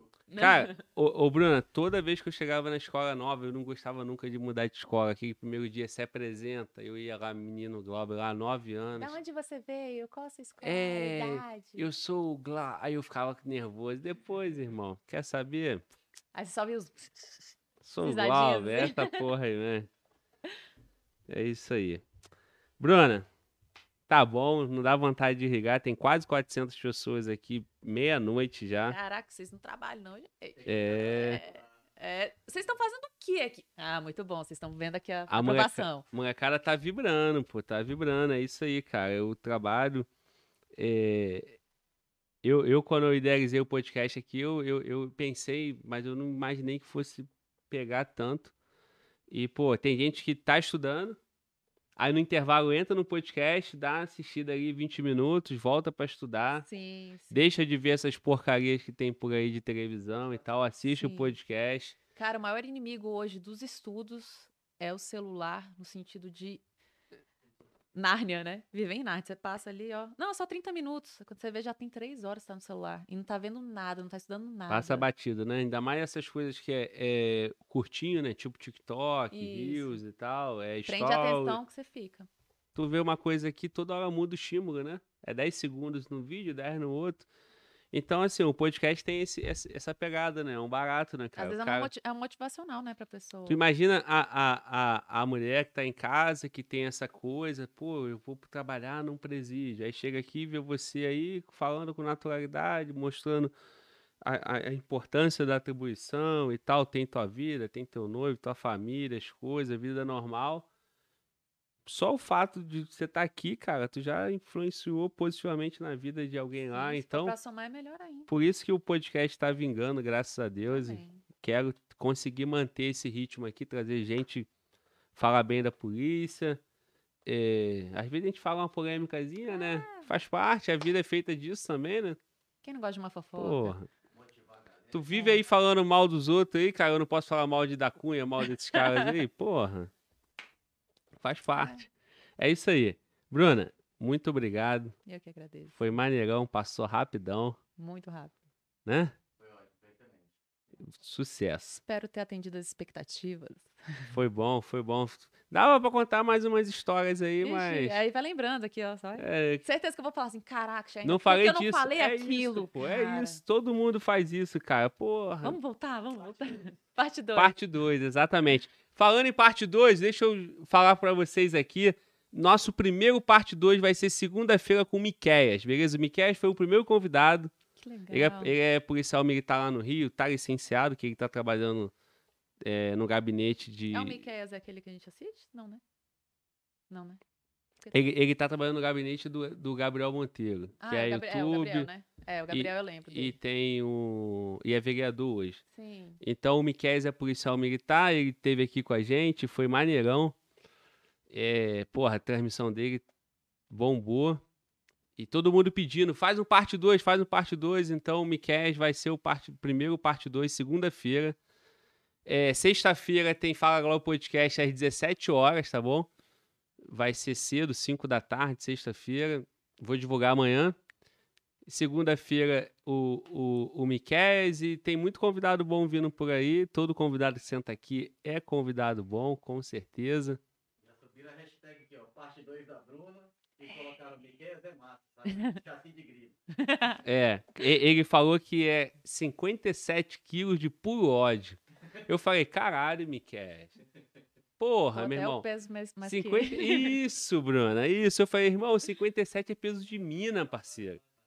Como é que tu fala essa porra aqui? E aí, porra, né? Ei, eu me senti grandão, né? Porra, o Thiago grandão lá, né? Deve pesar uns 100 quilos. E, porra, eu aqui, né? Menino e franguinho também fiquei com, porra, sou É. grandão, 1,80m. O Miquel é 57 quilos, porra, tem 72, então. Mas é isso aí. Bruna, se despede aí, manda um alô pra rapaziada. Ok. Gente, ó, hora de estudar. Polícia Penal tá aí. Polícia é, Penal é, Minas, Penal DF, DEPEN, como o Glauber já falou. Hora de focar. Aproveita. Ah, tá na pandemia, não pode sair. Então é pra você sentar a bunda e estudar, cara. Não tem outra história. Ué, vai fazer o quê? Ficar mexendo na internet? Senta e estuda, pô. Depois você mexe no celular, você vai ver o quanto que é bom. Depois que você toma posse, fala assim: caraca, agora eu vou fazer a viagem que eu quero. Aí você viaja. Aí acham que essa foi sorte, né? Não é sorte. Você estudou pra isso, cara. Você vai lá curtir suas Ilhas Maldivas do- de Maceió. E vai curtir, é isso. Mas, ó, foco, não desiste. Eu falo isso muito, pessoal, não desiste. Dá vontade de desistir pra caraca, mas é você. É você por você, não vai ser ninguém passando a mão na sua cabeça e falar, calma, você vai passar. É você que tem que decidir isso. E obrigado por vocês terem ficado aqui na live podcast com, com a gente. Obrigada pelo convite, Glauber, de coração. Eu espero que tenha quebrado um pouquinho assim do que vocês tinham de ideia sobre a polícia penal, né, daqui do DF, dos outros estados. É uma carreira nova, já existia com outros nomes, mas é uma carreira nova. Então, eu espero vocês aqui para umbrear junto comigo, ou em outros estados, quem sabe fazer umas operações juntos. Né? E obrigada pelo carinho. Me segue lá no Instagram, Bru Vasconcelos com dois L's, não esquece. E é isso. Em breve faço um canal aqui no YouTube. Muito bom, muito bom. Bem-vindo. cheiro. o YouTube certamente vai te abraçar assim, da mesma forma que tu foi abraçada lá no Instagram. É isso aí. Rapaziada, mais uma vez foi uma honra. É, o João Lucas acabou de falar aqui que estamos fechando o podcast de hoje. Participação da Bruna. Ah, Então, de especial, Bruna, 35 mil bateu o Uou! podcast. 35 mil inscritos. Fala Globo Valeu, Podcast. galera. Estamos chegando, hein? Estamos chegando. Elevar sempre o nome da Polícia Penal. Todas as polícias, em especial a polícia A que nossa. nós, com muito orgulho, pertencemos. Então, estamos aí, Bruna. Obrigado pelo trabalho que você faz em nome de todos os colegas da Polícia Penal. É, quanto mais é, quanto mais gente te assistindo, mais pessoas é, admirando o nosso trabalho, E é isso que eu tento fazer na internet também. E principalmente entregar é, esperança para essa molecada. Sim. Porque passamos por um processo né, longo de depreciação da polícia e estamos jogando, estamos virando o negócio para cima. E foguete não tem ré, parceiro, então vamos Só vai. explodir. Fala Globo vai bater 100 mil ainda em 2021. Eu pedi isso a Deus, então vamos continuar trabalhando. É isso aí. Tamo junto e fala, Globo. Muito bom.